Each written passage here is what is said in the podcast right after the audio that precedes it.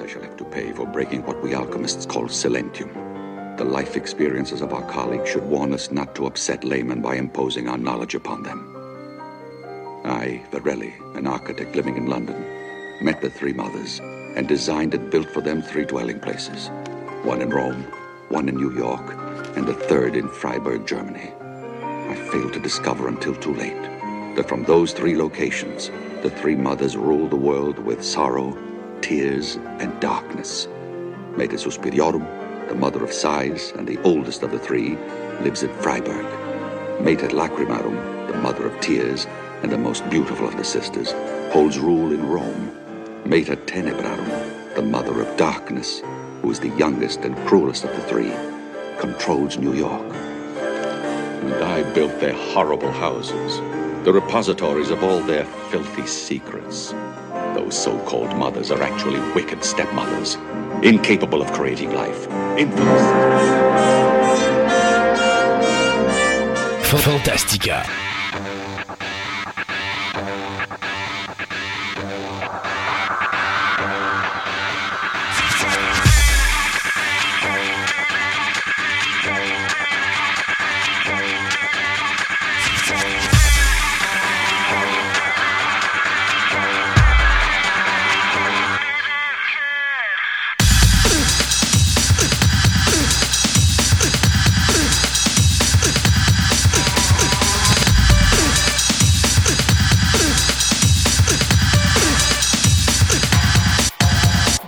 Mesdames et messieurs, bienvenue à cette nouvelle édition de Fantastica.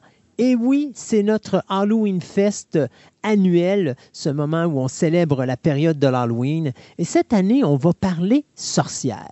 Donc, vous avez votre sorcier favori, moi-même, Christophe Lassens, qui est accompagné de son apprenti sorcier, euh, ce cher Mickey, qui passe son temps à foutre le bordel avec les, euh, avec les ballets du fameux musicien en question. Et bien sûr, je parle ici de Sébastien Côté. Bonjour Sébastien. Hey, J'essayais de me rappeler de la toune avec Mickey Mouse quand il fallait avec les balais. Ah oui, mais...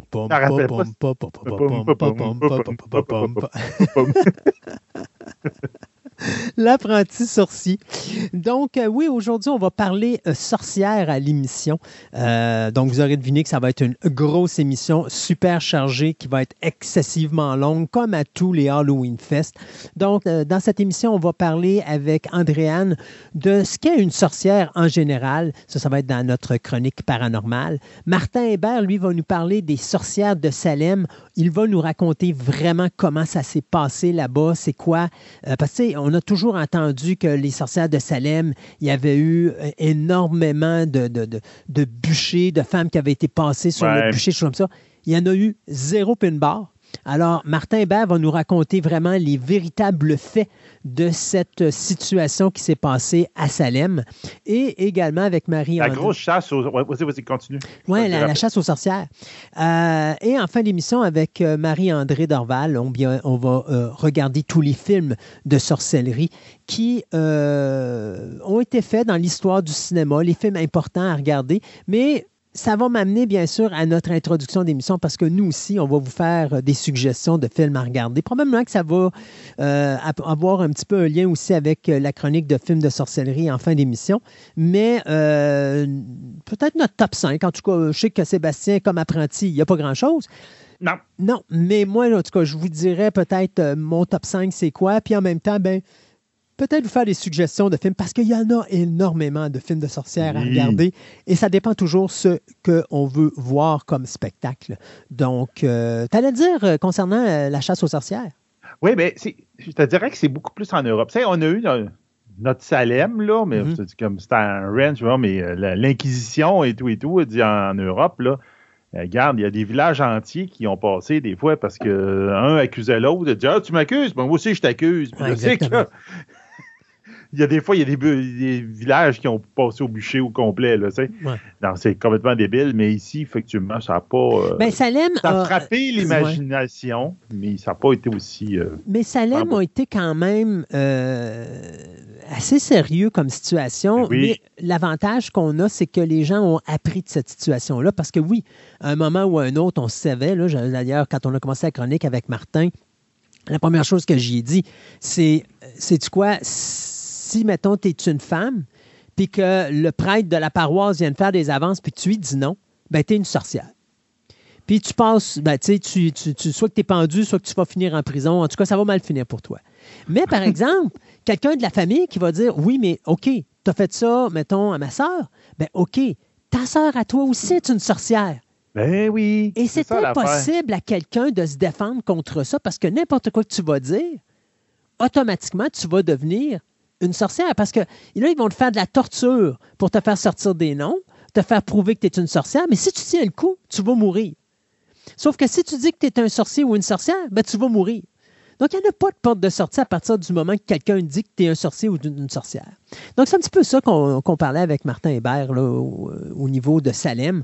Mais au moins, par chance, l'histoire a appris. Puis, euh, quand est arrivée la deuxième crise euh, de Salem, ben justement, là, c'était un peu moins sérieux que la première crise parce que justement, on avait appris puis qu'on ne voulait pas revivre ce qui s'était passé.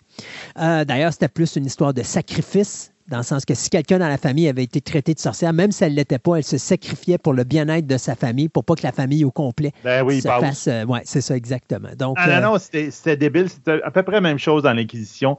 Puis tu regardais comment c'est ça, comment il doit, et donc vous allez en parler probablement dans la série, mais comment il déterminait que c'était une sorcière. Hmm à cet imbécile, là. À un moment donné, tu fais, là. Euh, c'est comme, tu sais, on voit souvent ça dans des films, là, tu pognes une sorcière, ben, une supposée sorcière, tu la mettais au bout d'une grande perche, tu la trempais dans le lac. Si elle se noyait pas, c'était une sorcière. Ah oui, mais si elle se noie, oups. Oups, ça n'était pas une. Désolé. Meilleure chance la prochaine fois. c'est imbécile de même. Tu fais, voyons, c'est quoi la logique là-dedans? Là? C'est comme. C'est pour ça que euh, Monty Python, c'était. C'était dans The Quest of Holy Grail, il avait fait une joke. Puis moi, je la donne tout le temps comme, euh, comme référence de, de, logique circulaire, où le chevalier parle aux paysans qui veulent Burn the witch, burn the witch. Puis il dit Qu'est-ce que ça fait une sorcière? Il dit Le monde dit Ça brûle. OK, qu'est-ce qui brûle? Une bûche qu'est-ce qui flotte à part une bûche? Un canard. Donc, si la, sorcière pèse autant qu'un canard, c'est une sorcière.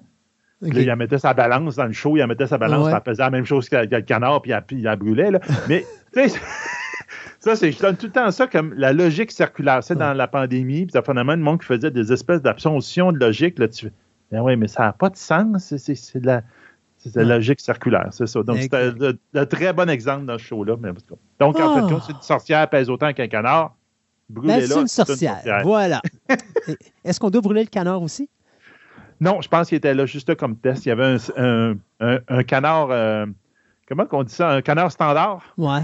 Un canard standard. Mais de toute façon, il finissait. pareil comme le maître standard ou la, la, Moi, je pense qu'il finissait sa table pareil. ah, mais c'est sûr. Après ça, ben, le monde était fatigué. Oui, c'est ça. Puis il avait faim. Euh, écoute, on va souligner un de nos commanditaires et puis on revient finalement avec euh, nos choix de ce qu'on considère être les meilleurs films de sorcellerie.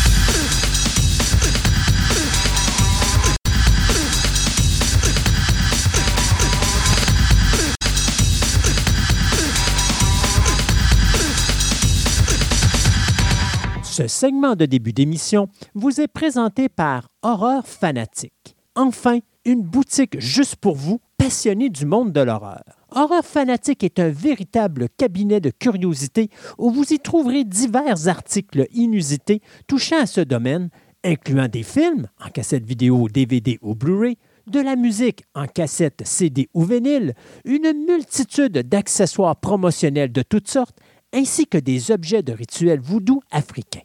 Allez découvrir ce magasin incroyable et mystérieux situé au marché aux puces Saint-Michel, au 7707 avenue Shelley à Montréal. Ou encore, vous pouvez assister à leurs différents encans en streaming en vous rendant directement sur leur site web au horreurfanatique.ca. Horreur Fanatique est la place où vous rendre, vous, amateurs du monde de l'horreur.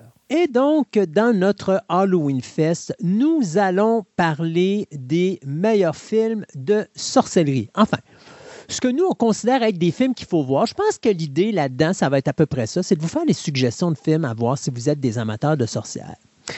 Euh, écoute, moi, c'est sûr et certain que euh, avec les années, j'en ai vu des films de sorcières, même que des fois, j'en ai oublié parce que des fois, je regardais la liste de films qui avaient été faits, puis je me dis, oh mon Dieu, ouais, c'est vrai, ça, c'est un film de sorcière. J'avais complètement oublié.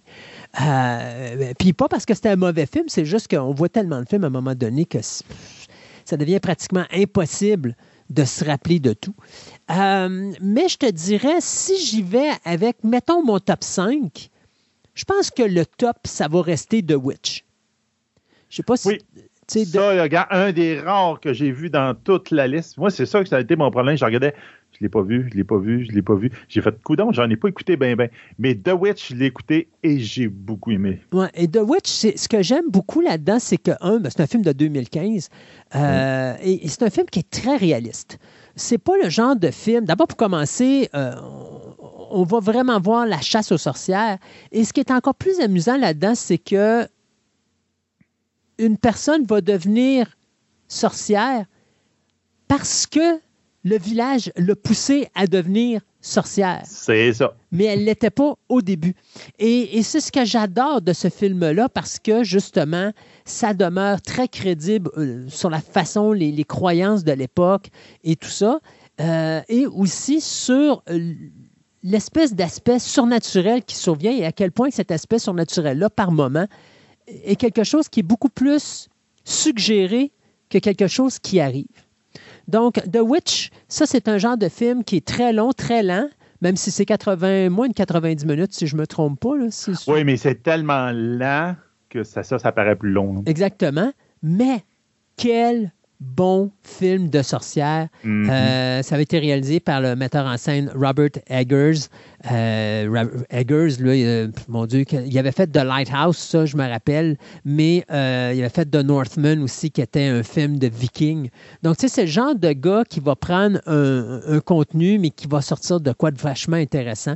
J'ai hâte de voir son prochain film parce que c'est lui, d'ailleurs, qui est signé pour faire le remake de Nosferatu, qui s'en vient justement sur le continent nord-américain. Là. un remake, bien sûr, du film de 1922. Donc, encore là, je m'attends à quelque chose de tout simplement exceptionnel de sa part. Mais si vous avez jamais vu The Witch, ça vaut la peine.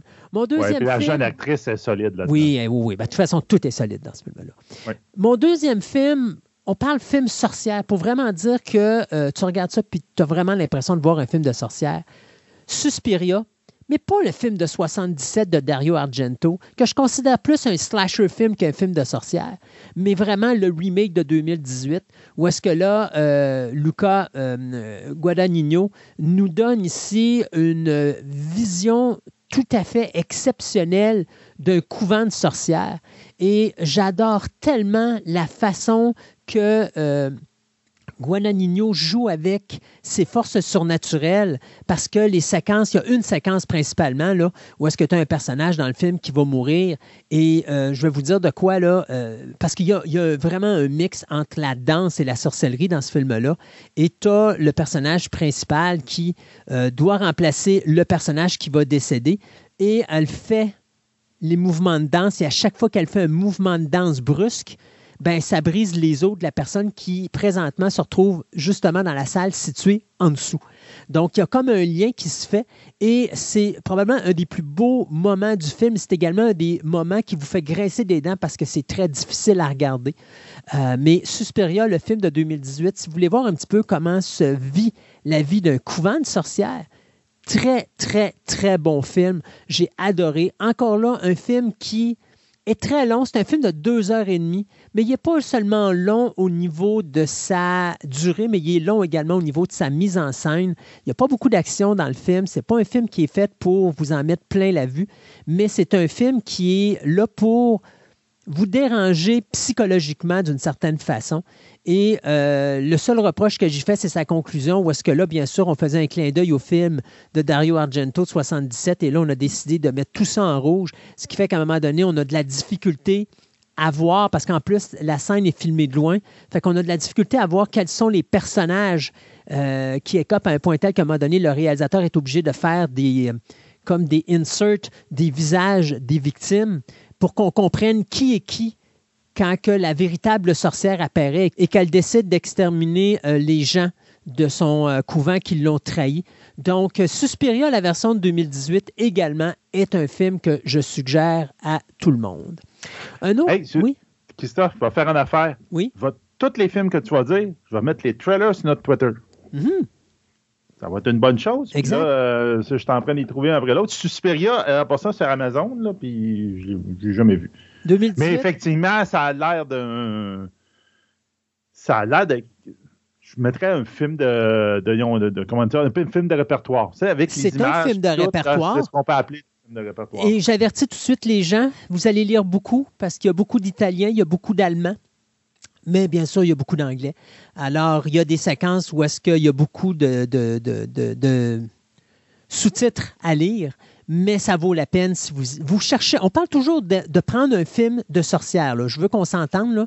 Il y a beaucoup de gens qui vont peut-être pas aimer Suspiria parce que c'est un film qu'ils vont trouver ennuyant ou quelque chose de genre, mais on parle comme film de sorcière.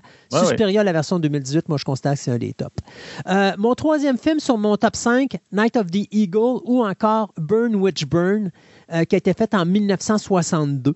Euh, et ça, c'est un film que j'aime parce que, bon, écoutez, c'est un professeur en psychologie qui ne croit pas, bien sûr, au surnaturel, devient euh, ou a l'opportunité d'obtenir un poste très élevé à l'école où il étudie. Et un soir, il rentre chez lui et découvre que sa femme est une sorcière. Alors, il dit à sa femme d'arrêter de faire de la sorcellerie, mais sa femme lui dit, je peux pas, parce qu'il y a quelqu'un qui s'attaque à toi présentement, et je ne sais pas encore c'est qui, mais je fais ma sorcellerie pour te protéger, pour éviter justement que euh, de mauvaises choses arrivent.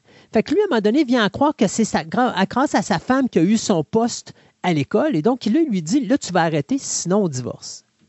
Fait que la femme n'a pas le choix, hein, bien sûr, on est en 1962, Ben donc oui. en 1962, il faut rester gentil. Donc, les femmes étaient euh, la femme au foyer, bien sûr, donc elle écoute son mari. Alors, bien sûr, euh, notre professeur continue à aller à l'école et la marde commence. Et là, tout va tout croche. Il perd son poste, il est sur le bord de perdre sa job. Tout va mal jusqu'à ce qu'à un moment donné, sa femme, sans le lui dire, décide de découvrir qui est la sorcière qui est autour de lui parce qu'on a des good witch et des bad witch, donc des sorcières, euh, des bonnes sorcières et des sorcières maléfiques. Et finalement, notre psychologue va découvrir que c'est une personne avec qui il s'était lié d'amitié à l'école, qui était également euh, professeur et qui désirait avoir son poste qu'il venait d'obtenir. Et donc, qu'elle faisait tout pour faire en sorte qu'elle aille le poste en question et pas lui. Donc, Burn Witch Burn, ou encore le maintenant, ça s'appelle Night of the Eagle, qui a été fait en 1962 un excellent film euh, de l'époque sur la sorcellerie. Euh, un film dont j'ai bien aimé l'aspect de l'histoire et qui est quand même intéressant à regarder. Bien sûr, ça serait dur pour moi de passer outre euh, des films tels que The Witches of Eastwick, hein, Les sorcières de Eastwick, avec euh, Susan Sarandon, Michelle Pfeiffer, Cher et bien sûr Jack Nicholson, où est-ce que le démon a ses trois sorcières et qu'il les monte à un niveau assez élevé jusqu'à ce que les trois sorcières se révoltent contre le gars en question et là, le diable va en manger toute une sincère. Une excellente comédie fantastique euh, ou fantaisie, je vous dirais, euh, qui touche le domaine des sorcières. Quelque chose que euh, peu de vous, d'après moi, n'avez pas vu. Mais si vous ne l'avez pas vu encore, je pense que ça vaut sincèrement la peine d'être regardé. Le quatrième point que je peux nommer, puis c'est quand même drôle parce que c'est un film et en même temps, par la suite, ça va devenir une série télé. C'est I Married the Witch, un film qui a été réalisé en 1942, où est-ce qu'un homme se marie avec une femme, puis après ça, il découvre que ben, la femme plutôt va lui avouer qu'elle est sorcière. Et là, ben, le gars est pogné avec toute la famille euh, de sorcières qui décide de rendre visite à la nouvelle mariée. Et bien sûr, ça vire en euh, bordel. Une belle petite comédie fantaisiste qui a donné naissance à une série télé que beaucoup d'entre vous devez connaître qui s'appelle Bewitched. Bien oui, ou, ou Ma sorcière bien-aimée avec l'excellente Elizabeth Montgomery qui ne se rappelle pas de ce petit nez qui frétille. Euh, et d'ailleurs, je vous dirais, j'avais tellement aimé l'idée parce que tout le long, où est-ce que, avant qu'on aille le remake, là, tout le long où est-ce qu'on parlait de faire un remake de Bewitched, pour moi, dans ma tête, je n'avais qu'une seule actrice qui pouvait interpréter le rôle d'Elizabeth Montgomery, puis c'était Nicole Kidman. Et quelle a été ma joie quand j'ai vu que Nicole Kidman avait été pris pour le rôle, mais quelle a été ma déception de voir qui était en arrière. Et je pense que c'était Will Ferrell, si je ne me trompe pas. Euh, et, le film a été, pour moi, était une déception parce qu'on a viré ça en comédie burlesque, ridicule et stupide, au lieu d'aller avec quelque chose qui aurait pu être fait un peu comme I Mary the Witch, où est-ce que là, on y allait beaucoup plus avec l'aspect, je dirais, psychologique, euh, humain de la chose, euh, qui justement permettait de euh, nous amuser avec euh, la, personnalité de, Samantha, mais également de son mari Darren Stevens. Donc d'ailleurs, ce qui est le fun avec Bewitch, je vous dirais, ça paraît drôle à dire, mais ce sont les premières saisons en noir et blanc avec l'acteur Dick York. Ce qui est dommage, malheureusement, Dick York a eu un, un accident, et été blessé au dos et les dernières saisons, il n'était plus capable de se tenir debout sur le plateau de tournage et donc on a dû le remplacer par un autre acteur, Dick Sargent. Euh, beaucoup moins intéressant. Là. Dick Sargent est arrivé, je crois que c'était en 1969. Et puis, euh, d'ailleurs, on voyait la dernière saison de Dick York, il y avait beaucoup d'émissions où est-ce que euh, Darren n'était pas là, ou encore il était parti, ou encore c'était même des épisodes, des reprises de saison précédentes parce que justement, il y avait beaucoup de difficultés. Donc, on reprenait des affaires où est-ce qu'il était stagnant, puis c'était des, idées d'épisodes qu'on avait déjà développées, mais qu'on reprenait. Donc, quand Dick Sargent est arrivé, bien d'abord, Dick Sargent est tombé en couleur et ben, sa personnalité était beaucoup moins intéressante que celle de Dick York. Mais n'empêche que Bewitch est une série euh, qu'il faut regarder avec intérêt. Et pour finir, mon dernier, bien écoute, je ne peux pas passer par-dessus, même si ce n'est pas nécessairement le meilleur film de sorcière, ça demeure un des premiers films que j'ai vu dans ma vie. C'est Snow White, Blanche-Neige et les Sept Nains. Euh, où est-ce que justement la vilaine sorcière va donner une pomme empoisonnée à Blanche-Neige et celle-ci va tomber dans un profond coma jusqu'à ce que son euh, euh, prince charmant vienne lui donner le béco qui va la réveiller. Euh, mais je pense également que le film de Snow White fait partie de mon top 5 parce que c'est, je dirais, la base de pas mal ce qu'on voit par la suite au niveau des films de sorcières. Maintenant, d'autres films que je pourrais vous suggérer, il y en a beaucoup, OK? Euh, tu sais, bon, je pourrais parler de Practical Magic avec Sandra Bullock et justement euh, Nicole Kidman. Euh, et c'est drôle parce que Practical Magic, d'une certaine façon, c'est un prequel au film ou à la série télé Charmed qu'on a vu par la suite parce que c'était passablement la même histoire. D'autres choses aussi qui étaient vachement intéressantes, en tout cas personnellement que j'ai trouvé au niveau des sorcières, il y a The Craft qui n'est euh, pas à laisser aller. Euh, ce quatuor de jeunes filles qui euh, développent leur pouvoir de sorcellerie. Là-dedans, tu en as une qui est bonne et tu en as trois qui sont maléfiques. Donc, celle qui est bonne, qui se retrouve à travers ce quatuor, à un moment donné, décide d'arrêter de faire du mal. Et là, ben, les trois autres sont pas contentes. Donc, ça fait, ça donne, bien sûr, ouverture à un conflit. Hocus Pocus, faut pas oublier le film de Disney avec... D'ailleurs, il n'y a, pas si longtemps qu'on a eu un deuxième. Ouais, Hocus Pocus, qui d'ailleurs, je m'attendais sincèrement pas à ce que ce film-là euh, ait une suite, mais il paraît que les gens ont tellement aimé Hocus Pocus 2 qu'il y aura un Hocus Pocus 3. Donc, Hocus Pocus qui mettait en vedette, bien sûr, Bette Midler, Sarah Jessica Parker et Cathy Najimy. Donc, euh, ces trois sorcières maléfiques qui nous font rire. Donc, si vous avez jamais eu la chance de voir Hocus Pocus, bien, c'est à voir. Il y avait aussi The Witches. Mais moi, j'aime plus aimer la version de 90 que le remake d'il y a quelques années, où est-ce que Angelica Huston joue la sorcière maléfique. On a eu bien sûr droit à un remake en 2020 avec bien sûr Anne Hathaway, mais personnellement, je vous suggère fortement de voir le film original de 90, de loin supérieur euh, au euh, remake. Il y avait un autre film aussi qui avait été fait qui s'appelait Mirror Mirror euh, avec, euh, bon, justement, euh, encore une fois, si je ne me trompe pas, je pense que c'était Anne Hathaway qui était aux côtés de Julia Roberts. donc, Mirror Mirror également, qui est un excellent film de sorcière, qui, si je ne me trompe pas, est une variation du thème de Blanche-Neige. Into the Woods, également, qui avait été ah fait en 2014, hmm. qui est à voir également si vous avez jamais eu la chance de voir ce film-là ça mélange plein d'histoires. Je pense qu'on touche à Cendrillon là-dedans, au petit chaperon rouge, euh, on touche à Rapunzel, on touche à Jack and the Beanstalk, on touche à plein d'affaires. Ouais, ça ressemble un peu à les histoires de, des frères Grimm, toutes mélangées ensemble. Exact. Et euh, ce qui est intéressant dans Into the Woods, ben, c'est la prestation de euh, l'actrice. Meryl Streep. Donc, euh, Into the Woods également peut être quelque chose de très intéressant à regarder. J'avais bien aimé aussi euh, le film de 2018, The House with a Clock in its Wall, euh, avec Jack Black. puis avec Kate Blanchett là-dedans aussi. Donc, film de sorcellerie qui est vraiment le fun. Quelque chose que je ne m'attendais pas d'avoir, mais que finalement, bon, c'était quelque chose de bien. Maleficent avec Angelina Jolie va jouer le rôle elle va tourner le personnage, euh, entre guillemets, de vilaine à un personnage beaucoup plus euh, positif, si on va dire, hein, une bonne un sorcière. un anti-vilain. un anti-vilain, on va dire. Donc, Maleficent également est un film qu'il faut voir absolument. il ne faut pas oublier, bien sûr, The Wizard of Oz, le magicien d'Oz, avec bonne et mauvaise sorcière, hein, la, Wicked Witch, of the West, euh, donc également un personnage historique euh, qu'il ne faut pas oublier.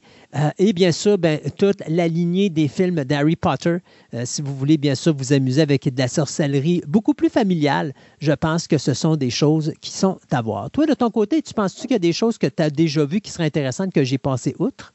ben, c'est sûr qu'il y en a, mais j'étais moins film. Comme je te disais, moi, je regardais les, meilleurs films de sorcière. Je l'ai pas vu, je l'ai pas vu. Mais The Witch, effectivement, je l'avais vu, puis j'avais adoré. J'étais un petit peu plus, moi, c'est comme, je cherche la sorcière un peu plus réelle, un peu plus, euh, je veux dire, historique, entre guillemets, là, j'aime ça, C'est pour ça que j'avais beaucoup aimé la, dans la série Supernatural, quand il sortait des histoires de sorcières. J'aimais mm-hmm. ça parce que là, il, s'en allait dans la racine des, des, des superstitions, de la main. Donc, j'aimais ça, beaucoup ça. C'est pour ça que, je te dirais, dans un sens, il y a deux séries que j'ai bien aimées, qu'on va dire. La série Salem, oui, c'est vrai. Qui était très, très bien, qui se passait à Salem. Puis, tu sais, il, faisait des histoires, mais il allait vraiment dans les racines du, euh, de toutes les superstitions des faits. Puis, une version un peu plus moderne de ça, Mother, euh, euh, Motherland Fort Salem, qui en fin de compte, qu'est-ce qui se serait passé si les, les, sorcières de Salem, à place de se faire brûler, avaient décidé de faire un pacte avec les États-Unis, puis de défendre les États-Unis, mais en étant sorcières. Oh oui, je me rappelle de ça. Oui, oui, oui. Une série qui, je pense qu'elle n'est même pas finie. Là. Il en reste encore là, qui vont sortir. C'est quand même une. C'est une belle super. Ils gardent encore l'idée des sorcières un peu ancestrales, un peu, euh, mais ils ont ramené à l'époque moderne, puis qu'est-ce qui serait arrivé si. C'est d'un what if, là, ça aurait été pas pire. Euh, comme tu disais, Wizard of Oz, la même. Mais moi, ma sorcière préférée, c'est quand même Kiki. Kiki Witch Delivery Service. Ben oui. Pas pour mon que mon, mon, mon, premier chat s'est appelé comme le chat de Kiki. Donc, Donc euh, c'est ça. Donc, c'est un, un, beau petit film de Miyazaki qui a été fait où, en fin de compte, le coming of age, en fin de compte, la sorcière qui est de mère en fille, puis que là, quand elle est rendue à, à l'âge X, elle doit s'en aller de la maison et faire sa vie. Et là, elle a comme une crise existentielle. Qu'est-ce que je dois faire? Ça ne me tente pas de faire nécessairement des sables. Tout. Elle devient livreuse avec son balai. Puis, Puis c'est une belle histoire. Moi, j'ai un gros, gros euh, penchant pour Kiki Witch Delivery Service. C'est pas mal l'un de mes préférés de Miyazaki. Ouais, puis Miyazaki fait toujours des bons films. Alors, euh, c'est dur de détester quelque chose qui fait. Euh, parce que j'ai rarement vu un mauvais Miyazaki. Oui, non, non, non, ça, je suis d'accord. là. Mais il y a des. On, mettons qu'on a tous des préférés. Là. Ma blonde, elle, a, elle a le toutou du, du chat de Kiki. Là. Donc, euh, c'est ça. Mais moi, j'étais plus dans cette optique-là. Donc, effectivement, il y a beaucoup de films de sorcières qui ne me rejoignent pas parce que ça vient des sorcières plus fantastiques, on pourrait dire mm-hmm. Donjons et Dragons, entre guillemets. C'est un univers que j'aime, mais c'est pas un univers qui me plaît, je sais pas, au cinéma, vous la même. J'aime plus la, la sorcière si elle tombe plus dans le dans, tu vas chercher les, les, les, racines de, de ce qu'on on, pense qu'une sorcière est, là, même. C'est pourquoi que Salem, j'avais beaucoup aimé. Euh, euh ceux qui étaient dans Supernatural, qui allaient chercher toutes les, les, vieilles histoires, même, puis ils ramenaient, puis ils faisaient quelque chose avec ça. Je trouvais ça bien intéressant. Puis tu sais, il y a toujours, parce qu'il y a des affaires qu'on parle pas, on va en parler plus avec Marie-André Dorval, mais à un moment donné, je me disais, euh, tu sais, tu as des films comme Rosemary's Baby. Bon, Rosemary's Baby, on va me dire, ouais, mais c'est pas des films de sorcières parce que c'est des. Euh, c'est des disciples de Satan, mais ils font quand même de la sorcellerie, ils préparent des potions et des choses comme ça. Donc, il y a une multitude de films comme ça qui ont été faits euh, ou est-ce que ça devient un petit peu complexe de, de parce que le monde de la sorcellerie est mixé à travers du drame fantastique. je fais juste penser à d'autres films. on pense, mettons, des films de magie noire aussi. Tu as The Believers, mais c'est de la magie noire. Fait qu'est-ce que tu considères de la magie noire dans la sorcellerie? C'est ça. Fait il y, a des, y, a des y a des barrières à un moment donné que c'est pas facile. Euh, mais je pense qu'avec ce qu'on a donné là, euh, pour les gens qui aiment les films de sorcières, je pense que vous n'avez pas mal. Pour un petit bout, du moins jusqu'à Noël où là, on aura notre spécial d'exorcisme, puis là, on se tapera un, résumé de films d'exorcisme. Euh, ben oui, c'est ça. C'est ça. Vous aurez encore d'autres quoi pour continuer le reste de l'année. Euh, merci, Sébastien. Fait que, écoutez, euh, on s'arrête le temps d'une. Ben, de, de, souligner un autre de commanditaire. Et puis, on vous revient après avec nos nouvelles de la semaine.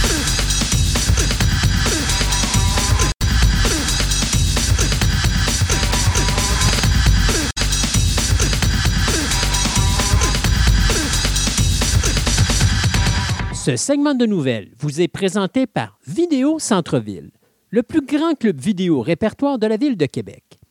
Avec ses quelques 50 000 films en inventaire, ce petit village de cinéphiles a su, avec le temps, s'adapter afin de résister à l'empire grandissant du streaming. En plus de ses films cultes rares et de ses grands classiques disponibles en DVD et même, dans certains cas, en cassette vidéo, Vidéo Centre-Ville possède le plus grand choix de bandes sonores de films en vinyle, ainsi que différents articles promotionnels reliés au domaine du cinéma, tels que des livres, des magazines, des figurines et plein d'autres surprises. Vous pouvez aller les rencontrer au 230 Marie de l'Incarnation à Québec ou rendez-vous sur leur site web au www.videocentreville.com et profitez de leur nouveau site transactionnel avec une livraison disponible partout au Canada.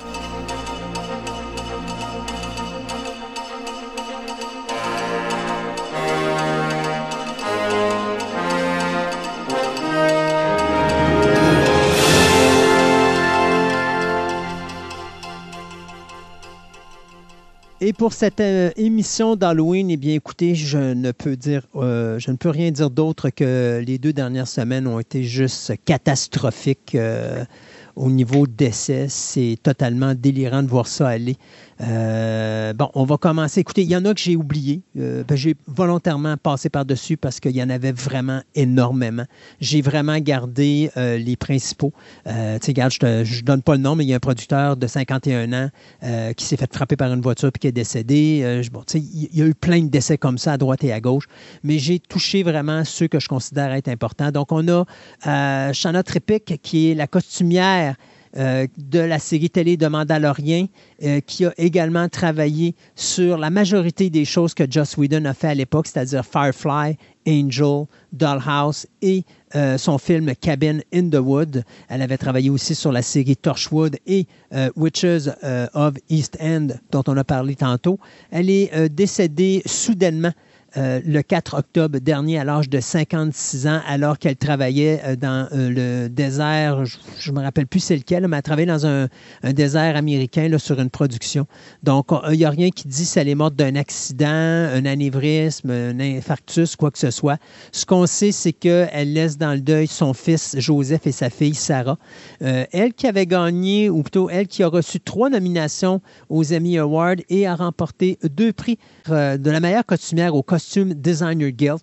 Donc, 47 euh, productions sur lesquelles elle a travaillé, que ce soit en film ou en série télé. Donc, la jeune femme qui décède euh, à l'âge de 56 ans. Euh, l'actrice américaine Phyllis Coates vient de nous quitter. Qui est Phyllis Coates? Eh bien, Phyllis Coates est officiellement la toute première Lois Lane qui était euh, apparue dans la série télévisée The Adventures of Superman. Donc, elle est morte le 11 octobre dernier à l'âge de 96 ans. Vous aurez deviné de cause naturelle. Euh, donc, elle avait, comment, elle avait pris le personnage de Lois Lane dans le film Superman and the Mole Man à côté de l'acteur George Reeves, qui interprétait également le personnage de Superman pour la première fois dans ce film-là.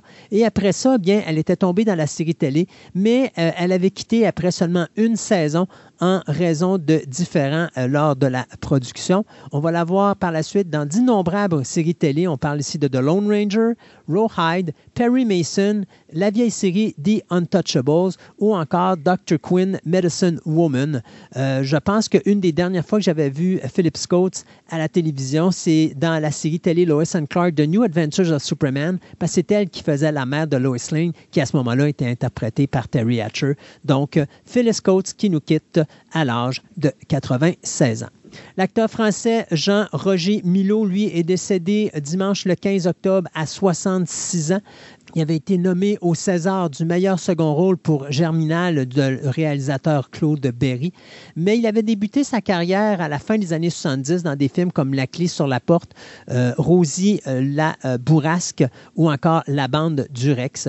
on va le voir dans les années 80 dans des films comme La femme flic, Un dimanche de flic, Tir groupé, Les Enragés et Prison à domicile. On va le voir également dans Un dimanche à la campagne, La vie et rien d'autre et euh, Lucie Aubrac. Finalement, si vous ne le visualisez toujours pas, eh bien, c'est lui qui faisait le forgeron c'est Tomatix dans Astérix et Obélix contre César en 1999. Donc, euh, il n'y a pas de causes qui ont été données à son décès, mais ce qu'on sait, c'est qu'il est décédé donc le 15 octobre dernier à l'âge de 66 ans. Le réalisateur britannique Terence Davis est décédé, lui, à l'âge de 77 ans euh, à sa résidence après une courte maladie. Donc, euh, c'est un gars qui a gagné beaucoup de prix, que ce soit euh, à Cannes ou que ce soit au Festival du film international de Toronto pour des films comme The Long Day Closes, of Time and City et Distant Voices Still Live. Donc, ce pas nécessairement des films que vous connaissez, mais c'était quand même un bon metteur en scène. Euh, il avait réalisé également Bénédiction et aussi Deep Blue Sea. Rien à voir avec le Deep Blue Sea là, euh, qu'on avait vu avec, euh, au cinéma avec les requins. Là, c'était plus un autre film qui mettait en vedette l'actrice Rachel Wise, la femme de Daniel Craig. Donc, Terence Davis qui nous quitte à l'âge de 77 ans. Le réalisateur Anthony Hickox, euh, qui est décédé le 9 octobre dernier à son domicile de Bucarest. On ne sait pas qu'est-ce qui s'est passé. On sait juste qu'il a été retrouvé mort chez lui par la police. Il avait 64 ans. Euh, c'est le réalisateur euh, britannique responsable des films Waxwork, Waxwork 2, Hellraiser 3. Puis on l'avait également vu dans des films comme Warlock, The Armageddon à titre de réalisateur, ainsi que Stormcatcher Jill Rips qui mettait ces deux films-là en vedette l'acteur Dolph Lundgren et Submerge en 2006 qui mettait également en vedette l'acteur Steven Seagal. Euh, son, plus récent film, c'était en 2020. C'est un film qui avait été tourné à Hong Kong et qui s'intitulait Infamous 6. Mais je vous dirais que ses meilleurs films en, en, carrière, ça demeure Sundown de Vampire in Retreat en 1989 et Full Eclipse en 1993. Donc, il a dans sa carrière plus de 21 films à son répertoire, incluant Prince Valiant, Blast et Contaminated Man avec William Hurt. Donc, il est décédé le 9 octobre dernier à 64 ans. Et là, ça commence. Euh, pensez Rocky, on pense Burt Young, euh, bien sûr Paulie dans les euh, six premiers films de la série Rocky. lui qui avait gagné plus d'argent que Sylvester Stallone pour sa prestation dans le film de 76. D'ailleurs, il y avait eu une nomination comme meilleur acteur de soutien. Eh bien, il est décédé à l'âge de 83 ans. Young, on l'avait vu dans des films comme Once Upon a Time in America, Chinatown, The Killer Elite, Mickey's Blue Eyes, Last Exit to Brooklyn, The Gambler, The pardon, All the Marbles, puis il avait également été à la télévision dans des séries comme The Sopranos, Columbo, Tales from the Crypt, Law and Order, Walker, Texas Stranger et The Outer Limits. Donc, euh, il laisse dans le deuil sa fille, Anne Morea. Donc, Burt Young, qui nous quitte à l'âge de 83 ans. Vous êtes un fan de Lost in Space? Eh bien, Mark Goddard, celui qui faisait le Major West dans la série de 1960, des années 60 pardon, de Lost in Space, eh bien, M. Goddard vient de décéder à l'âge de 87 ans euh, le 10 octobre dernier euh, de fibrose pulmonaire. Donc, Goddard, qui a joué dans le personnage de Major West dans la série pendant trois saisons, a fait un caméo dans le film de 1998, le remake de Lost in Space, mais on l'avait également vu dans des séries télé comme Johnny Ringo et The Detective, et au cinéma, on l'a vu dans The Monkey's Uncle, A Rage to Live, The Love's In et bien sûr, à la télévision, il avait participé à deux euh, grands euh, romans savants, on pourrait dire, One Life to Live et General Hospital. Suzanne Summers, vous vous rappelez bien sûr de la série The Trees Company? Eh bien, Suzanne Summers faisait la blondinette de la première saison. Eh bien, Madame Summers est décédée à l'âge de 76 ans à sa résidence, alors que toute sa famille était là pour célébrer euh, son anniversaire le lendemain. Euh, elle devait célébrer justement ses 77 ans. Donc, elle est morte dans l'avant-midi, ben, plutôt, je vous dirais, dans la, très tôt dans la matinée du dimanche matin et toute sa famille était là pour célébrer son anniversaire le lundi. Alors, elle avait été découverte dans le film de George Lucas, American Graffiti, avant de bien sûr être embauchée pour la série Trees Company. On va l'avoir vue également dans d'autres films comme Bullet, Serial Mom, Magnum Force, Billy Jack Goes to Washington et dans des séries télé, on l'a vu dans Rockford Files, Starsky et Hutch et The Love Boat. Donc, Madame euh, Summers avait eu un cancer du sein au début des années 2000. Elle avait remporté son combat. Malheureusement, en début d'année, euh, elle a eu un second cancer du sein et il faut croire que c'est ce qui a terminé la job. Donc, malheureusement, Suzanne Summers qui décède à l'âge de 76 ans. Et le dernier en ce qui me concerne, Piper Laurie, la mère de Carrie White, euh, le film de 1976, et qui, faisait, également le personnage de Catherine Martell dans Twin Peaks, eh bien, elle est décédée à l'âge de 91 ans de mort naturelle, malgré qu'on sait qu'elle n'était pas bien depuis quelque temps et elle avait une maladie, mais euh, on a décidé de euh, dire que sa mort était de cause naturelle. Elle a quand même été nominée aux Oscars à trois reprises. Elle a eu neuf nominations aux Emmy Awards, dont deux pour la série Twin Peaks. au niveau du cinéma, ces trois nominations aux Oscars, ben, le premier, c'était La femme euh, alcoolique de Paul Newman dans le film The Hustler en 1961, La mère de Carrie en 1976 et son travail de Children of a Lesser God également, où est-ce qu'elle était tout simplement exceptionnelle. Euh, pour le reste, eh bien, écoutez, elle a été nominée pour les Emmy Awards pour son travail, bien sûr, comme je l'ai dit, pendant deux ans sur Twin Peaks. Deux saisons où elle a fait euh, Catherine euh, Martell dans la série télé. Euh, même chose dans la série Birds. Elle a eu une nomination pour ça. Elle a eu une nomination pour la série The Bunkers et elle va gagner un Emmy Award pour son travail dans le téléfilm Promises aux côtés de James Wood et James Garner. On va la voir comme, je vous dirais, invitée dans la série ER, Will of Grace et Law and Orders SVU, et on l'aura vu au cinéma dans des films tels que Tim, Appointment with Death, Return to Oz, Other People's Money, The Crossing Guard, Wrestling Ernest, uh, Ernest Hemingway, Ruby, Storyville, The Grass Harp, Rainbow et In the Matter of Karen Ann Quinlan. Donc, je vous dirais, si vous voulez vraiment avoir un beau souvenir de Piper Laurie, Bien sûr, moi, sa prestation de la mère de Carrie demeure un classique, mais également le personnage de Catherine Martel dans Twin Peaks, ça demeure également un must. Donc, ça, c'est ce que moi, j'ai souligné cette semaine dans les décès. Quelle mauvaise Halloween 2023. Ouais. De mon côté, j'ai un décès québécois, donc M. Guy Latraverse, qui est décédé, celui qu'on appelait le père du show business québécois. Euh, il est décédé le 15 octobre euh, dernier. Euh, il a été hospitalisé depuis plusieurs mois, donc il est décédé tout simplement dans son, sommeil à l'âge de 84 ans. On ne dit pas vraiment de quoi il est décédé, mais on, savait que ça fait plusieurs mois qu'il était hospitalisé. Pourquoi on, lui donne ce titre-là du père du show business québécois? Bien, premièrement, il est cofondateur de la DISC, des francophonies de Montréal. Il a propulsé la carrière de plein, plein, plein d'artistes québécois. Il a même inventé, on pourrait dire, un, job. Donc, quand il était très jeune, il s'est inventé un métier qui s'appelait coproducteur de spectacle parce qu'il n'existait pas à cette époque-là. Surtout que dans cette époque-là, il faut se rappeler, quand il, a commencé ça, je pense qu'il a commencé ses premiers euh, spectacles de fin dans l'âge de 21, 22 ans dans ce coin-là.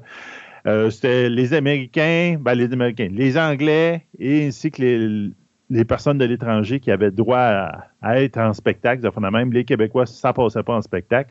Donc, lui, euh, il, a, fait un réseau de salles de tournée euh, pour les artistes québécois à grandeur de la province, un réseau qui est encore utilisé de nos jours.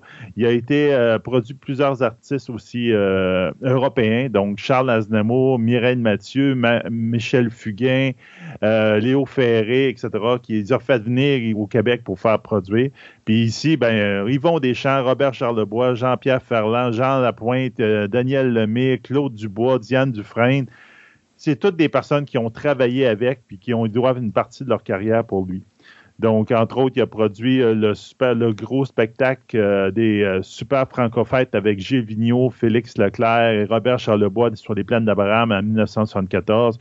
Il a produit le Lost Show qu'on entend parler souvent, même si on n'était pas, pas nés, nous autres, en 1968. Puis on y doit à peu près une, à peu près une mille émissions de télévision. On parle surtout des émissions de télévision, de spectacles, des documentaires, etc. Parce que lui, en, dans les années 80, il a été diagnostiqué diagnostiqué euh, bipolaire. Puis à partir de là, il a fait beaucoup, beaucoup de documentaires pour démystifier toute cette maladie, les maladies mentales, même qu'il a fait de la philanthropie. Puis il y a un, euh, un organisme qui s'appelle Relief, qui a été fondé par lui et qui ramasse de l'argent justement pour les personnes avec le trouble bipolaire, la dépression, les troubles anxieux, etc. Donc, euh, c'est un très grand euh, producteur québécois qui est décédé. Euh, depuis son décès, on voit des, plusieurs, plusieurs, plusieurs, plusieurs artistes québécois qui donnent des, des ovations parce qu'il a, a, fait beaucoup pour le, pour le, monde québécois, pour la communauté artistique. Euh, il a été chevalier de l'Ordre national du Québec et de l'Ordre de la Pléiade.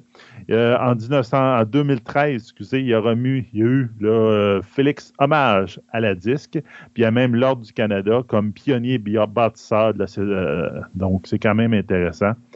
il laisse dans le deuil plusieurs personnes. Donc, en fin de compte, il était quatre dans sa famille, dont une qui survit Louise, ses deux sœurs qui lui survivent, Louise Latraverse, la comédienne, ainsi que Michel Latraverse. Son frère Marc est décédé en 2001. Puis euh, du côté de ses enfants, il a été marié deux fois. Donc, il y a Zoé Latraverse, euh, qui, elle, euh, vient de sa première femme qui s'appelait Catherine Haller.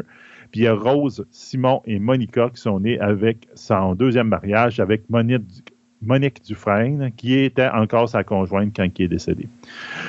Donc, c'est la prochaine euh, édition de les Franco Fêtes vont y être dédiées totalement. Ça vient d'être annoncé. Donc, euh, c'est quand même un grand pionnier de, je vous dirais, de, du musical, on pourrait dire dans ce mode québécois, qui a fait euh, rayonner les Québécois un petit peu partout au Québec et ailleurs. Ça brasse dans le côté de Marvel et ça brasse du côté de Disney. Écoutez, Disney, c'est une très, très, mais très mauvaise année 2023. Euh, on se rappellera ah, que. C'est pourri. C'est horrible. Euh, eh. Écoutez, on va se rappeler qu'il n'y a pas si longtemps, c'était la grosse compagnie qui raflait eh tout. Et là, maintenant, ben, écoutez, on va parler Little Mermaid. C'est pas une catastrophe, mais c'est pas. C'est pas un succès. C'est pas un succès parce que ce film-là, à cause de son budget euh, de 250 millions plus la publicité aurait dû dépasser le milliard pour faire de l'argent. Euh, Elemental qui a été une déception malgré le fait qu'il s'est repris parce qu'il continue à ramasser des fonds. Malheureusement, c'est pas à assez. long run, ça marche. oui, mais, pas assez encore pour dire que ce film-là euh, fait de l'argent. On a Indiana Jones qui, pour moi, est une déception parce que je pense qu'il méritait un meilleur, une meilleure destinée que ce qu'il a eu. Il, méritait mieux que ça, mais il coûtait trop cher. Mais il coûtait trop cher. Encore là, un film de 300 millions qui a à peine ramassé 356 ah millions. Euh, Haunted Mansion, euh, finalement, euh, c'est pas un désastre, mais c'est pas loin, parce que c'est un film qui a quand même coûté 150 millions, mais je pense qu'il n'a même pas dépassé le 100 millions encore. Écoute, le seul film qui a marché à date, c'est Guardian of the Galaxy numéro 3. Et bien sûr, du côté de Disney, on doit s'en mordre les doigts d'avoir été écœuré, M. James Gunn, parce que là, maintenant, il est rendu du côté de DC. Mais il y a bien d'autres échecs euh, qu'on a eus dans le courant de l'année de 2023 du côté de Disney, notamment sur les séries de télévision. Ah oui, c'est un désastre. C'est un désastre. Malgré qu'il y a quand même eu des belles surprises au niveau de l'univers de Star Wars, il y a quand même certaines séries de Marvel qui méritaient l'attention. Mais en général, si on regarde le pour et le contre, il y a beaucoup plus de contre dans l'année 2023 pour Disney qu'il y a de pour. Donc, qu'est-ce qui se passe? Bien, Marvel Studios, eux autres, euh, ont euh, eu une longue discussion avec Bob Iger qui nous avait dit, lui, qu'il allait mettre le pied sur le break puis qu'il allait changer des affaires, mais on ne s'attendait pas à ce que ça soit changé aussi drastiquement. Donc, qu'est-ce qui se passe présentement? Puis là, on va juste vous parler des séries télé de Marvel Studios parce que pour le reste, c'est des affaires qui vont venir dans les prochaines semaines, voire les prochains mois. Mais du côté de l'univers des studios Marvel, on a mis à la porte quasiment tous les exécutifs, tous les scénaristes et euh, tous les euh, showrunners.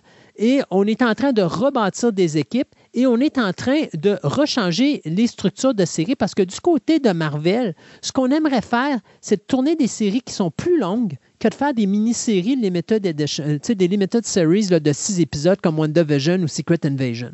Ce qu'on voudrait essayer de faire, c'est de faire des séries plus longues qui ne donneraient pas l'impression aux gens que mais finalement, les mini-séries servent juste à euh, amener une étape de plus vers un immense crossover. On voudrait juste faire un petit peu ce qui a été fait à l'époque de Netflix, c'est-à-dire faire des séries télé qui ont leur propre univers à eux autres, puis ben que justement, elles seraient plus longues, puis pourraient être plus intéressantes pour le monde. Donc, les gens pourraient les écouter sans même avoir à se taper toutes les autres affaires qui ont été faites pour essayer de comprendre tout ce qui se passe. Très bonne idée. Ben euh, donc, la première victime, c'est qui? ben c'est Daredevil Born Again. Parce Est-ce que je trouve que c'est une bonne idée? ben oui et non, parce qu'il faut s'entendre là. Ça va coûter de l'argent. Puis je t'explique. Ah oui. Avant la grève des scénaristes, plus de la moitié des 18 épisodes avaient été tournés. Mm-hmm. Là, ce qu'on va faire, c'est que d'abord, on a foutu à la porte le réalisateur, on a foutu à la porte le scénariste, on a gardé le euh, showrunner, et euh, là, ce qu'on fait présentement, c'est qu'on recommence. On vient de réembaucher de nouveaux, de nouveaux scénaristes pour refaire un nouveau scénario et on va essayer de garder certaines séquences qui ont été filmées, de l'inclure dans l'histoire, mais on recommence à zéro et on refait tout. Regarde, allez chercher les personnages secondaires de la série de Netflix. C'est euh, Foggy puis euh, la, fille, je ne sais pas de son nom, Karen. C'était les personnages centraux dans la série. Daredevil. Ils ont dit, on a décidé de les flusher, puis on n'entend pas parler. Du excuse, là, mais non, non, c'est de garder. Netflix a été un succès, cette série-là. Tu prends le même acteur, puis tu dis, oh non, on s'en va ailleurs, puis on fait d'autres choses complètement. On le fait en numérique au lieu de rester avec l'aspect qu'il est ah. terre à terre, que les combats sont tournés en avant de la caméra et non pas en numérique pour en rajouter un peu plus. C'est ça. On n'a pas besoin d'un Daredevil en numérique. Là. C'est ça. Puis c'est une série qui est facile à faire en parallèle. Mhm. De ne pas avoir de très gros liens. Pareil comme Netflix a fait. Tu sais, c'est. Daredevil, c'est pas des. Euh, le monde de New York va tomber dans l'océan. Comment ça se fait que tel, euh, tel super-héros n'est pas venu l'aider? non, il peut faire des petites affaires dans, son, dans New York ou ailleurs. S'il veut le faire déménager, je m'en fous. Là. Mais c'est que ça peut avoir, peut avoir son petit univers à part tout en étant dans l'autre, mais pas, besoin de faire des liens à tout bout de champ, puis de faire la même. Là, c'est oh. Puis écoute, juste te donner ça, là, Kevin Figgy, à un moment donné, quand quelqu'un lui a posé la question, Kevin Figgy a dit ben, écoutez, c'est simple. On trouve que ça ne marche pas parce qu'on vient de se rendre compte que euh, Matt Murdock ne met pas le costume de Daredevil avant le milieu du quatrième épisode. Là, c'est comme. Ouais. là, vous avez un sérieux problème, les boys, parce que c'est Daredevil. C'est Daredevil, tu as fait une intro. Ça, ça a pris longtemps avant qu'il lâche son, son masque de, pas son masque de hockey, là, mais tu vois, tu sais, sa cagoule, euh, de, skidoo, de skidoo, excusez, appeler ça de même, là, puis d'avoir le costume, puis, ou avoir le bâton. Ça, ça a pris longtemps dans la première série, mais c'est une intro, puis tout, puis le monde, excuse-moi, ils l'ont fait, là. Exact. Comme, puis là, ils ont changé de costume. Euh, personnellement, je le trouve. Tu sais, je comprends pourquoi ils l'ont fait. Ils sont Euh. venus au costume original, mais personnellement, je trouve que mieux l'autre. hein. l'autre était plus beau, effectivement. Donc, en tout cas, on va voir ce qui va se passer. Mais euh, il y a des gros changements qui s'amorcent du côté de Marvel. Il restera à voir si on va faire la même chose du côté de Star Wars, malgré que Star Wars a l'air quand même de bien aller au niveau de télévision. Tu sais, je pense qu'il y a eu un échec qui était Boba Fett, là, de Book, Book of Boba Oui, Fett. totalement. Mais les autres, je pense. Ahsoka, il marche pas super bien. OK, pourtant, tout le monde donne des bonnes critiques sur la série. Ouais, non, non, c'est parce que moi, je te dirais, le gros défaut d'Azoka, c'est que c'est marqué Azoka dans le studio, dans le show. Et en réalité, c'est pas un show sur Azoka, c'est The Rebel. The Rebel de, de following ou de, de suite. OK. Azoka est un personnage secondaire dans son, dans son film. Ouais, ça va pas bien, ça. Ça, là, excuse, là, c'est totalement un manque de respect pour le personnage principal. Je peux comprendre qu'il était lié à Rebelle, mais c'est elle que tu mets en premier plan, c'est elle que tu avances. Finalement, c'est les autres personnages qui sont les plus importants. Je trouve ça totalement euh, pas intéressant pour ça. Là. Puis j'avoue que l'histoire, là, moi, elle m'épate pas, mais vous savez, il fallait avoir écouté Rebelle. C'était un fan de service de Rebelle. Si t'as pas écouté Rebelle, ou t'avais pas. euh, trouvais ça, tu te dis, ouais, c'est qui ça? Pourquoi il court tout le temps après? Puis c'est comme. Ah, Ouais, OK. hmm. On verra, on verra. Docteur Who, donc on, on en a bien hâte à avoir le 60e anniversaire de- pour, du Docteur Who. On a bien hâte d'avoir avec le retour de M. Russell T. Davis, mais M. Russell T. Davis, qui a été le, celui qui a ramené en 2005 euh, Doctor Who, euh, a dit qu'en ce moment, dans sa tête, il y a quatre saisons.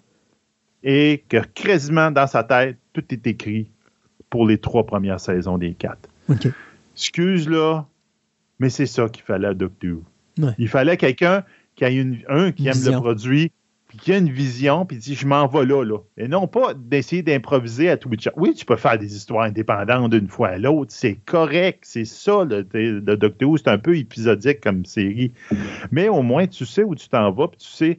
Puis j'espère qu'il va essayer de rééchapper tout ce qui a été fait dans les dernières années qui a quasiment tué la franchise. Mais complètement. Là, il y a une grosse, grosse job à faire. Mais il l'a déjà fait en 2005. On est tombé d'une série qui n'existait plus à la TV depuis des années et des années. Il a été capable à le remettre sa map.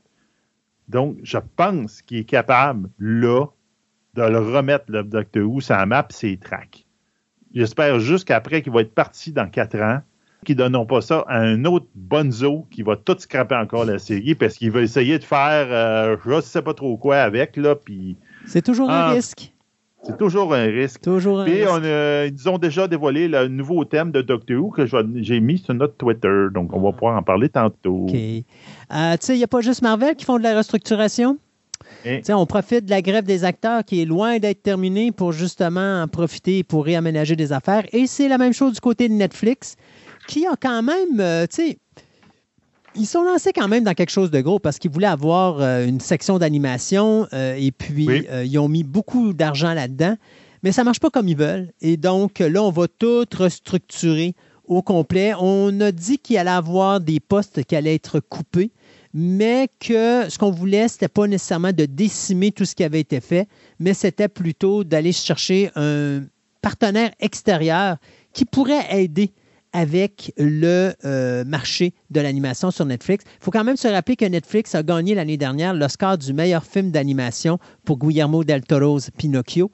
Donc ça, c'est quand même, on voit qu'il y a quand même un bon travail qui se fait, mais on veut quelque chose de plus. Et euh, c'est, je vous dirais, cette restructuration-là interne ben, va faire en sorte qu'il y a deux autres films d'animation dont les projets sont abandonnés. D'abord, il y a Escape from Beverly Hills, que lui, on vient d'arrêter le développement à Netflix et qui va pouvoir, on a dit aux gens qui travaillaient là-dessus, vous pouvez aller ailleurs si vous voulez, on vous donne l'autorisation, vous pouvez le vendre ailleurs s'il quelqu'un d'autre qui veut le développer, ce marché-là, mais nous, on n'y touche plus. Et le deuxième film, qui est Tonga, lui, va rester Netflix, mais on détruit tout ce qui a été fait, on a tout mis le monde à la porte et on a dit on recommence à case départ, donc on va avoir un nouveau scénario, nouveau développement, nouvelle équipe et tout ça. Donc, il ne faut pas s'attendre à avoir Tonga pour demain matin. Donc, euh, c'est pas juste à Disney que ça va pas bien, je pense que ça va pas bien partout. Et du côté de Netflix, on confirme cependant que le film Leo, qui va mettre en vedette la voix de Adam Sandler, et le film Chicken Run Dawn of the Nugget, bien ça, ça demeure dans les projets, donc on n'y touche pas. Mais pour le reste, il risque d'y avoir d'autres projets qui vont tomber dans les prochaines semaines. Regarde, tu sais, tout le, le, le, cinéma et les, même la télévision est en train de changer avec le, la pandémie. On aura beau dire, il va y avoir plein d'effets. Ouais. Les cinémas marchent moins bien. Donc, tout le, le, fait de mettre des films au cinéma devient un challenge présentement. Il faut qu'ils changent toutes leurs idées de faire. Puis, la multiplication des postes de streaming, ils sont plus tous tout seuls. Non, Netflix était tout seul pendant longtemps. Il pouvait faire ce qu'il voulait. Mais là, tout le monde, à un moment donné, tire sa couverte de son bord. Puis, excuse-moi, mais la couverte, est, elle commence à être de plus en plus petite avec le budget du monde. Mais moi, je pense que le ça. problème qu'il y a actuellement, c'est qu'on a profité de la pandémie du côté de Disney, Netflix, Amazon et tout ça pour investir énormément d'argent. Oui. Et là, il faut payer ces, ces, ces, ces montants d'argent-là qu'on a pris. Euh, sauf que là, ben, la clientèle s'en va.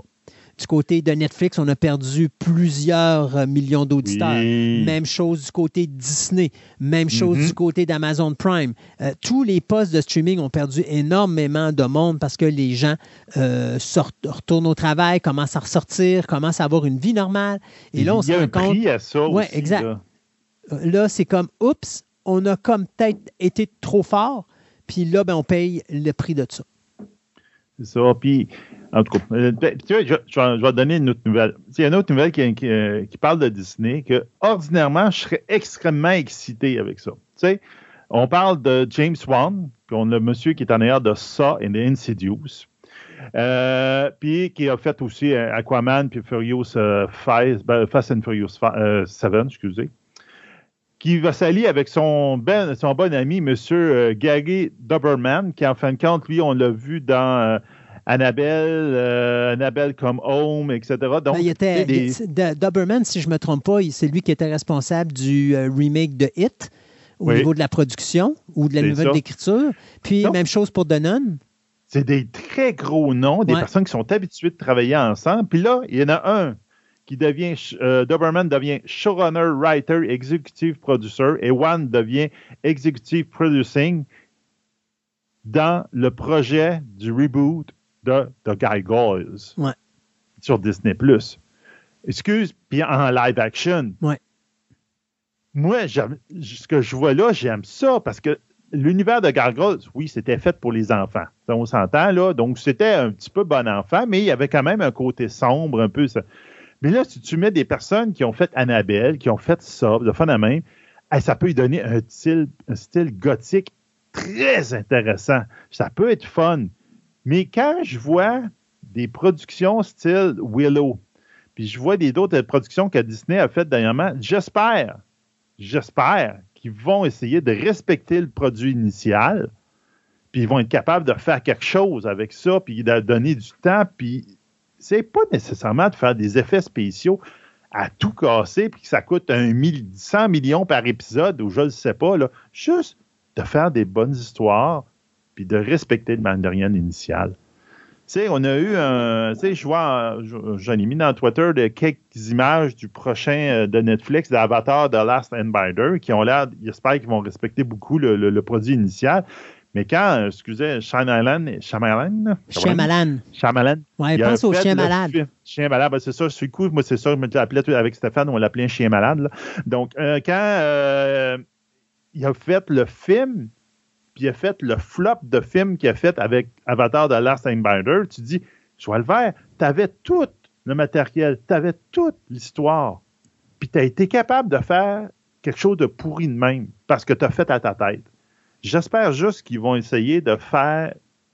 Oui, tu respectes le matériel initial, puis tu peux lui donner un look plus gothique, plus réel. Puis tu tombes avec des vrais personnages, ça peut être très intéressant.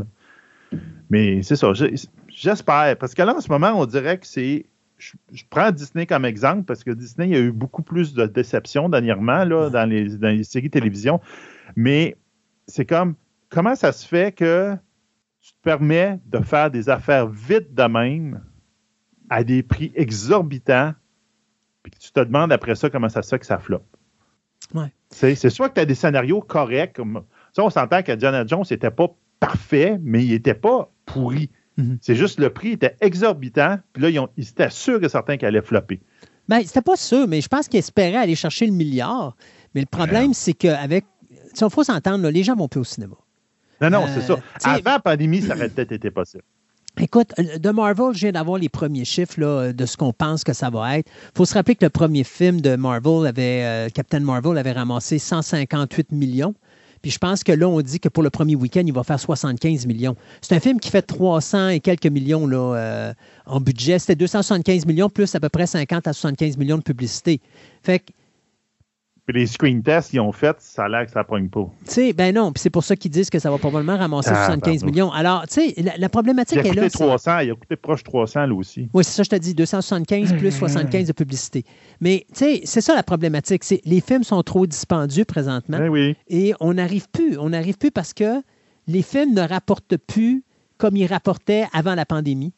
Euh, c'est terminé, ça. Je pense que ça reviendra oh, pas. Oui, ça reviendra jamais, moi, je pense. Euh, je pense que, tu sais, regarde, on, l'avait dit, le film de Taylor Swift là, qui a ramassé. Puis, tu vois, on pensait, normalement, là, les billets, les, pré, les billets prévendus faisaient en sorte qu'aux États-Unis, on s'attendait à ce que le film fasse plus que 100 millions dans son box-office parce qu'il avait vendu les billets. Ben mais il était prévendu dans le sens qu'il y a des gens qui vont probablement sont fait rembourser ou quoi que ce soit, je ne sais pas, mais le film a fait juste 96 millions pour son premier week-end. Vous allez me dire, Christophe, juste 96 millions? Oui, mais pensez qu'il y avait hein. techniquement 100 millions de, billets prévendus, donc il aurait dû dépasser le 100 millions. Donc, il y a eu des remboursements qui ont été faits à la dernière seconde. Il y a peut-être eu des présentations qui n'ont pas eu lieu. Je ne sais pas, il s'est passé de quoi, mais il y a une différence de 4 millions. Puis ça, c'est des billets prévendus, mais techniquement, il aurait dû avoir d'autres mondes dans la salle. Fait ben que, tu sais, quelque part, on se rend compte que ce film-là, qui est tombé en streaming la semaine après, ben, qu'est-ce qui s'est passé? ben, la semaine après, parce que là, on parle d'un film qui a fait, euh, je crois, c'était 113 millions mondial, quelque chose là, ou 120 millions. Il est rendu à 140 millions en deux semaines. Il n'a pratiquement pas fait d'argent la semaine passée. Ben Pourquoi? Parce qu'il est sorti en streaming. Il est sorti en streaming. Tu te dis, regarde, mets-moi une poignée dans le dos, j'ai-tu l'air d'une valise? exactement. Tu me présentes un quelque chose, je vais payer, mettons, 15$ pour aller voir, je ne sais pas comment le prix du billet se vendait pour cette, affaire-là, mais mettons, un, prix de cinéma, là, c'est 15$. Ou je vais attendre la semaine prochaine, puis je vais le voir sur mon streaming, que j'ai déjà payé 15$ pour le mois. C'est ça. Ben, oh c'est comme. Regarde, là, euh, c'est qu'ils consistant. Les, babines doivent suivre les bottines, là, ça marche mm. pas. Là. Mais n'empêche que c'était un gros succès, pareil, parce ben que ça n'a pas coûté ça à produire. Mais... Peut-être qu'il y a des, le cinéma, le, son dans le cinéma, le, grand ah, écran faisait un effet intéressant qui se rapprochait du spectacle. Donc, c'est pour ça qu'il y en a qui ont voulu payer ça. Et tous les gens que je connais qui ont été voir le show, puis il y a des critiques qui en ont parlé à, à la radio et à la télévision, tout le monde dit que le show est juste wow. Tu as pour ton argent. Mais c'est ça. Six mois, trois mois, on aurait pu, on, on, aurait pu en profiter, comme tu dis, laisser ça en salle, puis dire, savez-vous quoi, euh, laissons-les au moins un mois et demi avant de le mettre en ben streaming. oui. Tu sais, que d'une Pas la semaine d'après, là. Non. là, tu te tires dans le pied. Puis tu vois, tous les films qui ont sorti n'ont pas été capables de battre le box-office de Taylor Swift, malgré la deuxième semaine ou est-ce qu'il était déjà plus bas que la, méchamment plus bas que la première semaine? Ça montre quand même que le principe est intéressant. Le monde, ils sont intéressés d'aller faire ça parce qu'on s'entend que des billets de cinéma, là, ben pas des billets de cinéma, des billets de spectacle, là. C'est cher. Taylor Swift, puis de fun à même, là. Euh, je pense que c'est minimum 100 pièces puis tu peux le, tu peux le oh, payer euh, plusieurs centaines de pièces quand tu le vois en, tu peux monter. Euh, dépendant où ce côté. Donc, tu dis, tu ouvres quelque chose, un spectacle à bas prix pour le monde, ils vont être intéressés, ils vont y aller. Non, je tire-toi pas dans le pied puis de mettre une semaine après sur le streaming. Voyons. Oh. Bon, moi, je finis notre segment de nouvelles avec euh, deux reboots. On va commencer par un reboot qui s'en vient sur Disney, soit The Rocketeer. C'est Eugene ben Ashe qui vient d'être signé euh, pour écrire le scénario de ce reboot-là. Euh, puis c'est drôle parce que c'est un projet. C'est un peu comme Gargoyle, c'est quelque chose qu'on. des rumeurs qu'on a depuis des années. ben, en réalité, c'est pas des rumeurs, c'est un projet qui est en développement depuis plusieurs années. Eh J.D. Diller était le réalisateur derrière ce projet-là. À un moment donné, il a sacré son camp parce que, bon, euh, euh, ça faisait pas son affaire. là, après ça, on a eu un acteur qui était David Over, c'est Overlowo, qui lui est le producteur, mais qui est également l'acteur principal du projet. Ça fait deux ans, même peut-être plus, qu'il est là sur ce projet-là. Donc, euh, ça fait au moins un minimum de deux ans qu'il est là-dessus, puis il est encore présent dans le projet. Euh, donc, ça s'en vient, mais c'est Eugene Ashy donc, qui va s'occuper de l'écriture du scénario. Pour ceux qui ne s'en rappellent pas, euh, The Rocketeer est un film qui avait été réalisé en 91 et qui mettait en vedette Billy Campbell et Jennifer Connelly. Il y avait Alan Arkin et Timothy Dalton également. Donc, je l'aimais bien, ce film-là. Moi, je l'aime, ça. Excellent film, effectivement, oui. Effectivement. Ben ça, c'était les bons, la bonne période des années 90 de Disney. Donc, euh, quelque chose qui s'en viendrait sur Disney Plus dans quelques années, euh, mais euh, on vous tient au courant dès qu'il y a des changements. Et pour finir, ben, Halloween. c'est la période de l'Halloween. Alors, parlons donc d'Halloween. Ben oui. C'est drôle parce que Halloween a toujours été avec Miramax depuis, je vous dirais, un méchant bout. Le dernier film qui avait été produit par Miramax, c'était Halloween Resurrection en 2002, malgré qu'il était quand même présent dans la trilogie de David Gordon Green, eh bien, euh, c'est Miramax Television qui vient de remporter la bataille pour obtenir les droits de télévision pour la série Haddonfield, donc qui va se passer bien sûr dans l'univers de Halloween. Donc, Michael Myers s'en vient sur le petit écran. Mais ce qu'on dit du côté de euh, la production de Miramax Television, qui vient de s'associer avec euh, Malek Akkad's Trendcast International Films, c'est qu'on veut non seulement développer une série télé, mais on veut partir du concept de la série télé et amener ça de nouveau au cinéma. Ce qui veut dire qu'on pourrait se retaper une série de films d'Halloween plus tôt que prévu. Donc, euh, Halloween s'en vient sur le petit et le grand écran de nouveau. On s'arrête le temps euh, de chronique concernant cette émission Halloween Fest sur les sorcières et on vous revient en fin d'émission avec nos euh, nouvelles express et ce que Sébastien a eu le courage de mettre sur notre ex-Twitter. Sweetheart. Let's sit down and talk. what? You're a what? I'm a witch. That's wonderful. We'll talk about it tomorrow. Now, I am a witch. A real house haunting, broom riding, cauldron stirring witch. It must be the champagne. Okay, if you're a witch, where's your black hat and broom, and how come you're out when it isn't even Halloween? Mother was right. You're prejudiced.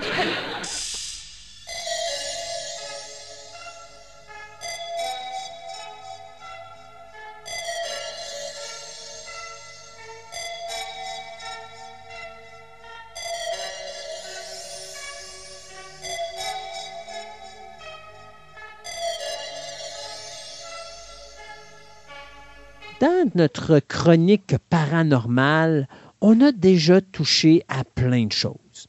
Le Ouija, euh, mon Dieu, le tarot, euh, écoute, on en parle. Maintenant, en arrière de ces choses, il existe des sorcières. Et puis, il me semble que, Andréane, tu as pris du temps à nous en parler de ces sorcières, de ces êtres démoniaques qu'on aime adorer dans Hocus Pocus, mais que dans la vraie vie, c'est beaucoup plus quelque chose qui doit se rapprocher de Suspiria. Et, euh, ou encore, euh, mon Dieu, c'était quoi? Il y avait un autre film que j'avais vu aussi, Witches, euh, ou Witch, The Witch, ah, je pense qu'il s'appelait, oui. Mais je pense que, moi, je, puis je sais qu'il y a beaucoup de monde qui ont détesté la nouvelle version de Suspiria, mais j'ai toujours dit que la nouvelle version de Suspiria, euh, qui a été faite il y a quelques années, était probablement un des films les plus représentatifs de ce que devrait être une sorcière dans la vraie vie. Et je ne sais pas si tu l'as vu, mais je sais qu'en tout cas, tu vas nous parler du sujet aujourd'hui. Exactement. Un peu euh, d'où qu'ils viennent, qu'est-ce qu'ils faisaient, qu'est-ce qui leur est arrivé. Euh, euh, pourquoi on en est euh, où est-ce qu'on en est aujourd'hui? Parce qu'on s'entend que les sorcières, euh, ils n'ont pas toujours été accueillis à bras ouverts dans l'histoire. Donc, une sorcière, qu'est-ce que c'est? Ou une magicienne, ça peut, ça rentre des fois dans la même catégorie. C'est une femme qui pratique la sorcellerie et la magie. Définition large. Qu'est-ce que la magie? Eh bien, la magie, c'est une technique par laquelle sont manipulées certaines lois naturelles délaissées ou inaccessibles aux savants modernes euh, et qui fait l'objet d'anciennes sciences traditionnelles maintenant oubliées. Au, au sens large, c'est ça. Euh, les, sorcières, euh, dans le monde occidental, les sorcières ont souvent été associé à une symbolique négative. Tu sais, il y avait une crochu, euh, pas très joli. Ben, tu, te rappelles, euh, tu te rappelles dans Le choc des titans? Euh, avais, tu parles du film de 1980, tu avais les sorcières du Styx. Mhm, euh, où tu avais les trois femmes qui étaient aveugles, qui étaient Oui. euh, recourbées, euh, puis ils étaient aveugles, mais ça leur prenait l'œil qu'ils mettaient sur leur front pour pouvoir voir ce qu'il y avait en avant d'eux autres. Mais c'était à peu près ça. Là. Ou encore la, vieille- la sorcière dans Wizard of Oz, également, Oui. qui est un bel exemple. Elle a son petit chapeau pointu noir, Oui, son balai. exact. Mais ça, il faut faire attention. Tu as la sorcière mauvaise, mais tu as aussi une bonne sorcière dans le. Bien sûr, on met la sorcière bien aimée. Hein, Oui. N'est-ce pas? Ça prend Samantha, bien sûr. Exactement. Ou Sabrina aussi, euh, Ouais. au fil des années, qui est devenu plus positif. Mais ça, ça a été sur le tard. Plus qu'on remonte dans le temps, plus qu'on regarde, c'est vraiment, euh, tu sais, une femme, euh, euh, le dos courbé, qui a sais, une voix Oui. puis qui vole sur son balai, qui fréquente des sabbats, qui et qui a vécu la chasse des sorcières, que je vais en parler un petit peu. Euh, je vais juste sortir un chiffre là, parce que moi, ça m'a tellement impressionné quand j'ai lu ça. Là. Les victimes de la chasse des sorcières. On Ça parle, c'est un- c'est une estimation, là. Ça doit être atroce. 110 000 procès. C'est fou, là. 110 000 procès qui ont ab- abouti à 60 000 condamnations à mort connues. Mais des condamnations à mort, des, des, euh, des pendaisons, je veux dire des penderies, des pendaisons, des, euh, des bûchers, il y en avait dans tous les villages.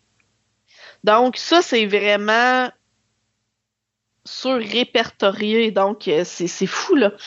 Euh, je vais en parler en détail un petit peu plus tard, mais ça m'a euh, complètement flabbergasté, pour dire le bon terme. Donc, la, la sorcière, c'est un personnage récurrent, même dans l'imaginaire contemporain, mais au travers des vieux contes, des romans, les films, les masques, même aujourd'hui, les masques populaires. quand tu te déguises en sorcière, tu mets un chapeau pointu, puis tu as un masque avec un nez crochu, ben, pas tout le temps, là, mais même encore dans l'univers aujourd'hui, ça existe partout. Il y a un pendant masculin aussi, le sorcier ou un magicien, mais euh, j'en parle pas vraiment ici. C'est un peu symbolique différent. C'est des mages, c'est pas tout à fait la même chose. Dans la chasse aux sorcières, oui, il y a des hommes qui sont morts dans ça, Euh, mais c'est surtout parce que c'était comme des, euh, des sorciers associés à des sorcières. C'était rarement un sorcier seul. Donc, étymologie, comme j'aime toujours, le mot sorcière euh, est issu du mot latin populaire 10 heures de sort. Puis si on regarde même le mot en anglais, le witch, c'est issu de l'ancien anglais qui veut dire jeter un sort ou pratiquer la sorcellerie. Donc même dans peu importe la langue dans laquelle on prononce son nom, c'est toujours la même chose. Jeter un sort, sorcellerie. Puis dans les autres, euh, tu sais, même que ce soit euh, voyons, en, allemand ou tout ça, ça veut toujours dire euh, soit pratiquer la divination, sort, euh, destinée. c'est super intéressant. Donc, si je fais une histoire des sorcières, un peu. À l'Antiquité, même en Antiquité, il y a des références aux sorcières et aux magiciennes. Si on regarde dans la Bible, il y a euh, Saül qui a consulté une sorcière à Andorre pour parler à Samuel qui était mort. Il y a eu des conséquences. Il n'avait pas le droit de faire ça parce qu'évidemment, la religion catholique, elle est contre la sorcellerie. Mais ça, c'est dans l'histoire du monde. Donc, on voit que même dans les références antiques, on a des références aux sorcières. Homère, dans l'Odyssée, évoque la sorcière Circé qui a transformé ses compagnons en porcs. Donc, ça existait aussi dans ça. Ou sinon, euh, peu importe qui, euh, on essayait de rencontrer des sorcières pour demander l'issue des guerres, pour demander l'issue des relations. C'était c'était pas obligatoirement des lanceuses de sorts seulement. Ils pouvaient, c'était aussi des divinatrices. Euh, une sorcière, à l'époque antique, là, une sorcière, ça vit au milieu des tombes. Ça entend ce qui se passe dans les enfers. Elle est maigre, laide. Ses cheveux sont tout mêlés. Ils sont, euh, il y a comme une boule sur le dessus de sa tête. De ses- Il y en a même qui ont des serpents au travers de leurs cheveux. En tout cas, si tu as un mystery date avec une sorcière, t'es mal pogné. Exactement. Entrer dans l'Antiquité, j'aurais pas voulu. Euh, Puis, en plus, elle s'éprend souvent là, elle va s'éprendre des jeunes hommes qu'elle va voir et elle va les transformer en pierre ou en animaux si les hommes lui résistent. C'est fou, là. Euh, les sorcières vont faire couler le sang des morts, vont parler avec les morts. Tu sais, c'est vraiment, Ouais. là, euh, très dark, très noir, euh, associé avec... c'est- jamais positif, c'est jamais associé avec le beau. Ben, Mais- C'est la raison pour laquelle ils sont laides. Ben Parce oui, que si tu fais le mal, tu peux pas être beau. Exactement. Parce qu'il faut se dire qu'à l'époque, c'était très. euh, on est très pogné sur le visuel. Donc, Oui. si tu as une belle femme, ça peut pas être une sorcière, elle est trop belle. Non. Mais ils pensent Non, pas qu'elle est peut-être belle parce qu'elle est sorcière. Ben, elle peut se jeter un sort à elle. Elle peut euh, faire voir aux autres ce qu'elle veut, là. Donc, souvent, justement, quand on dit que les sorcières s'éprennent des jeunes hommes, puis elle veut, euh, tu sais, si elle lui résiste, parce que les jeunes hommes voient des belles personnes, Ouais. généralement. Ça fait que, tu sais, c'est pas nouveau d'entendre quelqu'un, un jeune homme, dire j'ai été ensorcelé par cette croqueuse d'hommes. Ben, ça. vient de là aussi. Par contre, à l'époque de l'Antiquité, les sorcières, les sorcières n'étaient pas chassées. C'était des gens reclus qui vivaient seuls qu'on allait questionner quand on avait besoin de réponses. C'est vers le Moyen Âge, la Renaissance, que là, les persécutions ont commencé. Au début du Moyen Âge, euh, ils, ont, ils ont proclamé, euh, ils ont condamné, excusez, ils ont condamné les sorcières à payer des amendes. Mais pourquoi ça a- changé comme ça? Qu'est-ce qui a fait qu'il y a eu cet élément déclencheur ou est-ce que soudainement les sorcières qui étaient peut-être pas bien vues, mais qu'on avait on avait d'une certaine façon besoin, soudainement sont devenues l'ennemi national? Euh, si je dis religion catholique. Ah, ben oui, OK. Aux us de religion. Tu sais, euh, Satan, comment je pourrais dire ça? Euh, les hommes étaient les seuls qui étaient admis au service du Seigneur. C'est ce que je veux dire par là, un prêtre, il y avait juste des hommes. Il n'y avait pas vraiment de sœurs ou très peu à l'époque. C'était beaucoup les hommes. Donc, dans la logique de la religion catholique, les femmes qui étaient exclues de pouvoir servir le vrai Seigneur allèrent vers le rival du Seigneur, un rival obscur, donc vers le diable. Donc, c'est issu de cette croyance-là. Tu sais, Satan, oui, a eu des prêtres, on s'entend, il y a eu des hommes quand même, mais comme la plupart pouvaient être servants du Seigneur, ben, il allait moins vers là, mais les femmes n'avaient pas le choix, c'est tout ce qu'il y avait. Ouais.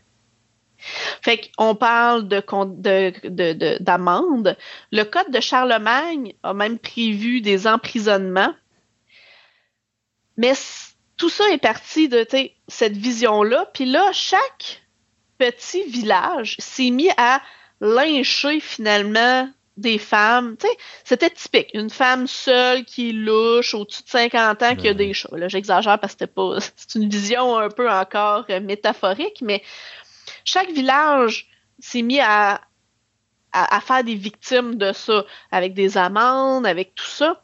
Mais euh, c'était pas. C'était mal vu, ils pouvaient être emprisonnés, ils pouvaient être bon, condamnés à payer des amendes, mais il n'y a pas encore de mise à mort au début comme ça.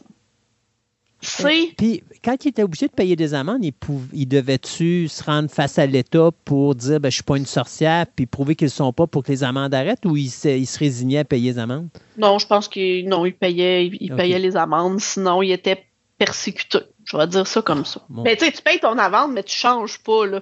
Fait que ça devait être des personnes qui étaient perpétuellement suivies ou euh, euh, pas, pas suivies, mais surveillées par, euh, par les gens. Parce que quelqu'un de très catholique va dire Moi, je pense que c'est une sorcière, ben il va se mettre à l'observer, à la suivre, à noter tout ce qu'elle pouvait faire de démoniaque ou qui ne fitait pas avec euh, la société finalement, même si aujourd'hui on le sait que les guérisseuses, les sages-femmes étaient sorcières. Ça fait que aujourd'hui, tu dis, ben voyons, ça n'a pas de sens. là. Je veux dire, savoir que tel type de plante guérit telle maladie, mais c'est qu'il y a eu des choses négatives euh, au fil de l'histoire, on va le voir un petit peu. Le stéréotype de la sorcière était vraiment, vraiment très présente euh, au début des premiers procès. Les premiers procès, c'était euh, 1420, 1430. euh, ils se sont maintenus pendant deux siècles, puis vers le milieu du 15e siècle, là, ça s'est vraiment développé. C'est-à-dire que c'était plus juste des emprisonnements. Le processus judiciaire, la tradition a permis de, de développer ce mythe-là, puis là, c'était on les condamne. C'était plus juste un emprisonnement, là, c'était mise à mort.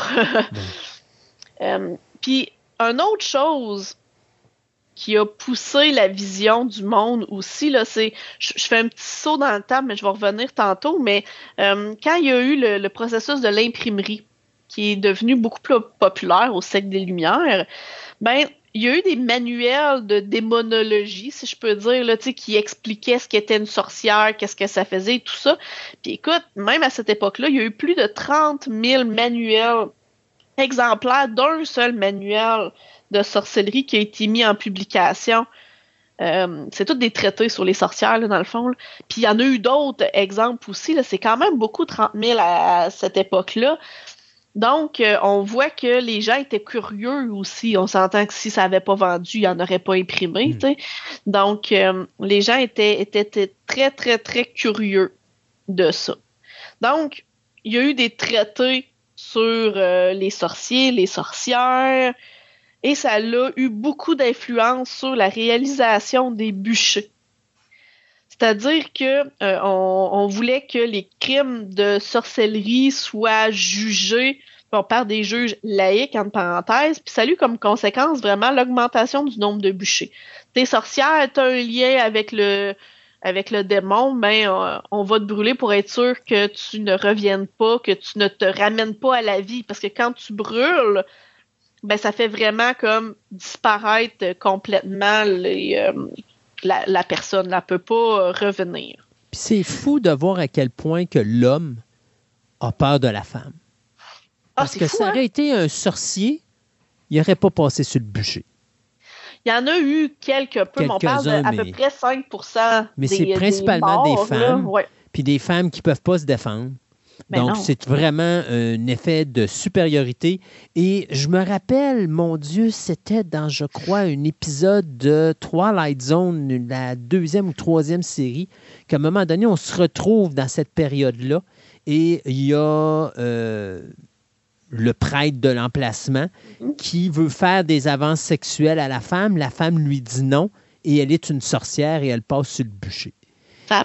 Et, c'est, tu sais, des fois, puis je sais que je vais dire de quoi qui va faire grincer des dents quelques personnes, là, mais tu sais, souvent, on va parler des, des, gens, les Noirs, euh, les Afro-Américains qui en ont subi, puis qui en ont bavé avec l'esclavage et tout ça, mais les femmes, là, pendant l'histoire, et ça, ça date quasiment du début de l'humanité, pensez que c'est à cause de Ève que l'être humain a euh, non, non, mais c'est vrai, d'après la, religion, c'est à cause de Ève que l'être humain a des péchés.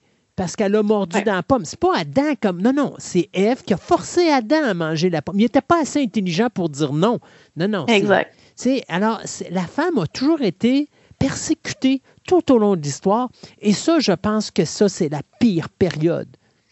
Mais les chasses aux sorcières, sais, oui, tu as eu, bon, euh, je vais en parler un petit peu, la période euh, où est-ce que là, il y a eu vraiment des procès, des mises à mort, mm. mais au fil de l'histoire, il y en a toujours eu des lynchages publics, des lapidations, des choses comme ça.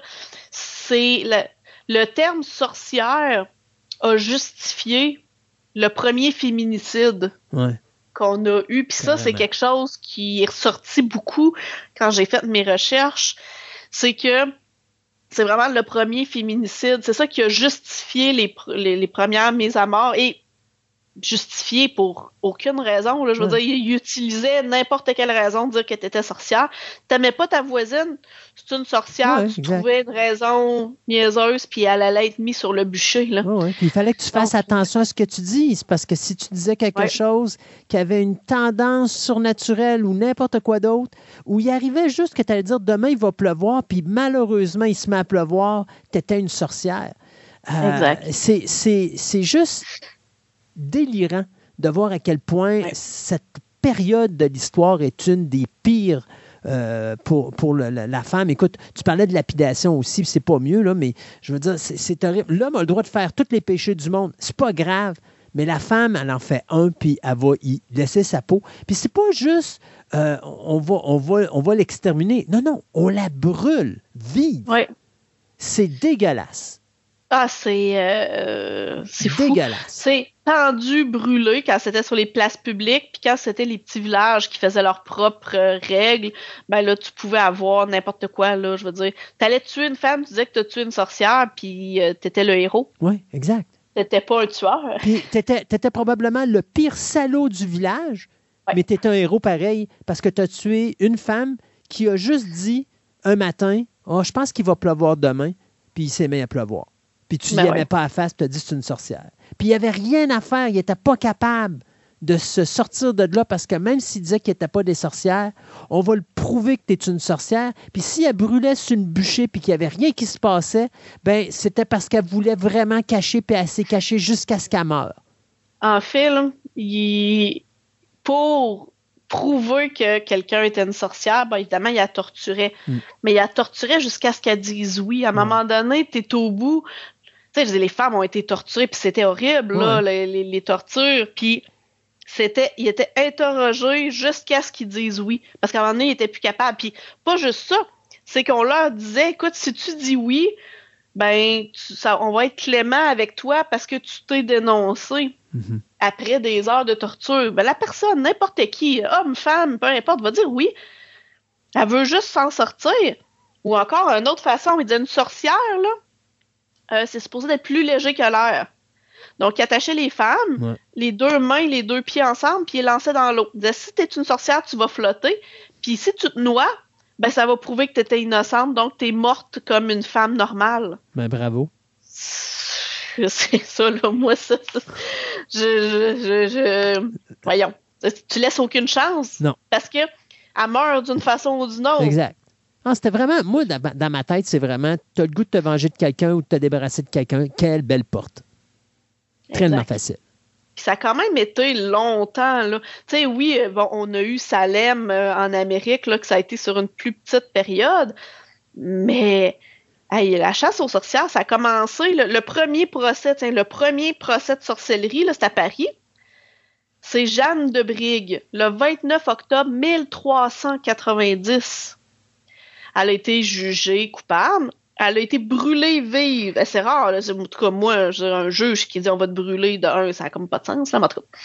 Elle a été brûlée vive le 19 août de l'année suivante, en, 1900, en 1391. Pas de sens. Puis il y a eu des morts et des procès jusqu'à la fin des années 1600. Ah non, c'est débile. Hey, ça veut dire 250 ans au moins de bûcher, de pendaison. Euh, c'est fou. Puis, tu sais, au début, c'était qu'il y en avait moins, c'était plus espacé. Probablement que, tu sais, il y a beaucoup de maladies mentales, là. Tu sais, une femme qui, euh, qui a l'air possédée, c'est peut-être une maladie mentale, ben c'est une sorcière, on va la brûler vive, là. Une femme qui fait un meurtre, c'est une sorcière, même si elle a fait un meurtre pour se défendre. Self-defense, ça n'existait pas là, à cette époque-là. Les premières chasses aux sorcières, vraiment, là, les gens qui partaient à la chasse contre euh, les femmes, euh, ça a eu lieu dès le deuxième quart du 19e siècle, du 19e, du 15e siècle. La majorité des accusés, évidemment, c'est des femmes, hein, ça, on s'en mentira pas. En grande partie pauvres, âgées de plus de 50 ans, isolées. C'est fou, là. Je veux dire, t'es une femme qui vit seule, t'es une sorcière. C'est une drôle, de caractéristique. Euh, L'accusation de sorcellerie, ça s'appuie beaucoup sur la réputation des individus. C'est pas sur des faits tant que ça. Donc, c'est euh, une. Les sorcières étaient marginalisées, discrimi- discriminées. Genre, une prostituée, c'est une sorcière. Parce qu'elle attire le désir de l'homme. Euh, euh, une femme qui a des enfants euh, illégitimes, les concubines, les étrangers, les juives, c'est des sorcières. Les accusations peuvent être portées même après, comme ce qu'on disait tantôt, là, des querelles de voisinage. Ben, on, on accusait le monde. Euh, on s'entend que les principales raisons, c'est beaucoup la peur, euh, bon, la mythomanie, là, les hommes qui aiment pas les femmes aussi, l'appât du gain, le désir d'assouvir des haines personnelles. Sur ça, tu peux pas arriver avec une preuve en cours. Ça a comme pas de sens. Ça me, ça m'hallucine. Euh, il y a eu, comme je disais, 110 000 procès euh, au-dessus de. Ça, c'est sûr qu'on sait parce qu'il y a eu Ça, probablement méchamment plus de procès dans des petits villages que personne ne sont au courant puis qui ont réglé ça entre eux autres, euh, entre les Ben membres oui. du village. Là, tu sais. Ben oui, ben oui, ben oui. C'est ça que je dis, c'est sûr qu'on connaît. tu sais. Ouais. 100 000 personnes peut-être euh, tuées, ben c'est probablement la moitié de ceux. Et c'est- c'est Oh, t'es généreux, je pense. Ça, là, c'est ça. Tu sais, t'as ça, puis pour animer ça, ben t'as une espèce de littérature inquisitoire, le fait par euh, la religion, qui dénonce les pouvoirs maléfiques des sorcières. Il dit qu'ils sont dangereuses parce que c'est la bouche de Satan. Ça arrête pas, là. Mhm. Donc, t'as souvent, c'est comme si c'est sur la peur. Je veux dire, ça arrive, t'as quelqu'un qui a une autre culture, quelqu'un qui fait quelque chose que tu comprends pas, t'as une peur de ça. Ben, la religion a pesé sur le piton puis a dit ah ouais, on va dire que les gens, euh, on va on va utiliser, exploiter la peur des gens beaucoup. Ça c'est fou. Donc, euh, comme je parlais de femmes, bon, de classe populaire, pauvre, euh, il y en a, on se mentira pas, il y a eu quelques vrais criminels au, au travers de ça, dont une des sorcières euh, relativement populaires qui s'appelait La Voisin, euh, qui euh, a tué beaucoup d'hommes euh, en empoisonnant les hommes. Donc, c'était probablement, c'est pas une sorcière, ce serait juste une, une vraie meurtrière Ouais. là, dans son cas en particulier. Mais, tu sais, une femme euh, qui se fait violer, qui veut avorter, Hmm. c'est contre la loi. Donc, C'est une sorcière. c'est une sorcière. Si euh, elle fournit une herbe à quelqu'un d'autre, c'est une sorcière. Donc, on s'entend que c'est pas les femmes, ben, sauf s'ils sont jalouses, c'est rarement une femme qui va dénoncer une autre femme, sauf si pour se protéger elle. Ouais. C'est-à-dire, si c'est elle, elle dit ah, je me suis faite, euh, j'ai juste le mot en anglais, tricker, là, je me, je me suis fait avoir par cette sorcière-là, elle m'a donné un breuvage, ça a fait que j'ai été, euh, j'ai perdu mon enfant, ou tu sais. Mais souvent, c'était des femmes qui aidaient d'autres femmes. C'est ça qui est triste aussi. Des sages-femmes. Les sages-femmes, c'était des sorcières, alors que elles faisaient des miracles en sauvant des bébés Mm. ou en. Tu sais, si la femme meurt, le bébé vit, ben c'est une sorcière. Mais là, je veux dire, c'est quand même pas bien de sa faute. Là. Donc, c'est pour ça qu'on associe. euh, c'est. euh, des gens qui ont une connaissance mystérieuse, je vais dire ça comme ça. C'est-à-dire qui ont des connaissances que les autres ne comprennent pas. Tu sais, aujourd'hui, des femmes qui connaissent les herbes, là, je, je vais faire un petit aparté sur ce que je, je vais parler plus tard, mais aujourd'hui, ça existe encore des sorcières. Puis ils sont fiers de se dire sorcières parce qu'ils ont une connaissance sur le monde naturel. Hmm. Donc, c'est quand même assez euh, impressionnant. Donc, si je retourne euh, à mon époque, donc, c'est des femmes qui étaient détentrices d'une connaissance mystérieuse, euh, qui faisaient des actes que les autres ne comprenaient pas. Donc, c'est beaucoup des femmes, comme on disait, des guérisseuses, des sages-femmes ou des femmes seules qui avaient rien d'autre à faire que d'être dans leur maison. Donc, comment les reconnaître? Par les interrogations, par la torture. Euh, L'histoire de l'eau, tantôt, que je disais, c'est quelque chose qui était assez répandu pour que ce soit euh, connu. euh, donc, tu meurs, tu meurs soit en étant une vraie femme ou soit en étant une sorcière. C'est impressionnant. Fin des persécutions. Bon. À partir du 17e, si- à la fin du 17e siècle, je pourrais même dire début du 18e, tranquillement, pas vite, en Occident, on commence à mettre un frein sur ça. Euh, Il y a des pasteurs qui reconnaissent la sorcellerie, mais qui sont contre la torture et contre les tuer, parce que selon eux autres, c'est pas une façon de guérir ce mal-là, parce que le mal est répandu partout. Donc, à un moment donné, en France, ils ont remplacé les exécutions à mort par des bannissements à vie. Ils ont dit, écoute, on va envoyer le problème ailleurs, au Ouais. lieu des tuer. Ça a permis à certaines femmes de survivre. Euh, aux États-Unis, je dirais que la plus grande réhabilitation, c'est évidemment à Salem, c'est dans le Massachusetts, où est-ce que ils ont vraiment signé une espèce de repentir public, où est-ce que ça a été dit que nous vous demandons à tous pardon du fond du cœur, vu vous que nous avons injustement offensé et déclarons selon notre conscience présente que pour rien au monde, aucun de nous ne ferait à nouveau de telles choses pour de telles raisons. C'est quand même fort à une certaine époque d'avoir eu ça Le courage. euh, le courage, oui, exactement, de dire ça. Puis ça, souvent, c'est à la suite euh, des. euh, mais tu sais, ça, c'est on parle là de 2000. là. Que ça a été début des années 2000, je pense que ça Donc, a été ça- fait. c'est très récent. C'est très récent. Pour, euh, je parle aux États-Unis, pour euh, dans le Massachusetts, Ouais. c'est les descendants de ces sorcières-là qui ont demandé à ce que euh, il y ait eu des excuses publiques, là, si je peux dire, pour les réhabiliter, parce que même eux autres, c'était des enfants de sorcières, ils pouvaient vivre de la discrimination, ce qui est assez Ouais. fou là, quand on parle de ça. Si je remonte un petit peu dans le temps, en Angleterre, ça a été euh, aboli en 1736, la loi contre la sorcellerie. Il y avait des lois contre la sorcellerie, c'est fou, là. Mais ça n'a pas empêché la, la pendaison de la dernière sorcière en 1808. Donc, même si les lois, même si on essayait de changer ça, changer ce que les gens pensent, là, c'est euh, beaucoup plus complexe puis beaucoup plus dur que ce qu'on pourrait penser. C'est fou, là. euh, ça a été. euh, ouais, je te dirais qu'il y a eu des morts jusque dans les années 1800. En Occident, on va dire, tu sais, dans les pays euh, plus occidentaux.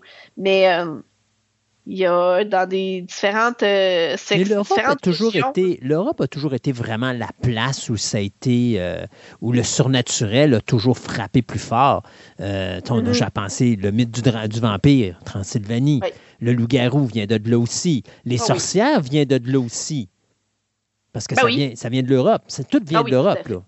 Fait que ça- eux autres, Oui, ça a été parce plus que long. Nous, on n'avait pas ça ici parce que tu avais des religions animistes, des religions, tu sais, les, les peuples euh, autochtones, les Premières Nations qui vivaient ici, mais se noyaient, se noyaient, se, pas se noyaient, mais se guérissaient avec Mhm. les herbes. Il y avait des sages-femmes, il y avait des chamans, donc tu sais, la magie était là, présente partout, là.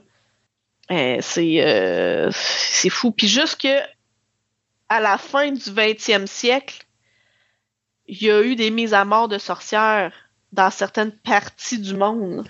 C'est fou, là. Puis là, c'est là, là. On est au, on est Ben- au début du 21e, là. Oui. C'est fou. Donc, tu sais, un 20e siècle, en Afrique, en fait, il y a encore des. Même encore aujourd'hui, il y en a, là, Ouais. des mises à mort. Tu sais, c'est plus, c'est plus quelque chose de répandu, mais il y en a encore. Le premier. Euh, tu sais, il y, a- eu des, euh, des, des textes où est-ce que ça disait la- les sorcières existent, mais il faut pas les tuer. On va dire ça comme ça. Mais le premier à réhabiliter les sorcières, c'est-à-dire le premier à dire peut-être pas des sorcières. C'est Jules Michelet en 1862. Ça fait quand même pas si longtemps que ça, c'est ça le pire.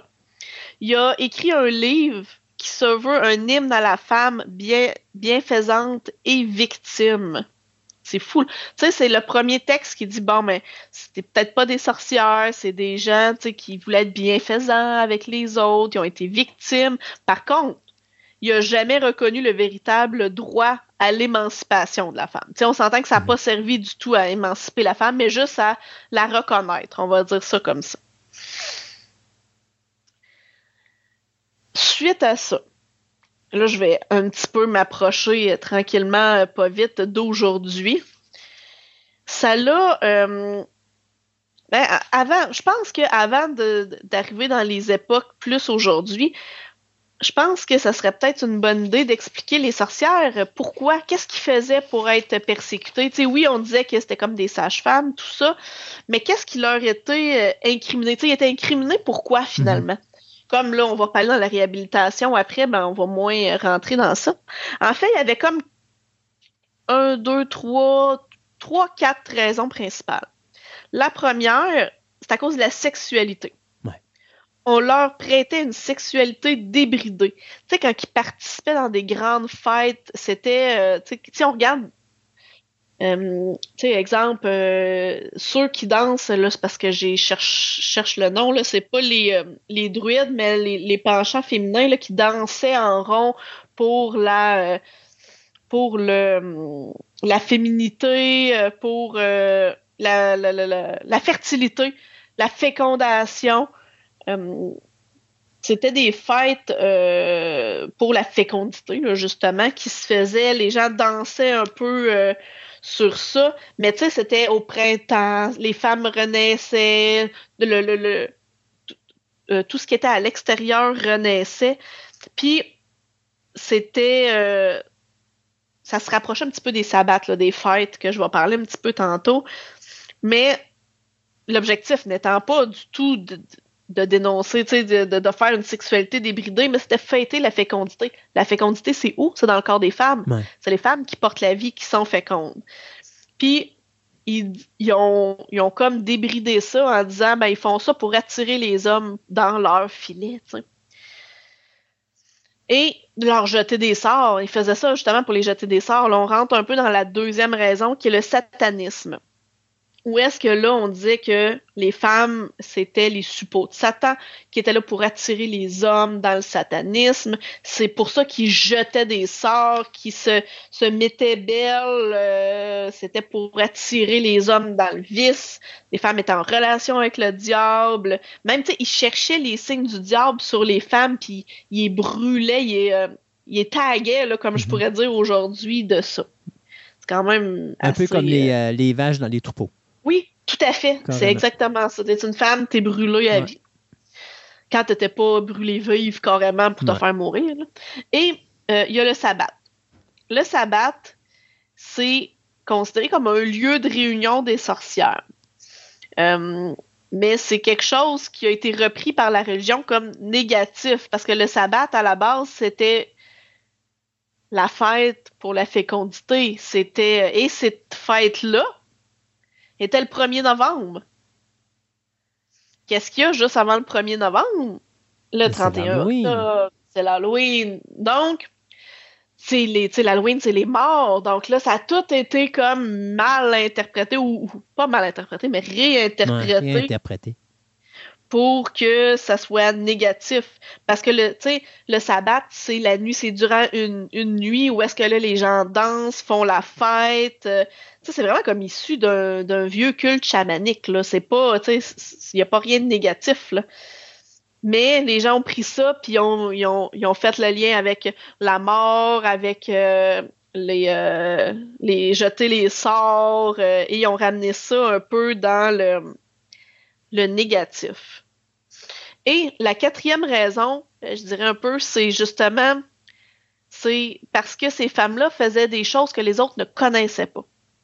C'était l'inconnu, c'était la peur de l'inconnu. Ou est-ce que, tu sais, ce qu'ils voulaient faire était très positif, qui était aider les autres. Euh, guérisseuses, sages-femmes, les médecins finalement un Mhm. peu de l'époque, parce que les vrais médecins, c'était pas tout le temps, tout le temps euh, parfait non plus. Donc, toute l'inconnu, finalement, je vais dire ça comme ça, toute l'inconnu était un peu la quatrième raison. Ben, dis-moi si je me trompe, mais tu sais, bon, c'est pas un secret, les femmes étaient beaucoup plus à la cuisine à l'époque, donc à ce moment-là, ils font la popote, donc ils vont essayer des herbes, ils vont essayer plein de choses, plus que le gars qui, lui, fait juste les jobs lourds, les jobs d'administration, les jobs de direction.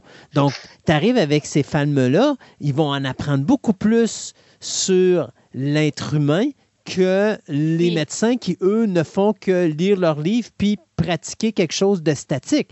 Donc, Ah, la femme. La femme, elle, fait de la cuisine, puis à un moment donné, découvre, hey, cette herbe-là est bonne pour le corps, elle est bonne pour telle affaire, elle va en parler à quelqu'un d'autre. C'est pas de la magie, c'est juste quelque chose de biologique. C'est une croyance. C'est ça, c'est une connaissance qu'ils ont acquis. Tu sais, les femmes allaient dans la forêt cueillir Un euh, peu comme les druides. Les herbes. cueillir. Oui, c'est ça. Puis, ben, t'as une nouvelle herbe, t'as ça, ça a l'air bon. À un moment donné, tu dis, tu sais, je vois des animaux la manger, donc j'estime que je mourrais pas si je l'essaye. Puis là, ils découvrent des vertus. Euh, enlever le venin, euh, penser des plaies avec certaines, certains trucs, euh, guérir des maladies, aider quand t'as le rhume, peu importe, ben c'était toutes des découvertes qui étaient faites par chance, par en parenthèse, accident. mais par essai et erreur. Ouais.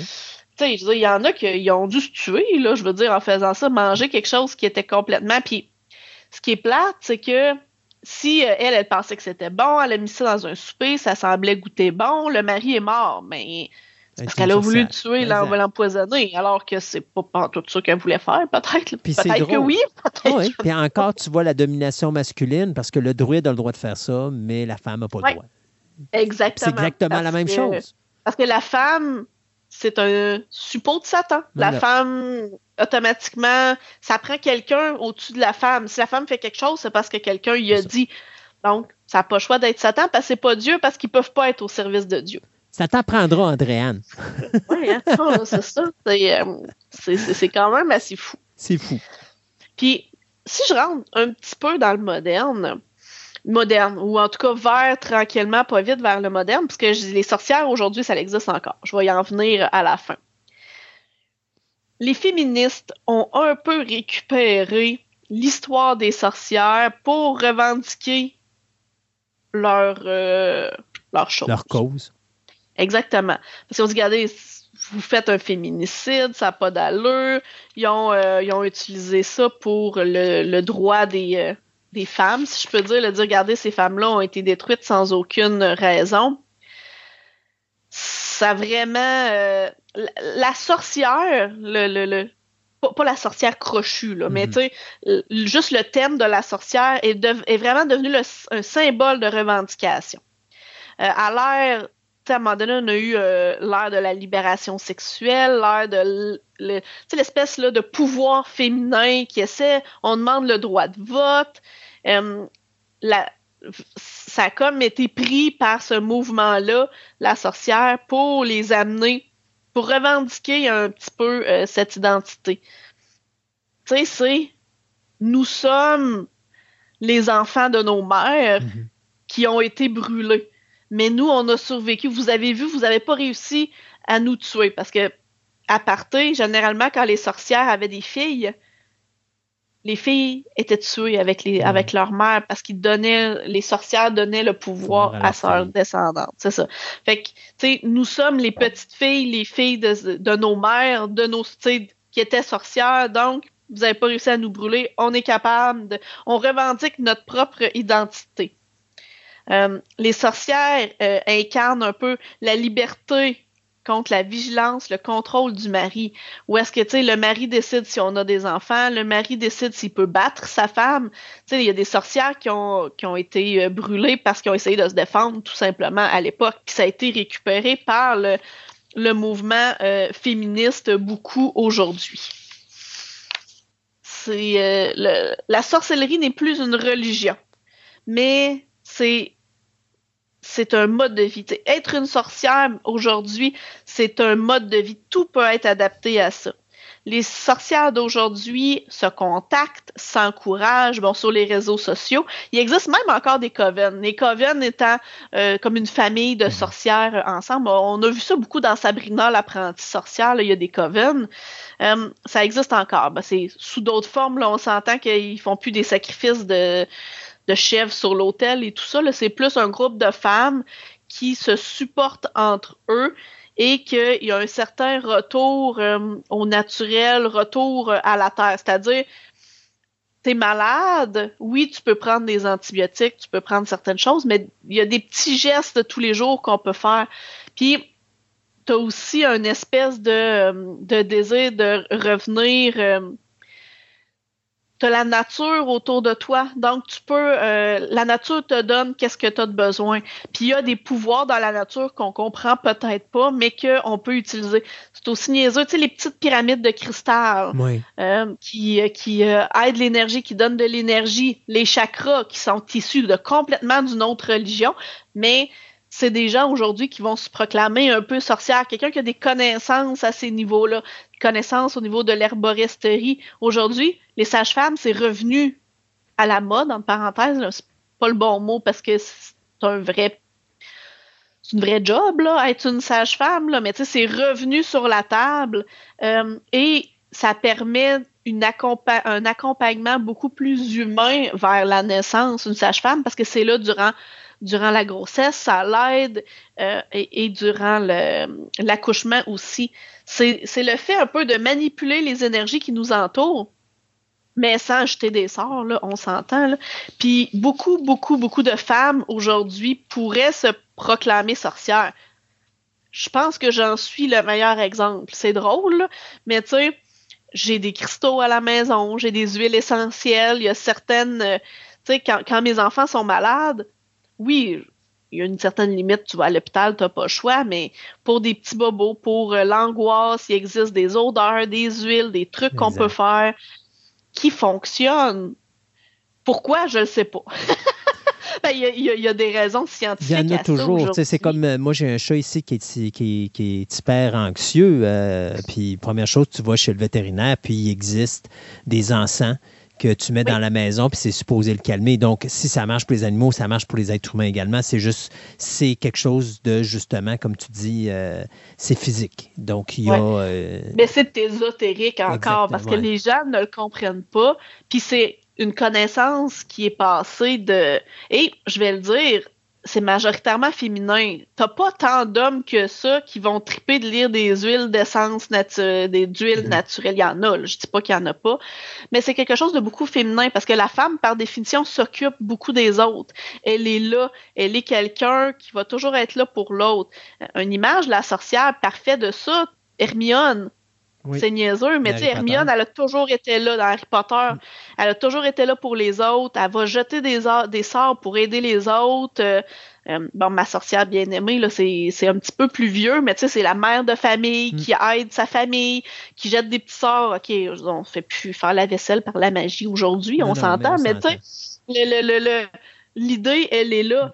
Euh, puis même récemment, tu as Sabrina, l'apprentie sorcière, qui pourtant est, est une sorcière qui parle qui est avec le, dieu cornu qui est supposé d'être bon qui est devenu le diable avec les années mais c'est pas euh, c'est pas méchant mm. tu sais ça, ça démontre que même là, je vais dire la magie noire entre parenthèses n'est pas quelque chose d'obligatoirement négatif oui mm. bon il faut qu'il faut qu'il des fois il tue des animaux des trucs comme ça puis c'est avec le sang beaucoup mais l'objectif n'est pas quelque chose de négatif, n'est pas de tuer quelqu'un, de faire, euh, tu sais, c'est c'est d'aider finalement sa communauté aussi. Mais un bel exemple de sorcière qui est pas, ben, même si à un moment donné elle va virer du côté sombre, mais qui est un bel exemple d'une personne tout à fait normale qui va devenir sorcière. Il faut penser au personnage de Willow dans la série de Buffy. Ah, ben oui, tout à fait. Je pense que c'est le plus bel exemple. Et, euh, à un moment donné, elle rencontre d'autres sorcières, puis il y, a un regroupement qui doivent éliminer les sorcières. Tu sais, tu passes à... Joss Whedon avait fait une super belle job à ce niveau-là, au niveau du, des sorcières, dans ce, dans ce show-là. Mm-hmm. Et il prend quelqu'un qui est totalement normal, qui est une personne qui n'a aucun pouvoir, mais qui va développer avec la connaissance ses qualités de sorcière. Et c'est pas parce qu'elle est née sorcière, c'est pas parce qu'elle a des super pouvoirs, c'est la connaissance. Et si on vient à Hermione Granger dans Harry Potter, dans les trois, dans le trio, tu as Harry, Ron et Hermione, qui est la meilleure magicienne et la meilleure sorcière? C'est Hermione. Pourquoi? Parce que c'est la plus euh, ben, connaissante. Ouais, ben, c'est la plus, c'est celle qui étudie le plus. Elle connaît les livres par cœur, elle connaît tout par cœur. C'est la seule qui a deux parents moldus, donc qui ne sont pas des magiciens. Oui. Puis elle en est une. Donc, c'est pas parce que tu as des pouvoirs ou que ça vient de l'ADN ou que ça vient d'une mhm. génération, c'est quelque chose qui est tout à fait naturel euh, parce que ça va avec la connaissance. Oui. Puis ça va avec un retour aux sources aussi. Tu sais, vouloir être plus naturel en parenthèse, parce que j'aime pas mhm. ce mot-là, mais tu sais, tu as des regroupements de femmes qui vont, euh, tu sais, exemple, se, rencontrer euh, sur le bord d'une rivière, vont se faire un feu, vont partager des connaissances, qui est comme, je veux dire, en tant que tel, c'est pas sorcier, là, c'est pas, euh, c'est pas magique, mais ils recréent euh, ce qui pouvait être à l'époque considéré comme des sorcières, ou est-ce que là, ils discutent, ils partagent des connaissances. Tu sais, c'est pas par écrit, c'est beaucoup verbal.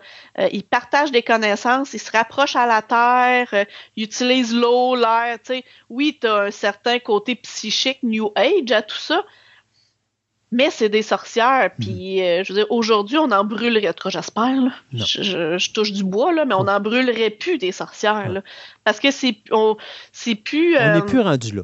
Non, c'est ça. Puis, il y a des peuples qui pourraient être encore là, tu sais, euh, comme je disais, en Afrique, dans certaines zones d'Afrique, même en Amérique du Sud, dans certaines zones.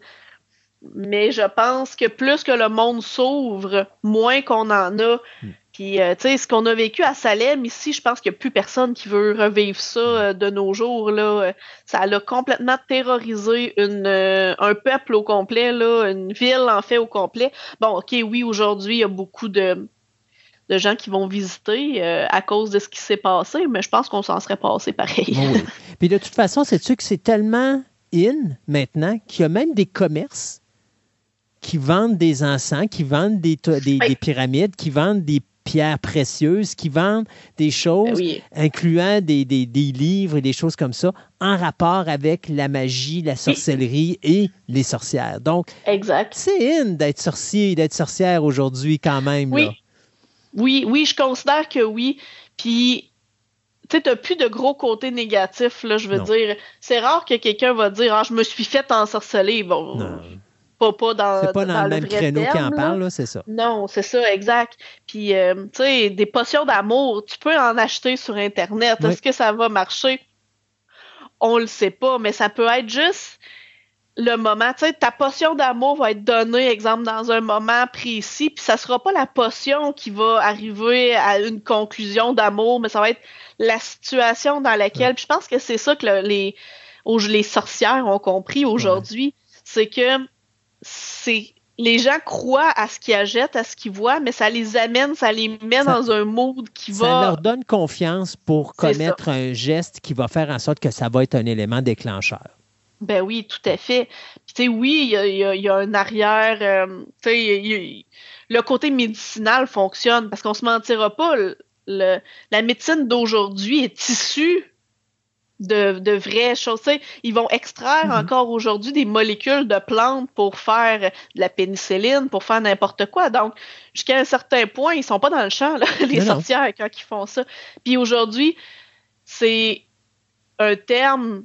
C'est encore drôle de dire Hey, moi je me considère comme une sorcière, mais c'est de plus en plus in, justement, de Ouais. plus en plus accepté. Puis il faut redéfinir le terme, je pense, euh, aujourd'hui, pour pas que quelque chose comme dans les années 1000 1300 se reproduise.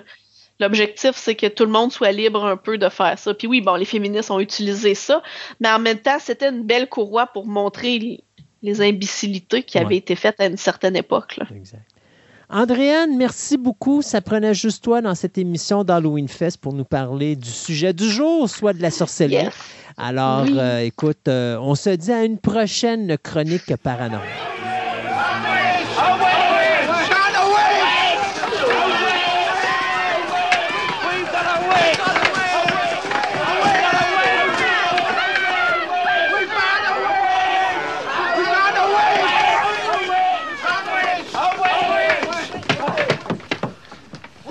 The witch. May we burn her? Burn her!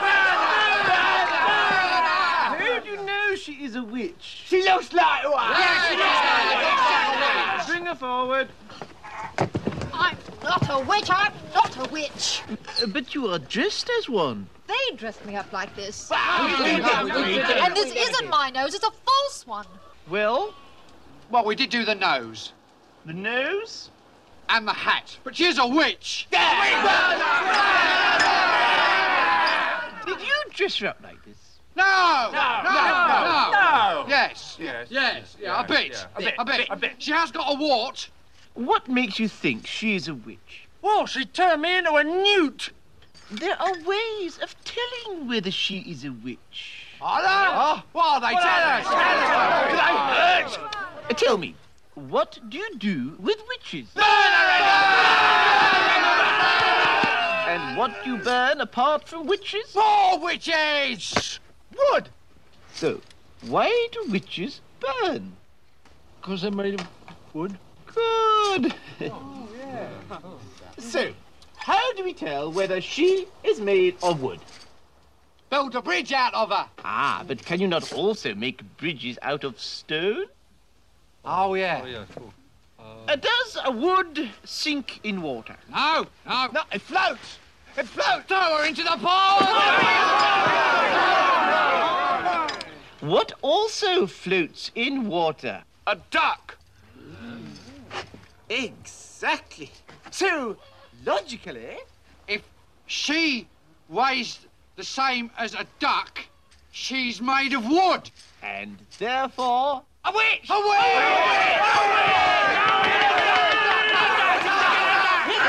Et donc, comme à l'accoutumée, notre ami Martin est toujours présent avec nous lorsqu'on a une grosse émission spéciale.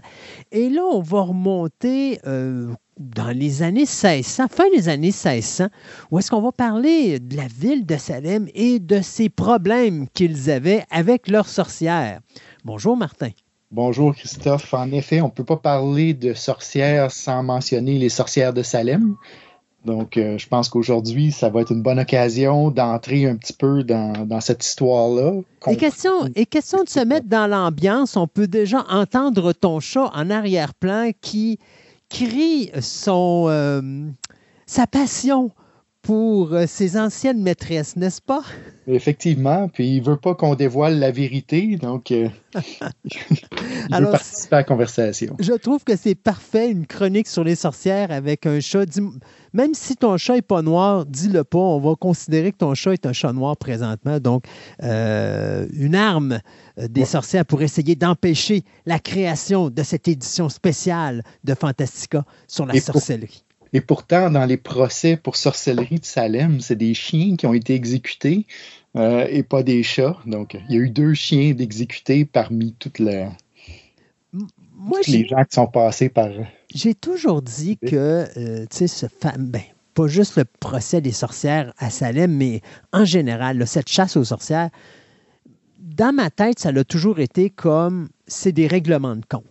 Genre euh, un gars ou un prêtre ou un haut gradé d'une ville qui décide d'avoir une aventure avec une femme qui ose lui dire non. Et là, il va s'en virer de va dire Cette femme-là, là, c'est une sorcière. Exécutons-la. Oui.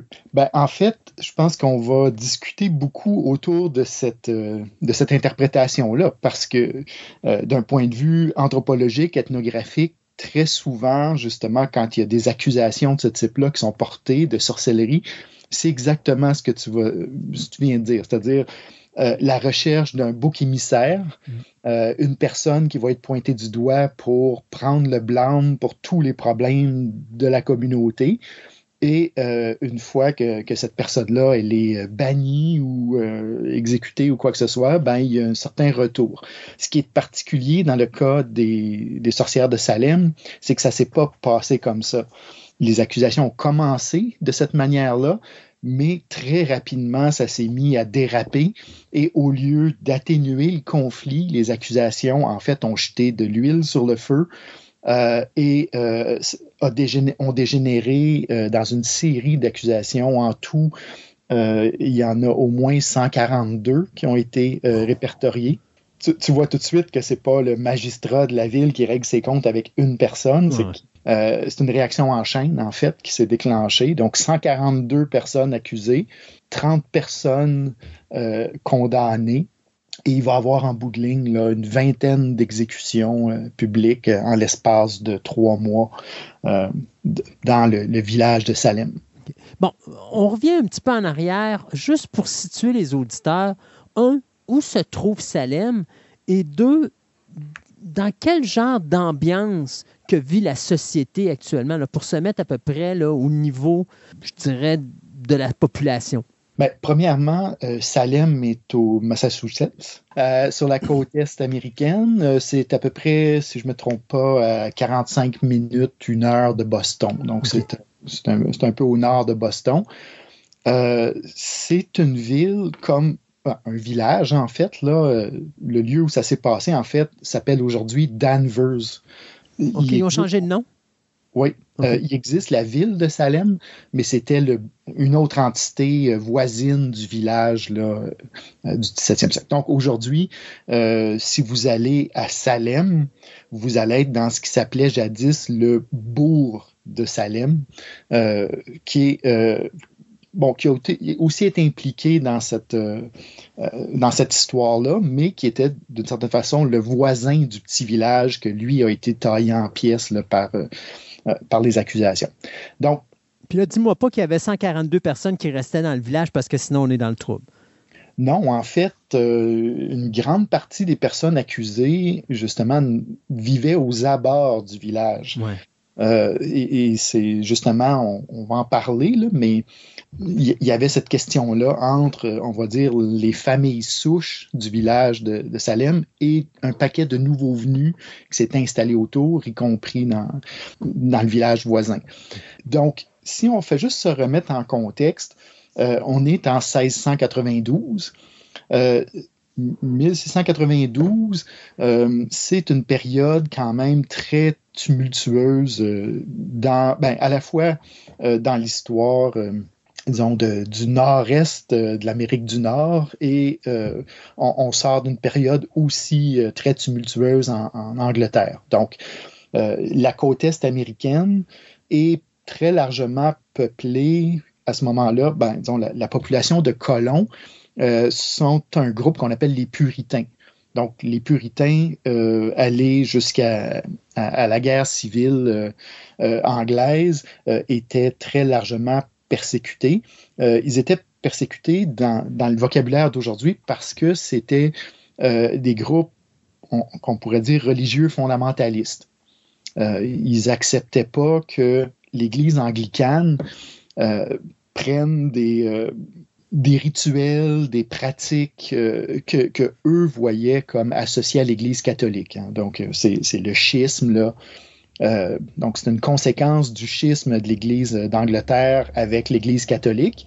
Euh, donc, eux, c'était d'une certaine façon les radicaux là-dedans. C'est-à-dire qu'encore aujourd'hui, l'Église anglicane va avoir euh, des évêques, va avoir des habits qui peuvent rappeler bon, la, liturgie et, beaucoup d'éléments qu'on peut associer à l'Église catholique. Donc, la grande messe, les rituels, etc. Les puritains étaient contre tout ça. Eux était vraiment, comme leur nom le dit, là, pour un, retour là, à, une forme de religion très austère et persécutés ben, par les anglicans. Euh, ils ont pris le bateau pour euh, euh, aller fonder leur société idéale d'une certaine façon dans le nord-est des, États-Unis. Donc, c'est l'histoire vraiment de, la colonisation de, de la Nouvelle-Angleterre en grande partie. Donc, jusque-là, je dirais, on est dans un scénario assez normal, disons, de ce genre de colonisation-là, c'est-à-dire que euh, ce sont des familles entières et des communautés qui existaient déjà en Angleterre qui euh, se transportent euh, dans les Amériques et s'installent vraiment en, petites communautés autarciques autogouvernées. Donc, pas trop de bouleversement social jusque-là, sauf que en arrivant euh, dans les Amériques, s'installent, et là, ils vont se trouver dans un contexte très tumultueux, c'est-à-dire que la Nouvelle-Angleterre du, du 17e siècle, euh, c'est un lieu de confrontation, euh, notamment avec les Français qui sont ben, au Québec d'aujourd'hui. Donc, il va y avoir des expéditions militaires américaines donc qui, vont faire des incursions euh, jusqu'à la ville de Québec. Euh, les, Français de la Nouvelle-France vont, euh, vont se faire des alliés à Benaki, entre autres, autochtones, et ils vont les armer pour qu'ils aillent harceler les, les, colons puritains de la Nouvelle-Angleterre. Donc, c'est un, un contexte de guerre. C'est un contexte vraiment de guerre civile où beaucoup de ces populations puritaines-là vont être déplacées au départ, c'est des communautés assez homogènes qui s'installent. Et là, tout d'un coup, euh, dans, euh, la, trentaine d'années qui précèdent, euh, les, procès pour sorcellerie, ce qu'on voit, d'une certaine façon, c'est un, paquet de réfugiés de la Nouvelle-Angleterre qui commencent à, se déplacer. Entre autres, ils vont quitter la côte parce que c'est trop vulnérable, tu te fais attaquer trop souvent, ils vont rentrer un petit peu à l'intérieur des terres, etc. Donc, en gros, une des interprétations, je pense, euh, anthropologiques les plus euh, crédibles sur ce qui s'est passé à Salem, c'est justement l'idée qu'on est devant une société, euh, disons, une communauté qui est vraiment en train de se transformer profondément. On passe d'un mode de gestion de ce qu'on appellerait d'une communauté fermée, où tout le monde se connaît, tout le monde est parent, tout le monde, et on a comme des manières de, régler nos conflits, à une communauté où, euh, ben, en gros, on a affaire non seulement avec, à des étrangers, mais aussi on a affaire avec le pouvoir, un pouvoir extérieur qui commence à s'affirmer. Dans ce cas-ci, c'est le, euh, pouvoir de, du, Commonwealth euh, du Massachusetts, c'est-à-dire qu'il commence à avoir un, pouvoir supérieur qui s'affirme et qui vient briser cette autonomie-là de, la petite communauté. Donc, qu'est-ce qui se passe, euh, disons, à la fin du, du 17e siècle, donc 1692? Il y a une série ben, de, ben, une épidémie, si on peut l'appeler comme ça, c'est-à-dire qu'il euh, y a des, jeunes filles, 9 ans, 11 ans, euh, qui se mettent à, avoir des symptômes étranges, donc des symptômes qui rappelleraient un peu l'épilepsie, mais qui ne correspondent pas tout à fait. Donc, ce sentiment de, comme elle disait, d'être pincé et tourmenté par, par quelque chose d'invisible. Donc, euh, la peau, euh, il y a des démangeaisons extrêmes, euh, beaucoup de spasmes aussi. donc, ils vont lâcher des cris, ils vont avoir des mouvements complètement erratiques, etc. Donc, c'est quelque chose qui ressemblait un petit peu à de la possession. Ben, disons que dans cet univers-là, mm-hmm.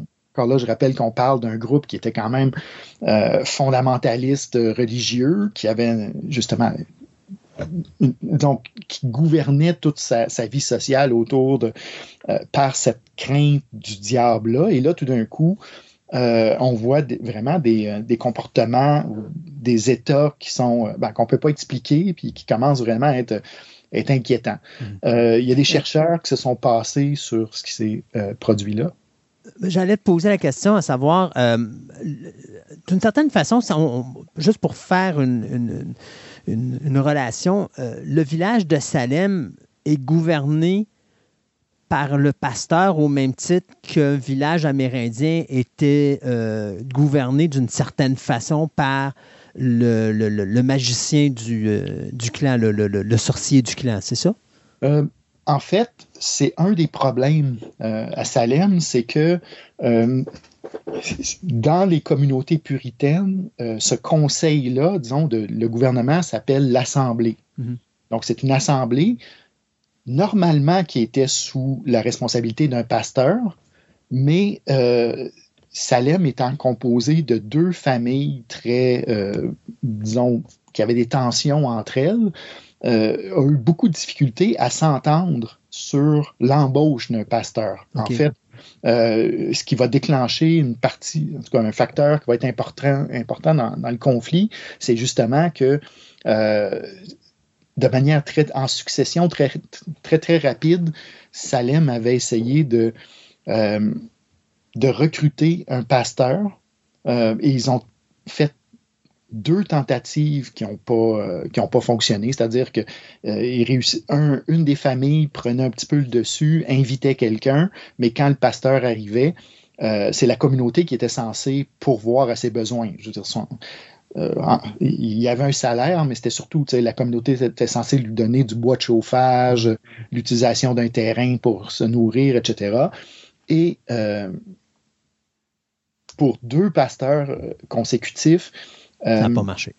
Ça n'a pas marché. Donc, imagine ça, là, euh, le pasteur qui arrive avec sa famille et là, ben, la communauté ne veut pas te nourrir, euh, il ne veut pas te donner de bois de chauffage, etc. et, ils ont quitté très rapidement. là où ça l'a éclaté, c'est quand ils ont tenté à nouveau d'embaucher un troisième pasteur, Samuel Paris, qui va devenir un, personnage central de, de toute cette persécution-là. Donc, on voit beaucoup de tensions. Mais ça, c'est assez normal, je dirais, pour une communauté fermée, comme je décrivais. Une communauté traditionnelle fermée va souvent se, se diviser en factions, qu'on appelle, en, clans. Et ces clans-là, la plupart du temps, sont familiaux. Donc, dans ce cas-là, dans le cas de Salem, c'était la famille Porter et la famille Putnam euh, qui, qui s'étaient comme mises ensemble pour fonder le village. Et euh, bon, qui tiraient chacune la couverte de son côté, mais euh, disons, le, factionnalisme dans les communautés traditionnelles souvent trouve un certain point d'équilibre. Euh, eux, bon, il y avait des tensions, etc., mais disons qu'on n'était pas dans la confrontation comme ce qui va arriver. Là où ça a commencé à, à exploser, justement, c'est quand on a eu une, troisième chicane à propos du pasteur qu'on qu allait embaucher. Donc là, la tension monte à son comble et ça correspond par hasard euh, à cette épidémie dont j'ai parlé.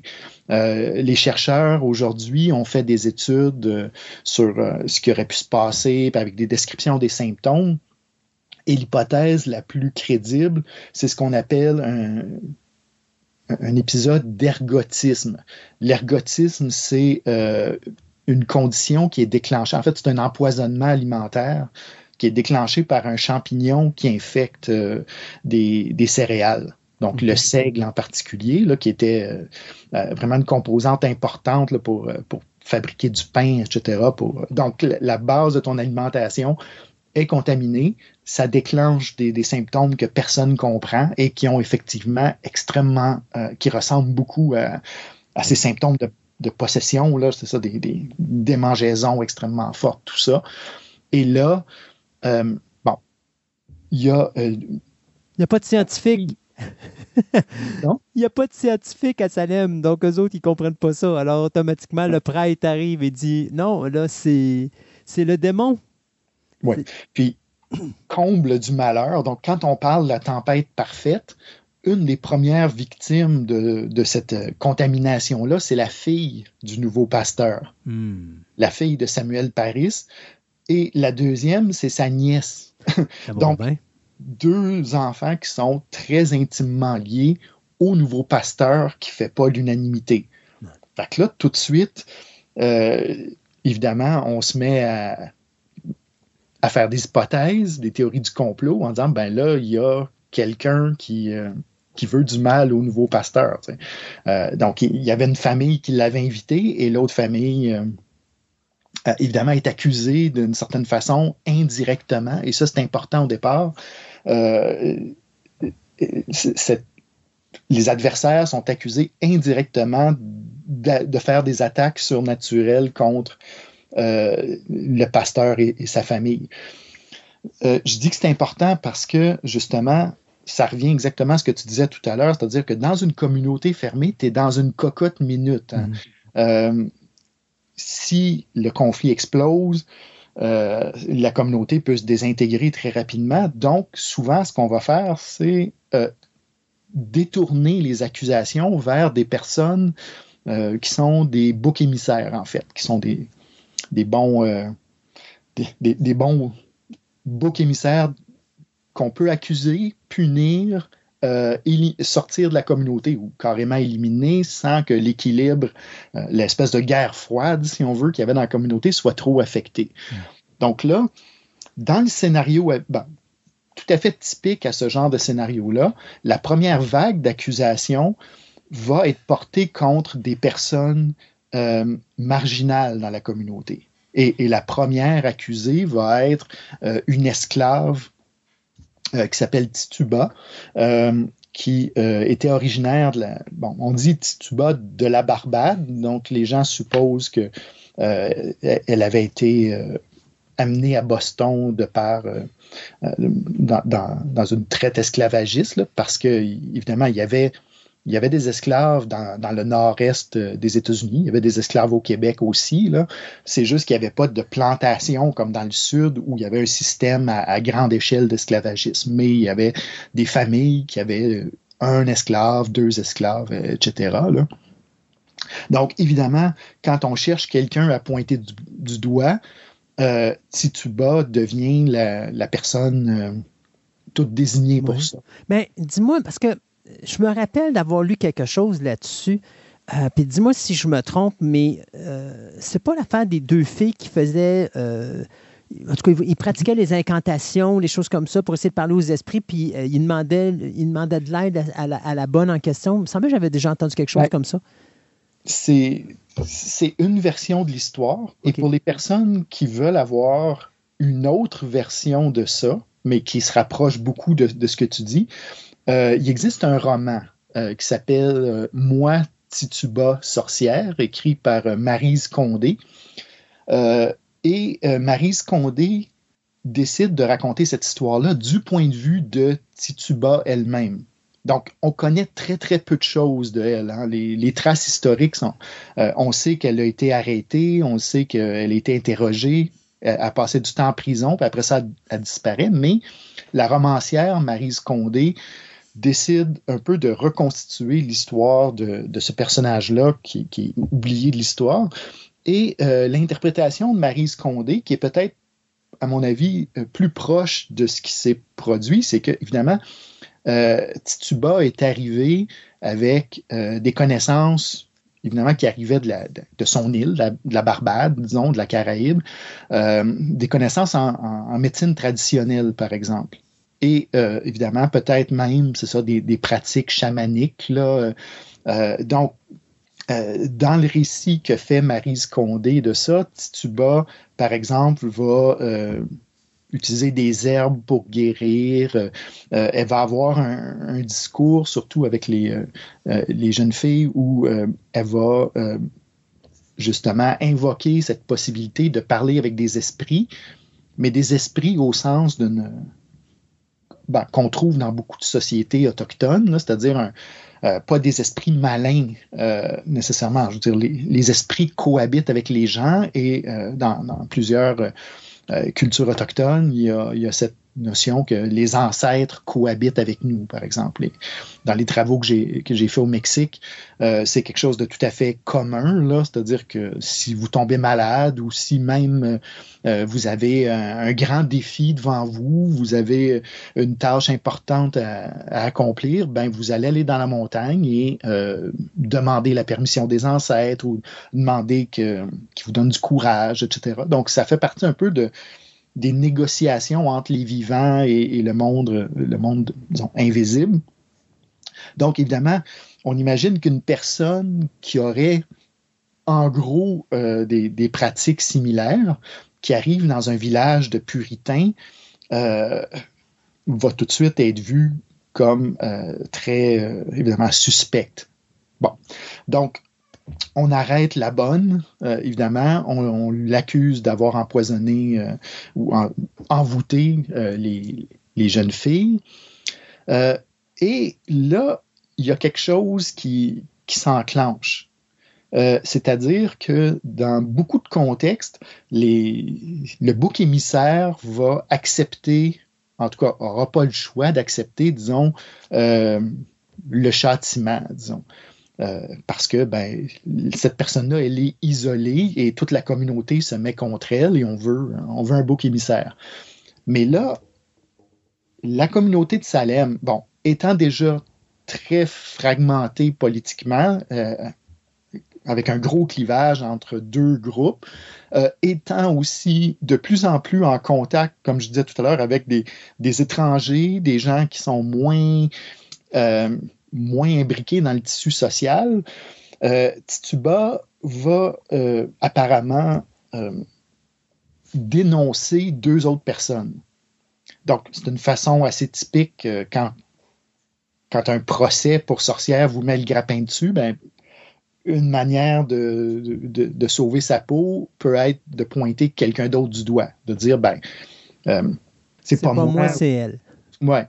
Et les deux personnes que Tituba va, va accuser apparemment sont aussi deux personnes qui sont marginales dans la communauté. Donc on reste encore dans, dans le pattern classique.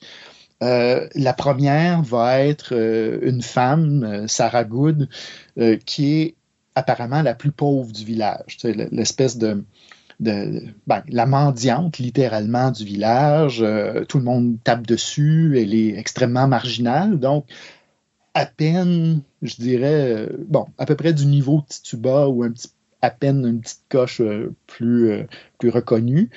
Et la, la deuxième personne qu'elle va pointer du doigt s'appelle Sarah Osborne, qui, elle, est, vue un peu comme la personne euh, amorale de la communauté. C'est une veuve euh, qui s'est remariée, euh, qui vient pas nécessairement aux assemblées religieuses. On n'est pas trop pratiquante, est pas trop. Donc, elle, c'est un peu la suspecte.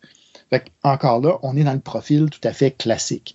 Dans, et, ça, ben, dans les études historiques qui ont été faites de Salem, euh, les auteurs s'entendent assez bien pour dire que si ces trois personnes-là avaient été condamnées euh, et, expulsées de la communauté ou, autre chose, ou mises à mort peut-être, euh, le village aurait peut-être retrouvé, disons, son état de guerre froide avant. Sauf que là, de par la fragmentation, de par le fait qu'on est devant une société qui devient de plus en plus individualiste. Euh, ces trois personnes-là, ben, Sarah Good et, Sarah Osborne, surtout les deux euh, nouvellement accusées, elles vont aussi pointer des gens du doigt. Et là, ça va éclater parce que les, les personnes qu'elles vont pointer du doigt ne sont pas des personnes euh, marginales dans la communauté. Au contraire, ce sont des personnes, deux femmes, entre autres, extrêmement respectées, des bonnes puritaines aux valeurs morales, euh, euh, disons, euh, qui correspondent aux attentes dans la communauté. personne n'avait jamais rien dit sur elles. Et là, accusant ces personnes-là, la spirale commence. Parce que là, tout d'un coup, les, factions vont vraiment se mobiliser autour de ça. Euh, malheureusement, la mémoire m'échappe. Euh, je pense que c'est il accuse des deux, euh, deux femmes, disons, du clan Porter, disons. et là, ben, évidemment, tout le clan se, se mobilise autour pour les défendre. C'est ça la différence entre quelqu'un de marginal pour qui personne va prendre fait cause, et quelqu'un qui est, qui est au cœur, disons, des réseaux sociaux de la communauté. Et là, ben, ses alliés se manifestent. Et eux, la manière dont ça va se manifester, ben, c'est en accusant encore d'autres personnes. Et la réponse à ça va être non seulement d'accuser ces femmes, disons, de bonne réputation, mais leurs filles, leurs maris, leurs fils, leurs cousines, etc. Et là, ben, on voit comment ça fait tache d'huile, euh, et, ça crée une spirale, euh, comme je disais, euh, qui va mener jusqu'à accuser, à peu près 140 personnes. Les chiffres varient entre 140 et 200, mais ce qui est énorme pour une spirale, disons, d'accusations de, sorcellerie de ce type-là. là mais qu'est-ce qui se passe? Parce que, tu sais, on a eu les premières accusations et tout ça. Qu'est-ce qu'ils font avec ces gens-là? Parce que, est-ce qu'on a commencé à faire les bûchers? Non, il n'y a pas eu de bûchers. OK. Euh, ils, ont, ben, ils sont d'abord mis en prison. OK. Donc, on va remplir les prisons. Euh, ben, assez rapidement, parce que ça ne doit pas être gros, les prisons au Salem. Non, c'est ça. Mais ils vont en envoyer jusqu'à Boston. OK. Euh, les, les, premières Tituba, Saragoud, etc., vont être envoyés euh, plus euh, à Boston parce qu'à un moment donné, c'est ça, ça, devient tellement gros que, justement, on attire l'attention des autorités euh, de la colonie. c'est plus une petite affaire de village, alors que les accusations de, sorcellerie, très, très souvent, justement, dans les communautés traditionnelles, c'est une manière de régler les, les conflits du village à l'interne. Tandis que là, ben, évidemment, quand on est rendu dans, des centaines d'accusations, ben, évidemment que le lieutenant-gouverneur du Massachusetts euh, euh, donc, commence à, être préoccupé par ça et là, ben, il va intervenir. Donc, en gros, euh, pendant cinq mois, six mois à peu près, début janvier jusqu'à mai 1692, c'est le, cycle des accusations. On attrape les gens. Il y en a plusieurs qui se sont sauvés puis qu'on n'a jamais revu, mais on en attrape plusieurs et on les met en prison. Euh, jusqu'au moment où les euh, justement les autorités disent ben là, euh, écoutez, ça n'a pas de bon sens, il faut qu'on enclenche des procès. Toutes ces personnes-là, condamnées, ben, disons, accusées de sorcellerie, il faut commencer à faire du ménage là-dedans. bon, comme par exemple, Tituba, l'hypothèse, c'est que justement, vu que c'était quand même était au bas de l'échelle, ben, aussitôt qu'elle a eu dénoncé deux autres personnes, ils l'ont juste euh, expulsé, puis on ne l'a plus jamais revu. Donc, il y a cette idée-là de, euh, bannissement aussi de la communauté. Euh, mais rapidement, on va enclencher quand même un processus de, de procès et, et, procès avec potentiellement peine de mort. OK, on a des gens qui ont été envoyés en prison mais ce que tu me dis, c'est qu'eux autres, ils n'ont pas passé devant un tribunal. Donc, ils les mettent en prison puis ils auraient pu rester là jusqu'à la fin de leur jour. C'est pas genre, tu vas en prison puis on le garde là euh, six semaines? Non, non, non, non. C'est. Euh, en fait, même suffit d'être accusé. Hein. C'est. Il euh, n'y a pas de. Il a pas d'enquête comme telle. Il n'y a pas d'avocat à cette époque-là. ouais, non, disons que. Ben, déjà, juste être en prison, tu devais toutes les dépenses liées euh, à la prison, incluant euh, tes chaînes, euh, tu devais les payer de ta poche. Là. Donc, t'imagines payer un avocat, c'était. Mais là, qu'est-ce qui se passe pour notre mendiante de tantôt qui n'a pas une scène? Oui. Ben, quand, quand tu étais dans cette situation-là, en fait, tu payais ta dette par du service. Donc, en gros, tu étais mis en esclavage. OK tu devenais euh, euh, esclave, mais il y avait toutes sortes de, gradations, mais en fait, des travaux forcés d'une certaine façon. Ben, c'est ça que j'allais dire. Est-ce que c'est l'ancêtre? Euh, parce que, tu sais, les prisons aux États-Unis, nous autres ici, ben, on pense surtout, moi, quand je vois les prisons américaines, je vois surtout les affaires pour les, les, années 70, les années 80, où tu vois des, prisonniers qui s'en vont faire des travaux forcés à l'extérieur, qui amènent avec. Ils, ont tous, ils sont tous attachés par une chaîne, puis ils se promènent sur un chemin avec leurs piquets, puis là, ils vont les piquer dans le sable, puis des choses comme ça. Est-ce que ça, c'est l'ancêtre? Est-ce que ça a commencé dans cette période-là, ces, affaires de, de, travaux forcés pour les prisonniers?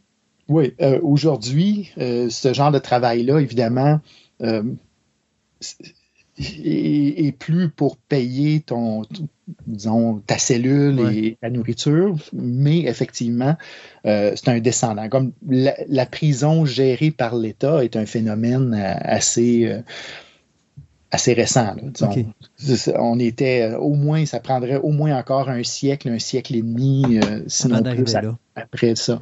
Donc, effectivement, au 17e siècle, c'est encore disons, on est à cheval entre euh, un régime médiéval et, autre chose. Bon, c'est pas un régime médiéval où il y avait des exécutions publiques euh, de torture, euh, etc. mais effectivement, les prisonniers finalement, tu es en prison, on te nourrissait, mais il y avait une, addition à payer au, bout de la ligne. Et dans le livre. On ne peut pas te garder là, évidemment, éternellement, parce qu'à un moment donné, tu n'as plus de place. Ben, c'est ça. déjà, tu vois, les, premières incarcérations euh, ont lieu euh, début 1692 euh, et déjà au mois de mai, donc 5-6 mois, qui est, énorme pour étant donné les conditions de, détention. Puis en plus, ben, on, te chargeait toute ta nourriture, puis le logement, etc. Donc, donc effectivement, dans le livre de Marise Condé, elle, ce qu'elle dit, c'est que Tituba, justement, a été mise en esclavage euh, pour payer ses frais de, Donc, ils l'ont sorti, mais ils l'ont envoyé à une autre place pour justement bah. qu'elle comble sa, peine. Oui, ça, c'est une interprétation, interprétation de la romancière, mais qui est quand même assez réaliste et bon, que c'est produit. Donc, tu c'est beau, on parle de, là, on parle de sorcellerie, mais tu comprends que, il n'y a pas juste de sorcellerie. Tu vas avoir euh, les hors-la-loi, tu vas avoir ci, tu vas avoir ça. Euh, donc, les prisons, il n'y a pas juste ça qui, qui, se, qui se remplit. Alors là, tu as ce groupe de, c'est une nouvelle cause qui n'existait pas euh, mhm. au niveau du système judiciaire de l'époque qui se rajoute à ça, ce qui doit faire une, lourdeur euh, incroyable au niveau des, prisons de l'époque. Oui, oui, ben c'est ça. Les prisons servaient euh, toutes les fonctions qu'une prison sert, les voleurs, les tueurs, etc. Mais effectivement, c'est que là, comme tu dis, on est à cheval entre deux systèmes, c'est-à-dire entre le système de, euh, de règlement des conflits à l'échelle communautaire où euh, les accusations de sorcellerie étaient, étaient gérées d'une certaine façon et un système euh, judiciaire peut-être donc qui, est l'ancêtre de, de, ce qu'on peut connaître euh, aujourd'hui. Donc là, le, le lieutenant-gouverneur du Massachusetts va se dire, ben, qu'est-ce qu'on fait avec ça? Et là va entrer en scène un autre personnage qui est absolument central dans, dans cette histoire-là. C'est euh, le, pasteur, euh, disons, le, le plus, euh, le plus en vue, le plus, euh, disons, réputé de, toute la colonie, qui s'appelle Cotton Matters. Cotton Matters, c'est un peu l'imminence grise. Donc, le, lieutenant-gouverneur va le consulter en disant, ben écoutez, il, y y a, ce village-là, Salem, où on voit une flambée d'accusations de, de, sorcellerie. Qu'est-ce que je fais avec ça? Donc là, on, est à cheval entre le gouvernement civil et l'espèce d'autorité religieuse de la colonie. Et la réponse de, Cotton Matters va être quand même euh, assez intéressant, ben, intéressante d'un point de vue historique, dans le sens où euh, il, va, il va commencer son intervention en douceur. Il va dire, euh, donc il va répondre dans une lettre là, au lieutenant-gouverneur et il va lui dire, attention, quand on parle d'accusation de sorcellerie et de possession euh, par le, démon, on est devant quelque chose d'extrêmement délicat. Euh, on ne peut pas juste se promener comme ça puis accuser tout le monde euh, ou n'importe qui de, de sorcellerie. Euh, il dit ça fait le jeu du diable. Donc des fois c'est le diable qui infecte les gens. Il va dire qui accuse plus que les gens qui sont accusés. Mm-hmm. donc ça, on, on, est un peu en train d'enregistrer hors de séquence, mais on va avoir éventuellement une chronique où on va parler d'exorcisme et on va retrouver la même chose, c'est-à-dire une grande prudence au début. Et Cotton Matters va avoir cette attitude-là en disant, ben, attention, il peut avoir plein d'explications, euh, il faut, comme il dit, euh, de la sympathie et de la bienveillance euh, et même, il va dire de la tendresse envers les personnes euh, accusées parce que sont peut-être accusées à tort. Et c'est encore là, c'est peut-être les, les, personnes accusatrices qui sont elles-mêmes euh, infectées par le mal. Imagine, Donc, imagine la dérape où est-ce que tu as quelqu'un comme ça qui arrive et qui dit, vous savez, il euh, y a des chances que les gens qui sont accusés soient vraiment des sorcières, mais il y a une chance aussi que les gens qui accusent soient véritablement des sorcières. Et là, ouais. ça joue que là, tu viens de prendre ton 2, tu viens de multiplier par 2, donc tu es rendu à 4, et 4 à 16, et 16 à... Tu sais, c'est épouvantable. Oui, ouais, il y a cette dérape-là. Donc, il y a cet aspect-là, mais aussi euh, étant euh, évidemment un, lui aussi un, un, fondamentaliste religieux du 17e siècle, Matters va dire, après avoir mis tous ces bémols-là en entrée. Euh, il y a des fausses accusations possibles. Attention à, vous faire prendre au piège par le malin, etc. Là, tu lis, parce qu'il découpe son, disons, sa, recommandation comme en article, là, puis tu lis les premiers, puis ça a l'air encourageant pour les personnes accusées. Tu dis, bon, ben, OK, il, il prend le bord de, des pauvres personnes accusées, etc. Et là, tout d'un coup, il dit, par contre, et là, la vie change. -hmm. Par contre, la possession existe, la sorcellerie existe, et quand on tombe dessus pour le vrai, il faut tomber dessus avec toute la force possible, mmh. avec rapidité et avec, euh, euh, euh, avec sévérité. Ouais. C'est ça. Donc, ayez tous les, euh, tous les doutes que vous voulez, mais quand vous avez plus de doutes, et, et là, ben, qu'est-ce qui constitue une preuve, on, on, pourra en revenir, mais quand vous avez plus de doutes, ben là, vous tombez dessus comme une tonne de briques. Euh, et, euh, il va, et là, ça va commencer à mener à des pendaisons. Donc, les, les exécutions à Salem ont eu lieu euh, la plupart par, euh, pendaison. Euh, en fait, il y a, des gens qui sont morts en prison, euh, cinq personnes qui sont mortes en prison parce que, bon, se faire mettre en prison en, au 17e siècle, tu étais exposé à, toutes sortes de maladies, tout ça, là, mais... Pas comme aujourd'hui où est-ce qu'on est, on est bien traité, là. Ouais, ça dépend où. Ouais. non, mais tu comprends qu'on est bien traité face à cette époque-là. Là. Oui, oui. Il y a encore des régions du monde où euh, il y a des épidémies de tuberculose, Ah oui. par exemple. Puis, euh, Mais tu sais, mettons, on arriverait ici au Canada ou aux États-Unis, là, des affaires comme ça, euh, c'est peu probable aujourd'hui. Ben, à ce point-là, effectivement. Bon, pendant la COVID, euh, évidemment, il- elle a frappé fort dans les prisons, tous tous les environnements confinés. Mais en gros, la prison n'est pas censée servir à ça. Non. Au, même au 17e siècle, quand on met quelqu'un en prison, éventuellement, ça va être pour l'amener en procès puis condamner. exact. Il y a eu, il y a eu aussi euh, une autre dérape, euh, justement, où ils sont mis à questionner un homme euh, et il parlait pas et les bourreaux l'ont torturé, euh, non, sont allés trop loin puis il est mort là. Euh, encore là, c'était pas une exécution, c'était. Bon. Ben, Il vou- le monsieur ne voulait pas se défendre. Ouais, puis ben, tu sais, la torture a juste été euh, montée à l'extrême, puis la personne est morte, puis bon, voilà. Euh, mais pour les autres, euh, le mode d'exécution vraiment qui était prescrit, c'était la, la pendaison. Et là, on va voir l'influence de, euh, de, de, de ce Cotton Matters-là qui va devenir d'une certaine façon ben, dans la tête, euh, disons, dans, la, mémoire de Salem et même dans l'esprit des historiens, il devient un peu comme le grand inquisiteur. C'est celui qui va euh, attiser les, les foules, et, etc.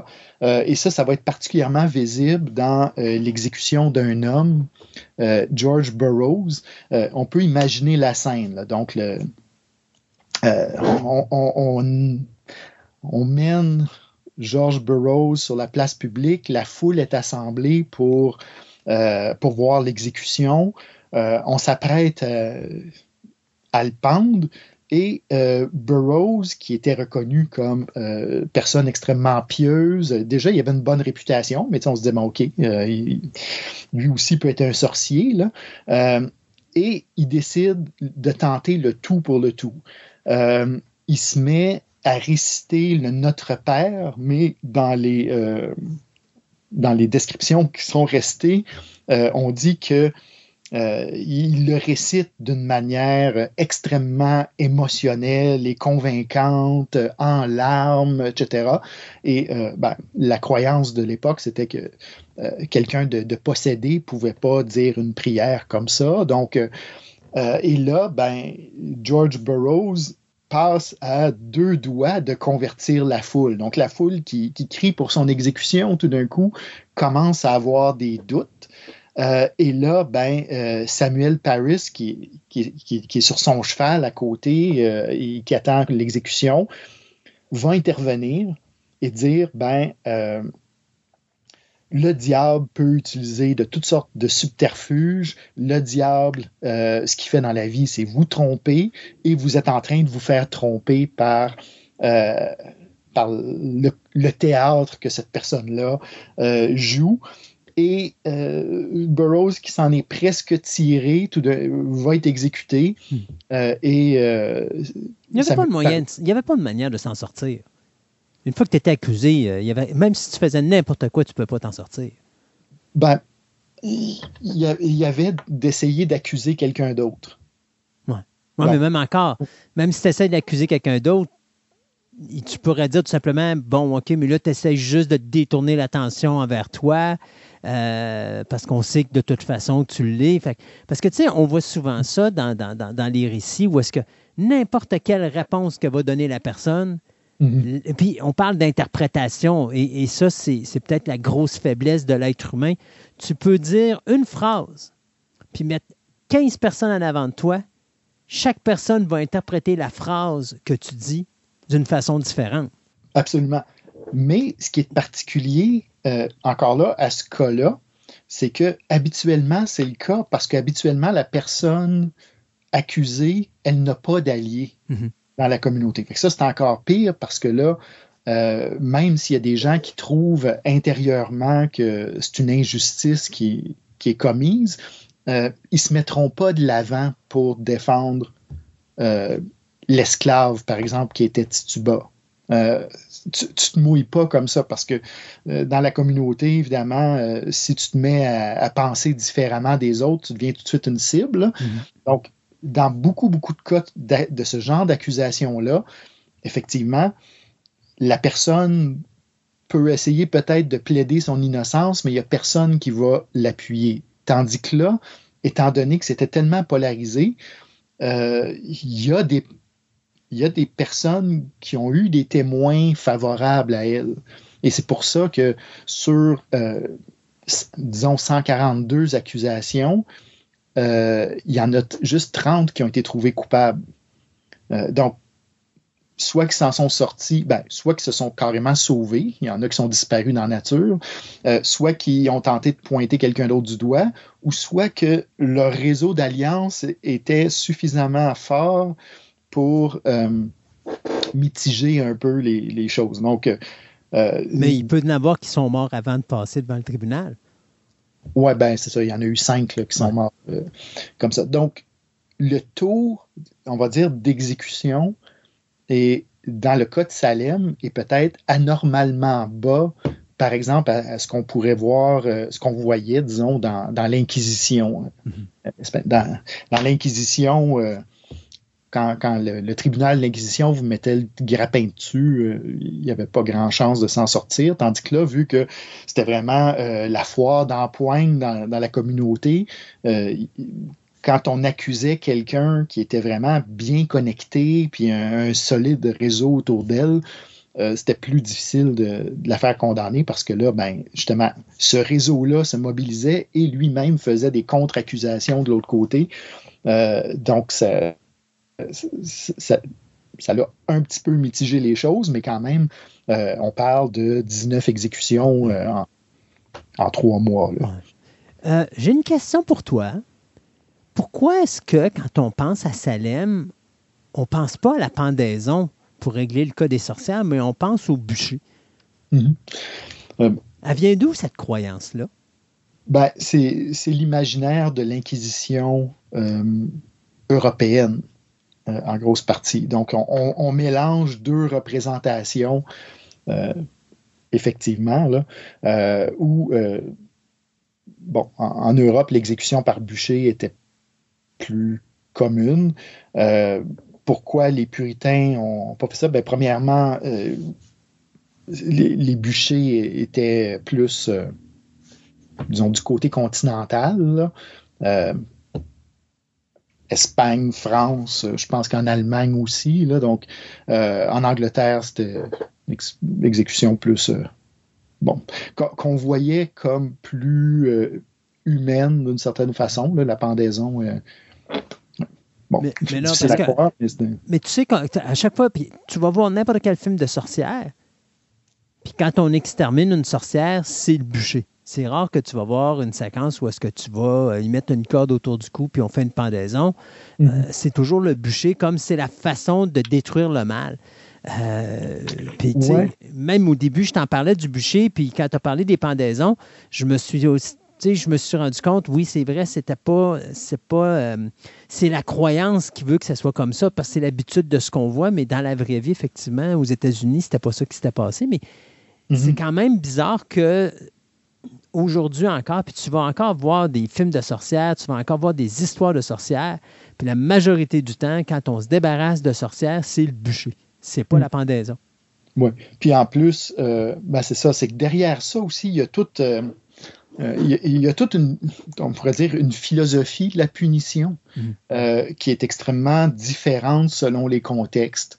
il y a un il y a un auteur, je pense qu'on a déjà parlé, Michel Foucault, qui a écrit un livre quand même euh, très important qui s'appelle Surveiller et punir, qui parle justement de cette différence-là entre euh, ce qu'on pourrait appeler la punition euh, médiévale et la punition moderne. C'est-à-dire que l'exécution médiévale était faite pour être ce qu'on appelle le théâtre de la douleur, c'est-à-dire devait être longue, pénible. Euh, le bûcher, c'est juste un aspect, mais il y avait tout un aspect de, torture. L'idée, c'était de, faire durer l'exécution autant que possible pour faire peur aux gens d'une certaine façon.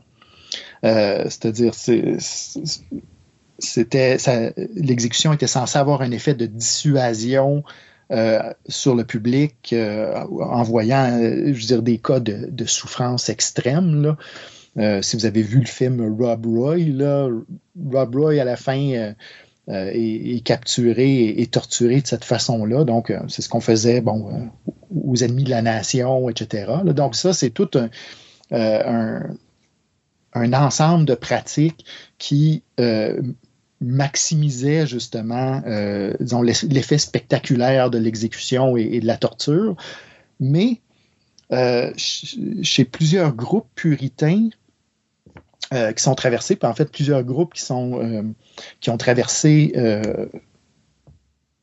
l'Atlantique à partir de, de l'Angleterre, il y avait une autre vision du châtiment où le châtiment y avait lieu vraiment dans l'au-delà. C'est-à-dire, euh, l'exécution devait être la plus expéditive possible, pas faire souffrir la personne pour rien, sauf évidemment dans le cas des interrogatoires, mais euh, le but de l'exécution, c'était d'en finir et la personne avait son châtiment dans l'au-delà. Euh, un autre groupe qui, est issu de cette vague de migration-là, euh, les Quakers, qui étaient moins extrémistes peut-être que, que les groupes qui se sont installés plus euh, dans le Massachusetts. Les Quakers, eux autres, ont, fondé la Pennsylvanie, en fait, c'est le groupe qui s'est installé là. Ben, eux, par exemple, sont ceux qui ont inventé la prison telle qu'on la connaît aujourd'hui. Donc, les Quakers rejetaient aussi cette, vision de l'exécution spectacle, euh, de l'exécution sous forme de vengeance populaire. Et euh, en fait, ont créé euh, la prison qu'on connaît pour protéger les prisonniers, en fait, de la justice populaire. Donc, il y avait toute cette notion-là de, disons, oui, éventuellement, possiblement de, d'infliger une peine de mort, mais euh, pas d'une manière cruelle particulièrement. c'est sûr que, bon, pendaison, ça reste une pendaison, mais l'idée, c'était de... Euh, c'est ça. C'était plus une exécution qu'une torture publique.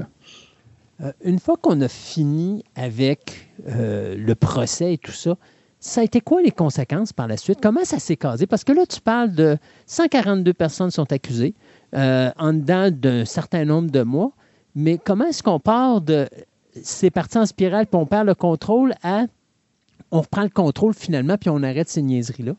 Mm-hmm. ben, un des éléments euh, qui, a, qui est venu stabiliser, en tout cas un peu, c'est finalement, dans tout ce tumulte-là, euh, le gouvernement du Massachusetts a donné raison à Samuel Paris. Euh, on, vient de parler de toute une dérape, mais on se rend compte, si on rembobine, euh, on se rappelle que ce qui a déclenché tout ça, c'est un, c'est un pasteur qui n'avait pas sa corde de bois, ou presque. c'est un, pasteur que la communauté refusait de faire vivre, et là, ben, le jugement a été, un jugement a été passé par euh, les autorités du Massachusetts en disant ben, vous avez un contrat moral avec votre pasteur, euh, que vous l'aimiez ou pas, ben, c'est lui.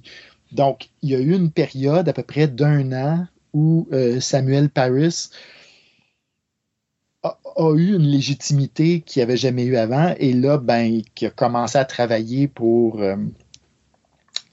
essayer de, de, souder un peu, ressouder la, la communauté. mais euh, évidemment, bon, il, va être mis dehors euh, une année plus tard et euh, la, communauté va commencer à se dissoudre à, ce moment-là. ce qui est intéressant, en tout cas d'un point de vue anthropologique et historique peut-être, c'est que à peu près, si je ne me trompe pas, une quarantaine d'années, 40 ou 50 ans après les les événements de, Salem, euh, ben, dans la même région, euh, on voit ressurgir encore des, euh, accusations de sorcellerie. Donc, il y a eu au début du 18e siècle, donc c'est ça, quelques décennies après, une autre flambée d'accusations. Mais là, un fait extrêmement intéressant, c'est que euh, les gens qui ont été accusés n'ont pas accusé d'autres personnes, ils ont accepté le blâme. Euh, c'est comme si le, traumatisme euh, de, ce qui venait de se passer, la mémoire de, cette escalade absolument sans précédent, en tout cas en Amérique du Nord, fait en sorte que la dynamique est complètement différente. Puis au contraire, on va voir des gens avouer et des gens s'auto-accuser même dans ce deuxième volet-là. Pour protéger leur entourage. Ben, pour protéger l'entourage, mais aussi euh, on, peut suspecter qu'il y avait des messages de l'entourage qui venaient aussi en disant regarde, euh, on ben, premièrement, euh, c'est plate à dire, là, mais un gros facteur d'escalade dans, dans les procès pour sorcières de Salem, c'est que euh, c'est pas juste une personne qui était, euh, qui était accusée, c'était son environnement euh, immédiat, frère, sœur, euh, mari, femme, etc. Donc, voyant ça partir, on peut suspecter que la famille proche aurait peut-être envoyé aussi des messages en disant ben écoute, la dernière fois, c'est, c'est pas une personne qui y est passée, c'est toute la famille au complet. Euh, c'est plate, mais c'est toi qui as choisi. Merci, au revoir. c'est ton tour cette fois-là. Ça n'a peut-être pas été dit aussi explicitement que ça, mais clairement, euh, la famille immédiate a tout de suite compris qu'elle était dans l'eau chaude elle aussi et que si la personne accusée euh, acceptait ce, fardeau-là, ben ça arrêterait là. Mm. Donc, qu'est-ce qui est compris là-dedans? Qu'est-ce qui est juste euh, implicite? On ne le saura jamais, mais qu'est-ce qui est sûr, c'est que la règle, disons, dans, la grosse vague d'accusation, était de pointer du doigt quelqu'un d'autre et euh, on voit le phénomène revenir et là, ben, c'est, on est dans un schéma peut-être plus classique là, où la personne accusée ben, devient une sorte de bouc émissaire et euh, euh, elle va être accusée, même je pense qu'il n'y a pas eu d'exécution dans la deuxième vague. Donc, c'était juste dire, ben oui, tu prends le blâme, euh, tu quittes la communauté, par exemple. Donc, euh, qui était une autre option, de juste euh, mhm. l'exode de la personne accusée. C'est une façon, je pense, assez logique et lucrative de se débarrasser d'un problème parce que tu n'as pas à l'assumer dans ta prison, puis euh, si cette personne-là ou la famille n'est pas capable de payer, d'une certaine façon, c'est l'État qui doit assumer quelque part les frais, parce qu'il n'y a pas mm. d'autre manière de, le faire si vraiment il n'y a pas une façon d'aller chercher, malgré que tu me parlais qu'on envoyait du monde à l'esclavage, mais euh, euh, mm. il y a quand même, à un moment donné, quand tu as beaucoup, beaucoup, beaucoup de monde, c'est pas vrai qu'à 100% tu es capable de les rentabiliser ou d'aller payer les frais que ça va te coûter pour euh, couvrir tous ces gens-là, parce qu'il y en a qui ne seront jamais capables de travailler. Si tu prends des personnes âgées qui ont 80 ans, parce que je suis sûr que dans les gens accusés, il va y avoir des personnes dans les, dans les âges assez vénérables. Ben, ces gens-là, même si tu veux les envoyer euh, travailler, ils ne peuvent pas travailler. Ils n'ont pas la force physique, ils n'ont pas, euh, peut-être même pas les capacités mentales de le faire. Donc, à ce moment-là, tu dois assumer monétairement ce, frais-là. Ça devient lourd pour l'État de, faire mm-hmm. ça. Ben, il y a ça. Puis il y a aussi euh, une dynamique des, petites sociétés, des petites communautés fermées. Euh, moi, ben, avec ma conjointe, on a travaillé sur euh, les systèmes de justice traditionnels dans des communautés autochtones au Mexique, par exemple, qui, a des où il y a des configurations semblables à ça. C'est une, une, communauté formée de clans, de, de familles qui sont plus ou moins alliées les unes les autres. Euh, et dans un contexte comme ça, justement, la règle implicite, c'est que si on te met, euh, on, t'accuse de quelque chose, euh, accepte le blâme et la communauté va être clémente avec toi. Mhm. Donc, accepte de porter ce, fardeau-là et la communauté, après ça, va, va être clémente peut-être pour te réintégrer dans ses rangs, ou au pire, ben, on te laisse aller, puis tu te, fais, tu te crées une vie ailleurs, là, mais ça fait que le conflit est, désamorcé. Donc ça, c'est un, un, schéma qui est assez euh, classique, comme un, cas, par exemple, euh, que, j'ai déjà vu. Euh, un homme vole de l'argent dans, dans, dans, la caisse de la communauté et sauve avec. Le père est parti. Euh, on accuse sa fille parce qu'on dit, bon, le père, on ne peut plus le retrouver. Donc, c'est toi, la fille, qui est, responsable de ce que ton, père a fait. Apparemment, évidemment, tout, le monde sait que c'est une accusation qui est injuste. Euh, bon, mais ça prend quelqu'un à accuser, puis ça prend quelqu'un à. Ça prend, une, ça prend un bouc émissaire. Et là, ben, l'entente, qui n'a jamais été dite, mais tout le monde comprend c'est quoi les règles du jeu, c'est que euh, la fille a accepté le blâme. Et là, ben, les autorités de la communauté lui, ont dit ben, tu es maintenant responsable de rembourser ce que ton père a volé. Évidemment, elle n'a pas un rond. Mais euh, on va te donner une, option. Donc, euh, on va t'avancer des bouteilles de Pepsi. Tu vis, ta maison est à côté d'un sentier. On va te prêter des bouteilles, de, on va mhm. t'avancer littéralement des bouteilles de Pepsi et tu vas les vendre aux gens qui passent, qui ont soif. Et là, nous, les autorités, on encourage la communauté à aller acheter chez vous. Et là, tu vas faire ce commerce-là jusqu'à temps que tu ramasses assez d'argent pour nous rembourser. Donc, ça, c'est une logique qui est complètement différente de notre logique punitive qu'on a dans, une société comme la nôtre où on dit, ben, si c'est toi qui es coupable, ben, trouve-toi, arrange-toi pour nous rembourser. Là, c'est une logique de communauté fermée. Cette femme-là, elle a porté le blâme, mais en même temps, on lui a donné les outils pour se réhabiliter et, en bout de ligne, ben, elle a réintégré euh, la communauté. Donc, dans le cas, euh, ça, c'est ce qui n'a pas marché dans le contexte des, sorcières de Salem, où là, tout d'un coup, la personne qui portait le blâme s'est mise à essayer de le déplacer vers les autres et d'une manière agressive pour faire du tort à, ses adversaires. Et c'est ce qui a marché dans le, deuxième petit épisode après, où là, ben, les gens ont juste... Euh, dit OK, vous m'accusez de sorcellerie, euh, je vais juste euh, je vais l'endurer, mais vu que j'ai avoué, ben pas de pendaison, s'il vous plaît. Non, c'est ça, ouais. Est-ce qu'il y a de quoi rajouter sur le dossier des sorcières de Salem? Ben, c'est un cas historique, évidemment, dont on a parlé abondamment, abondamment.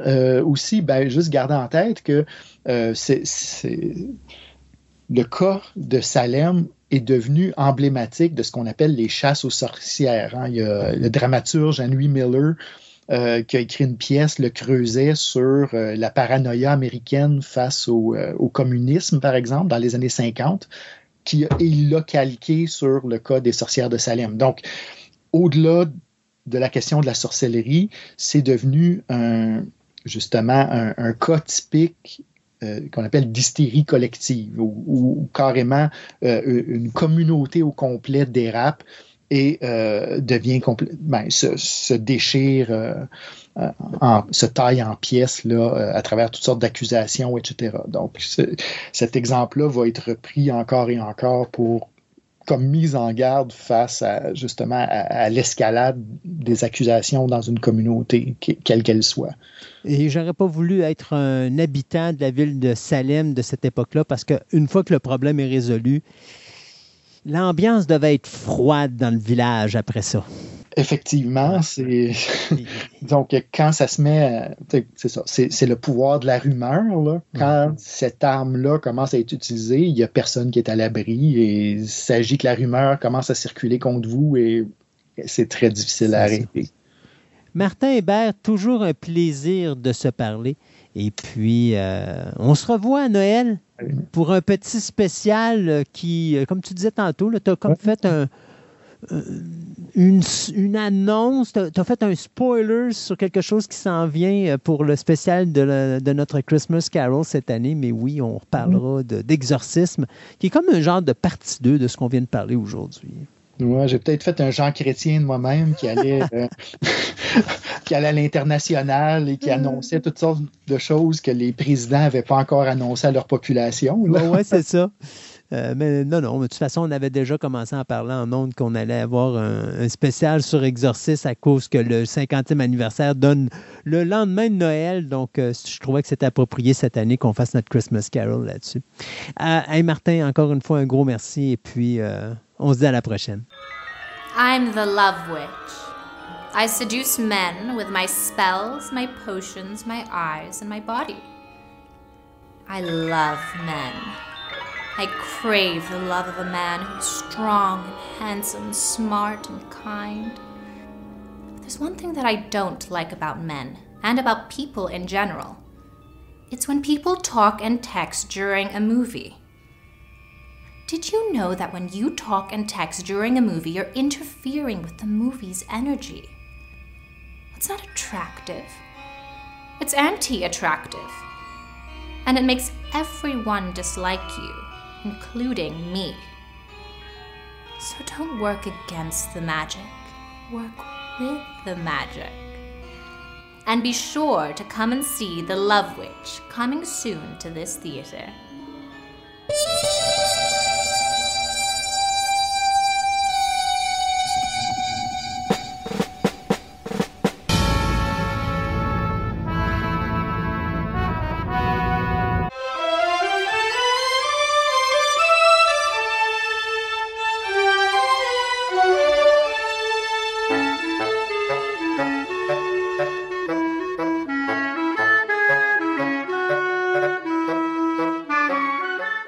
Le cinéma de sorcellerie a probablement débuté à l'époque du cinéma muet, probablement dans les années 1920, comme la majorité des grands classiques.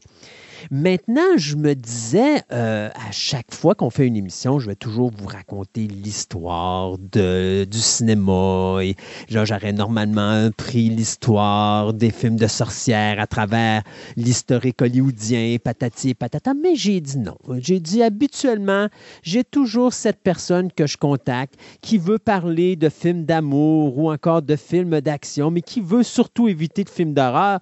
Fait que je me suis dit, écoutez, qui suis-je pour ne pas accéder euh, à ces demandes? Et donc, j'ai dit à Marie-André, tu vas nous parler de films d'amour, de comédie et autres à travers le film de sorcière. Bonjour Marie-André. Allô Christophe? Comment ça va? Ça va bien, toi? On y échappera pas, hein? Mm-hmm. Non, Mhm. non, non, non. Donc, le cinéma de sorcières, parce que les sorcières ont quand même traversé euh, l'histoire du cinéma. Bien sûr, si on s'en va dans le film noir et blanc, c'était beaucoup plus sérieux. Quand on arrive à peu près dans les années 30, 40, 50, on va tomber dans l'humour. Mais je pense que vers les années 70, on va retomber un petit peu dans le film un petit peu plus sérieux. Aujourd'hui, je pense qu'on est choyé parce qu'on a, en tout cas pour moi, euh, on a des films qui, sont qui nous démontrent un petit peu ce qu'est vraiment la sorcellerie au point de vue des sorcières. Je vais penser à des films comme The Witch ou encore Le Dernier Suspiria, là, le film de 2018, qui sont pour moi des films parfaits pour montrer euh, ce qu'est un couvent de sorcières. Du moins, je le trouve très réaliste euh, d'un côté que de l'autre. Euh, mais il y a quand même une évolution qui se fait. Et c'est un petit peu ça que tu as décidé de faire aujourd'hui. Tu as dit, je vais vous parler de différents films de sorcellerie qui méritent peut-être d'avoir notre attention. Oui, en effet, j'ai choisi, j'ai fait des sélections de films que, bon, personnellement, que j'aime beaucoup parce que, comme on parlait, il y en a tellement qu'on ne peut pas toutes les nommer. Puis, et naturellement, il y en a. Est- Est-ce que ça vaut la peine de les voir? Non. Donc, je, je me suis dit, dans ceux qu'une personne qui serait intéressée à faire un peu une historique, donc comme tu parlais du cinéma muet, Ouais. j'ai essayé de retracer le plus loin que j'ai pu. Il y a peut-être effectivement euh, du cinéma ou des, des- des essais qui ont été faits avant ça, mais moi, ça remonte à Georges Méliès en 1901 OK? un petit film de 1 minute 50 qui s'appelle Chez la sorcière. Alors là, on a vraiment le, thème y est. On a vraiment l'homme qui va demander les services d'une sorcière dans le but d'obtenir une femme. Donc, c'est un classique quand on parle de sorcellerie. Pourquoi qu'on va tenter de faire des potions ou d'utiliser la, la magie pour obtenir de l'amour, de l'argent, le pouvoir, la vengeance? Bon, donc là, on a vraiment le, le- cas typique de la sorcière euh, traditionnelle, si on veut. Euh, donc, je trouve ça amusant, puis c'est tellement pas long à regarder que je me dis ça vaut le coup Ouais. d'y aller. Donc, pour les gens, c'est facile de le trouver sur YouTube ou bon, tu sais, c'est un petit- vraiment un petit court-métrage. Donc, c'est le plus loin que j'ai pu retracer dans le cinéma.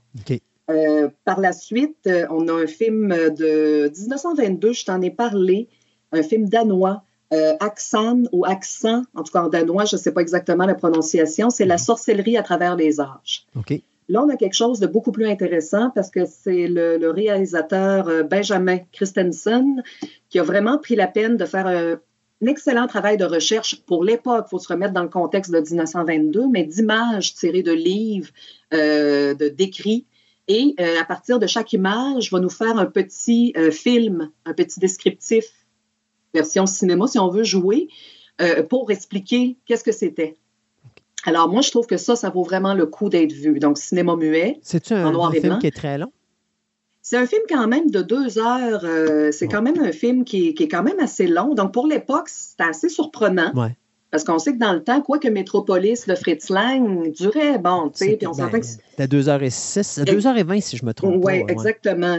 Euh, mais qui est magnifique, Mm. c'est beau. C'est vraiment quelqu'un qui s'intéresse au cinéma de l'époque. Euh, c'est sûr que ça doit être vu. Et c'était très bien fait, mais comme je te dis, il faut se remettre dans le contexte Ben de 1920. C'est sûr que lui, c'est sa version selon ce que les gens de l'époque euh, voyaient, mais c'est très historique. C'est très, euh, très bien fait. Que moi, je dirais euh, que ça fait vraiment un beau petit, un petit Georges Méliès suivi de. Oui, oui, c'est ça. Mais question pour commencer, c'est ça, tu veux faire ton évolution. Écoute, il faut, tu commences dans le muet, c'est certain, tu n'as pas le choix. Euh, mais c'est sûr que euh, je parle d'un film comme c'est Axan, mettons, on va l'appeler comme ça.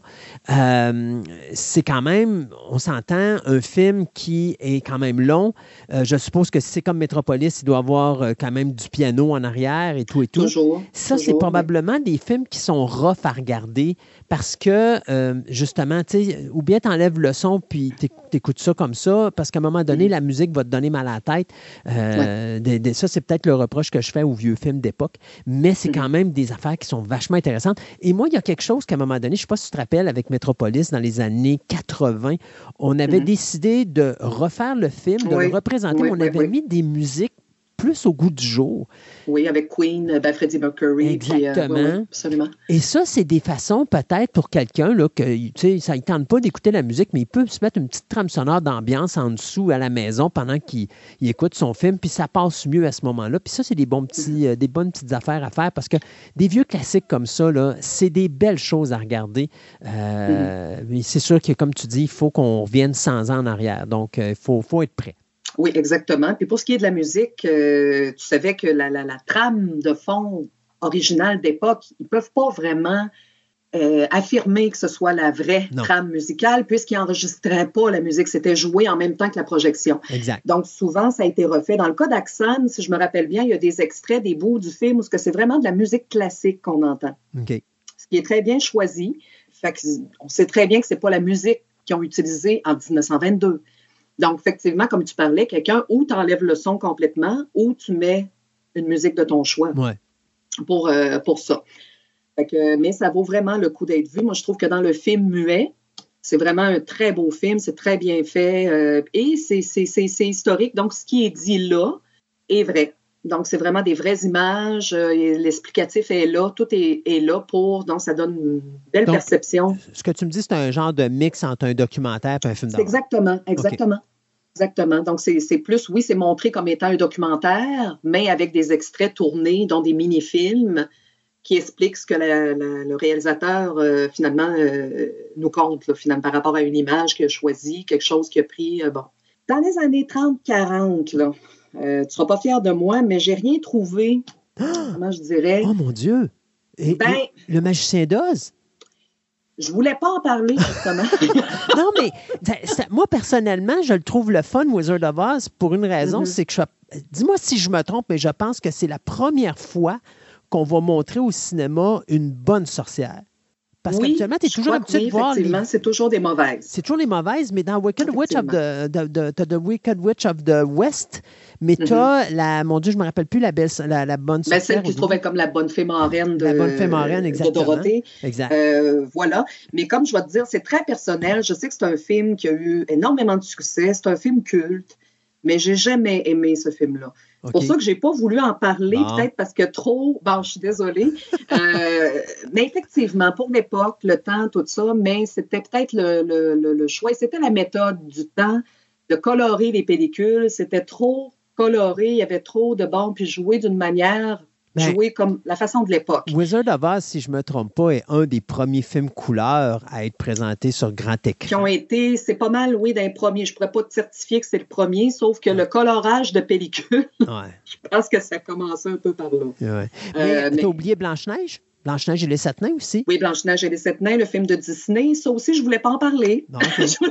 Bon, ben, je dis plus rien. Non, c'est parce que j'essayais de choisir vraiment des films typiques, mais effectivement, si on veut parler, Blanche-Neige et les Sept Nains aurait été, oui, premier euh, long métrage, effectivement, de la, la- la sorcière euh, telle qu'on la connaît. Puis en plus de ça, c'est un film qui est très important dans l'histoire du cinéma parce que c'est le premier film d'animation. D'animation. D'ailleurs, euh, Walt Disney avait tout mis là-dedans, mais sa mauvaise sorcière n'a pas réussi à mettre un terme à sa compagnie. Au contraire, malgré Mm. elle, elle a aidé euh, Disney à devenir la compagnie qu'on connaît aujourd'hui. Ah oui, ah oui, absolument. Euh, donc, c'est sûr que si on, on se rapporte à ces, ces films-là, effectivement, Magicien d'Oz, Blanche-Neige et les Sept Nains, euh, c'est sûr que moi, dans, dans la liste que j'ai mis, je voulais comme un peu éviter. Je ne savais pas si je devais parler justement des films familiaux ou des, on dirait, euh, On des parle films des de sorcières. famille. c'est On, ça, parle on- des sorcières at large. On parle des sorcières, de leur histoire à travers le cinéma, puis on ne peut pas passer à côté de ces deux-là non plus. Non, effectivement, ça, je suis d'accord. Fait que je suis pas, je suis pas gentille, j'aurais dû les mettre. Ben, tu vois, je m'en suis occupé. Merci.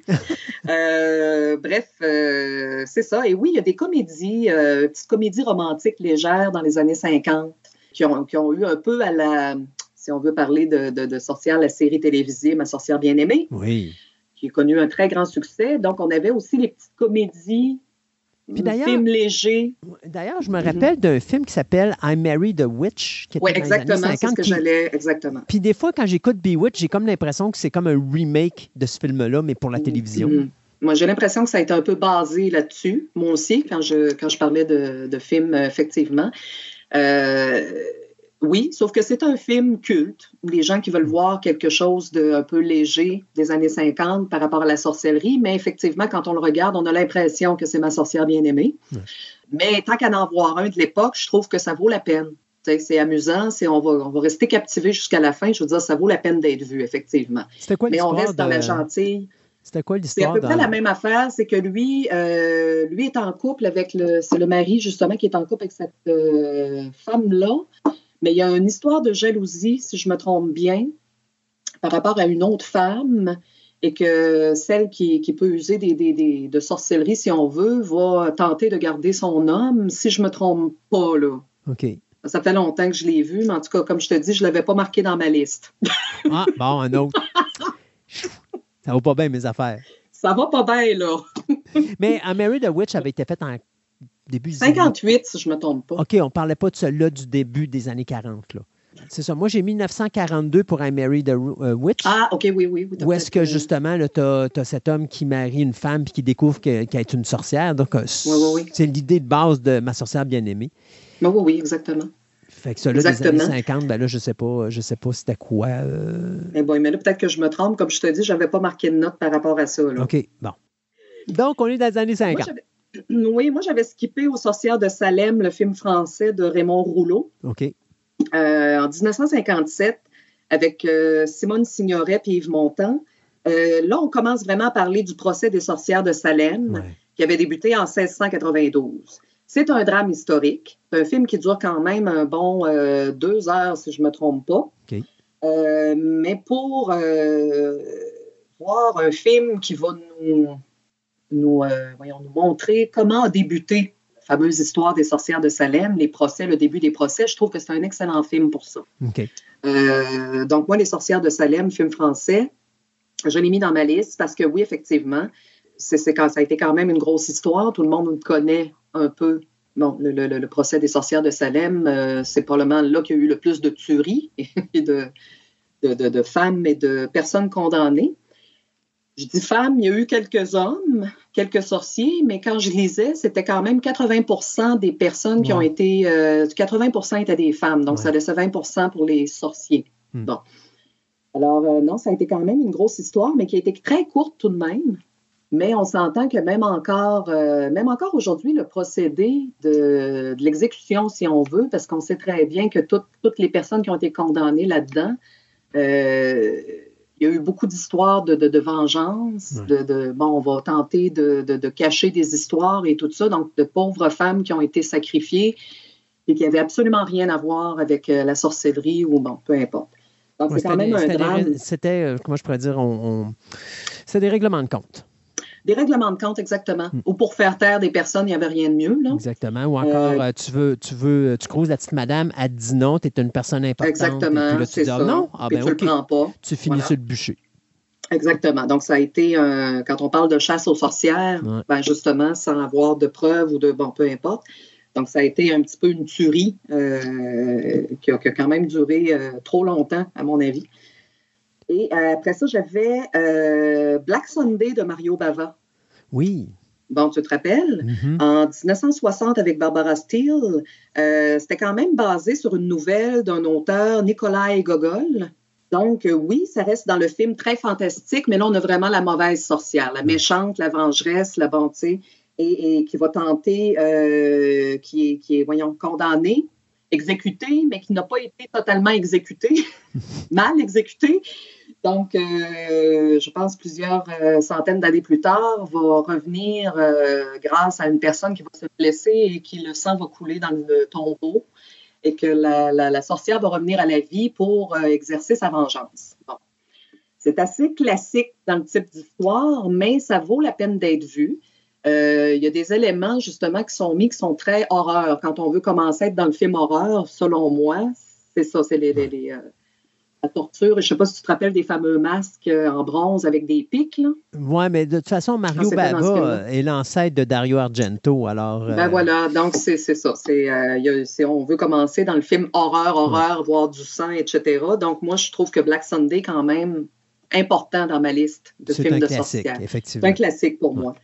Sur celui sur lequel on n'était pas d'accord, parce que j'avais noté le bébé de Rosemary. Ouais, non, mais c'est pas que je suis pas d'accord. C'est juste, c'est parce qu'il faut comprendre, c'est compliqué. De, de parler de films Mhm. de sorcières, euh, tu sais, moi, la- tu sais, tu vas parler de, on, on parlait de Midsummer, puis on parlait aussi de Héréditaire. Héréditaire, c'est ça. Puis le Wicker Man. Et, et- et c'est des films où tu as un culte que. Est-ce que c'est des sorciers ou des sorcières ou c'est juste des gens qui vénèrent euh, une créature maléfique? Mais d'un côté, c'est à peu près ça, une sorcière. Tu sais, dans ma tête, pour moi, la sorcière, quand je la vois, la, la sorcière typique, je vais penser au choc des titans, où est-ce que tu as les, Mhm. les trois sorcières du. du, euh, du- c'est le Nyx, ça, je pense? Puis qui ont leur, euh, une espèce de boule dans lequel ils vont. C'est leur œil, donc ils se permettent de voir. Puis euh, ils restent, ils sont, sont laides, euh, ils ont le nez crochu, ils vont, Mhm. euh, ils vont ils sont cannibales, donc ils vont manger. euh, Des enfants, Ouais, ben, principalement. Il y a Non, ça, oui, il y a ça. Ou encore, Mhm. a, tu sais, comme dans le choc des titans, euh, tu sais, les gens viennent voir les sorcières, mais ils repartent jamais. Puis c'est normal parce qu'ils finissent dans la marmite. Alors, Mhm. tu sais, d'un côté, c'est, moi, quand je parle de sorcières, je pense à ça. Je vais penser à Suspiria, je vais penser à. euh, mettons un exemple, euh, Hocus Pocus. Tu sais, tu Mhm. penses à des individus qui font de la magie, mais d'un autre côté, oui, effectivement, dans Rosemary's Baby, tu le disais, il y a des gens qui font des potions puis des choses Ben comme oui, ça. absolument. Comme la, la, la, la, la, la Ruth Gordon, la vieille femme qui habite euh, au-dessus ou à côté, ou peu importe, elle lui fait toujours des mixtures durant sa grossesse et tout ça. Donc, on voit que, puis elle lui donne un pendentif avec de la racine. Donc, selon moi, pour moi, Ça oui, ça oui. rentre là-dedans. Euh, ça rentre là-dedans. Donc, oui, vénère Satan, mais en même temps, les sorcières C'est ça. vénéraient une entité maléfique. Ils Exact. vénéraient quelque chose de bon, tu sais, c'est ça. Sauf les gentilles, ce qu'on appelle les sorcières blanches, qui vénéraient la nature, euh, la- la- la- la- la- les arbres, les, les bon, tu sais, la, la vie, finalement. Oui. Euh, mais sinon, si on parle de la, mauva- de la méchante sorcière, c'est sûr qu'ils vénéraient tous quelque chose de mauvais. Exact. Donc, selon moi, c'est ça. Mais je le rentrais parce que, euh, puis même elle, elle le dit à un moment donné dans le film, euh, tous des sorciers, tous des sorcières. Donc, Ouais. pour moi, je me suis dit, bon, OK, oui, moi, je la mettrais dans le film de sorcellerie. Mais oui, En tout cas, oui, oui, tu m'as convaincu. merci. Ouais. Et ne pas, écoute, je ne sais pas si tu avais vu le téléfilm, une suite qui avait été faite à ça en 76. tu parles Rosemary's Baby. Oui, c'est ouais. ça. C'est euh, Look What's Happened to Rosemary's Baby. là. ben oui. Euh, c'est pas nécessaire de le regarder. Non, effectivement. Non. Fait que, parce que pour ceux qui tomberaient sur le Ah, mon Dieu, il y a eu une suite. Ouais. Littéralement parlant, il l'auteur avait écrit la suite. Effectivement, il y a une suite dans ses romans à ça, mais euh, en téléfilm, je dirais que ça. Ça n'a rien à voir avec le livre.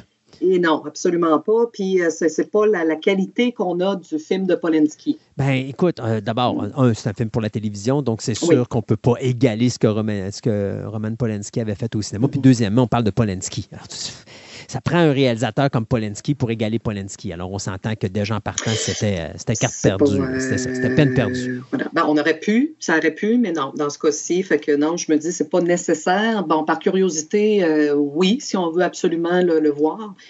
Mais, Très euh, difficile à trouver d'ailleurs. Euh, je pense qu'à un moment donné, j'avais Oui, je trouvé sur YouTube euh, Mhm. accidentellement, puis je suis même pas sûr qu'il Oui. est encore là, là, mais c'est Là, j'ai pas vérifié. Moi, c'était là-dessus que j'avais vu.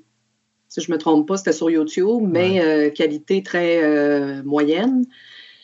Euh, mais ça donne un aperçu de ce que ça avait été. Mais ça n'a pas eu vraiment de succès. Fait que, par curiosité, quelqu'un qui a vraiment apprécié le film de Polanski, qui a lu les livres, qui bon, tu sais, je me dis oui, oui, on peut le regarder, puis au moins on sait ce que c'est, mais on ne faut vraiment pas s'attendre à, pas ce que ça. Vraiment pas. Non. Euh, puis Non, encore, puis me- honnêtement, euh, parce qu'il faut s'entendre sur quelque chose, hein, parce que même il y a du monde qui, qui déteste Rosemary's Baby. Euh, Mm-hmm. Il dit c'est plate, c'est- ça. Mais un film de sorcière, pour moi, c'est ça. Mm-hmm. C'est pas un film où il y a de l'action, puis c'est sûr et certain que c'est le fun de regarder The Witches of Eastwick, où est-ce que là, c'est drôle avec Jack Nicholson et tout le patin. Oui, c'est charmant, c'est Oui. très bien ce film-là. Mais un vrai film de Effectivement. Mhm. c'est beaucoup plus psychologique, c'est beaucoup plus de la mise en situation. Puis euh, d'ailleurs, ça me faisait rire parce que, puis je vais en parler là, mais je vais parler un petit peu de Suspiria, la version 77, face à Suspiria, la version de 2018. Je sais qu'il y a beaucoup de gens qui tripent la sur la version de Dario Argento. Moi, je pense que Dario Argento a fait un film remarquable du côté visuel, mais manque de maturité au niveau de la réalisation de son film parce qu'il nous sort un slasher film avec un film de sorcière, alors que le remake, lui, est un véritable film de sorcière. Et euh, je préfère quasiment plus. Visuellement, j'adore la version d'Argento, euh, mais au niveau film, je préfère de loin le remake de 2018 parce que j'ai vraiment l'impression de voir un vrai film qui de est- C'est sorcière. ça qui est magnifique avec les danses, avec la musique de Ah, Tom super. York. Écoute, moi, je suis tombée en amour, mais Dario avait pas du tout apprécié ce film-là. hein. Euh, parce que Dario, c'est Dario. On Ouais. touche pas à ses affaires. Voilà. tu sais, le pire, Mais c'est. Dario, en même temps, il l'avait dit une fois. C'était une actrice qui avait joué dans un de ses films, un reportage, un documentaire que j'avais vu. Puis elle avait fait, elle avait joué une scène, puis elle dit, écoute, elle avait arrêté tout ça, puis elle avait dit, écoute, je veux reprendre la scène parce que là, j'ai mal dit mon texte, il y a de quoi qui marche pas, je l'ai pas bien joué. Puis Dario, il a carrément dit, il dit, je m'en fous, il dit, ce qui compte pour moi, c'est les images. C'est ça. Donc, c'est là qu'on voit que c'est pas un réalisateur de scénario ou de parole ou de, tu sais, de, de, de- c'est pas ça qui compte pour lui, c'est vraiment l'image. Il, y a- il faut comprendre aussi, il faut comprendre aussi que les, les Italiens, eux autres, font beaucoup de dubbing. C'est-à-dire Mhm. que euh, quand ils tournent la séquence, le son pour eux, ils s'en foutent parce que tu vas tout leur faire en, en studio après le film. Donc, tu refais. Tu sais, le son, il ne le garde pas, lui, sur le plateau de tournage. Euh, Mhm. Puis c'est d'ailleurs, si vous regardez, à chaque fois que vous regardez un film italien, vous avez toujours l'impression que le film il est doublé ou qui. Puis pourtant, c'est des acteurs qui parlent. Puis vous regardez Mhm. leur voix, puis vous, comprenez, vous regardez leurs lettres, puis vous vous rendez compte, non, pourtant, c'est la voix de l'actrice ou la voix de l'acteur. Mais j'ai l'impression qu'il est dobé. Ben, c'est ça. C'est parce que quand ils filment, ils ne s'occupent pas de la qualité du son, eux autres, parce qu'ils s'en Mhm. foutent. Pourquoi? Parce qu'après, quand le film est fini, tous les acteurs retournent en studio, puis on refait les voix par-dessus ce qu'ils ont filmé. Et là, on Mhm. retravaille le son. Puis là, on- là c'est là que Dario va dire, là, ce que, tu- ce que ton son est important. Euh, donc, tu sais, sa- sa- son intensité, sa, son into- sa- sa tonalité, tout ça. Mais ce qui est important, par exemple, ce qui est plate avec un film italien, c'est que tu ne peux pas improviser. Parce que ce que tu as sur le scénario, c'est ce que tu dois dire. Tu n'as pas le choix. Mhm. Parce que si tu dis un autre mot, tu vas te faire crier après parce que là, il faut que tu rajoutes un, un texte qui n'est pas là ou encore tes lèvres ne matcheront plus avec le texte que tu dis. Puis là, c'est Ouais, mais c'est quoi qu'elle a dit ou c'est quoi qu'il a dit? Donc, tu es obligé de suivre le scénario. Mais moi, je pense que c'est plus pour ça que Dario a dit c'est l'image qui m'importe plus, ton son ne m'importe pas, parce que d'une certaine façon, même si tu penses que ton intonation de voix n'est pas correcte, c'est pas grave, on va la refaire en studio. Mais il faut que ton, au niveau du, du visuel, par exemple, ta prestation est importante. Elle, Ouais. si tu la moffes, là, on va la reprendre. Mais si ton Non, mais intonation, son- ton intonation n'est pas correcte, who cares? Oh, who cares, là? Puis tu sais, je pense que tu vas être d'accord avec moi quand tu écoutes le Suspiria d'Argento, ça bouge continuellement, ça brasse, il se passe toujours de quoi dans l'image. Oui. Puis quand tu écoutes le remake de 2018, il se passe Ah, pas c'est lent, grand-chose. c'est lent. Mais Oui. c'est ça, un film de sorcière. C'est là que tu Mhm. montes l'intensité, puis que tu, tu, tu commences, puis là, tu vois tranquillement les choses se développer parce que c'est de la sorcellerie. La sorcellerie, c'est pas je te dis quelque chose puis ça apparaît là. C'est quelque chose qui se travaille à longue échelle. Et c'est ce que Mhm. tu vois justement dans le remake de Suspiria. Et c'est autre chose que tu vas voir aussi avec The Witch. Dans The Witch, Mhm. là, tu vois vraiment la transformation de la fille qui est super correcte, que le village, le village est persuadé que c'est une sorcière, mais qu'elle l'est vraiment pas, mais qu'à force de, lui dire qu'elle n'est une, elle, Ben, elle est convaincue qu'elle n'est une. elle va le devenir. Ben oui, absolument. Et- mais il faut que tu vois la transformation. Donc, il y a vraiment une évolution psychologique euh, et une évolution, je te dirais, une transformation au niveau de l'individu. Et c'est ça, un film de sorcière. Et c'est la raison pourquoi un film comme Rosemary's Baby se doit d'être un film qui est lent et qui est long, pas d'action, parce que c'est pas l'objectif.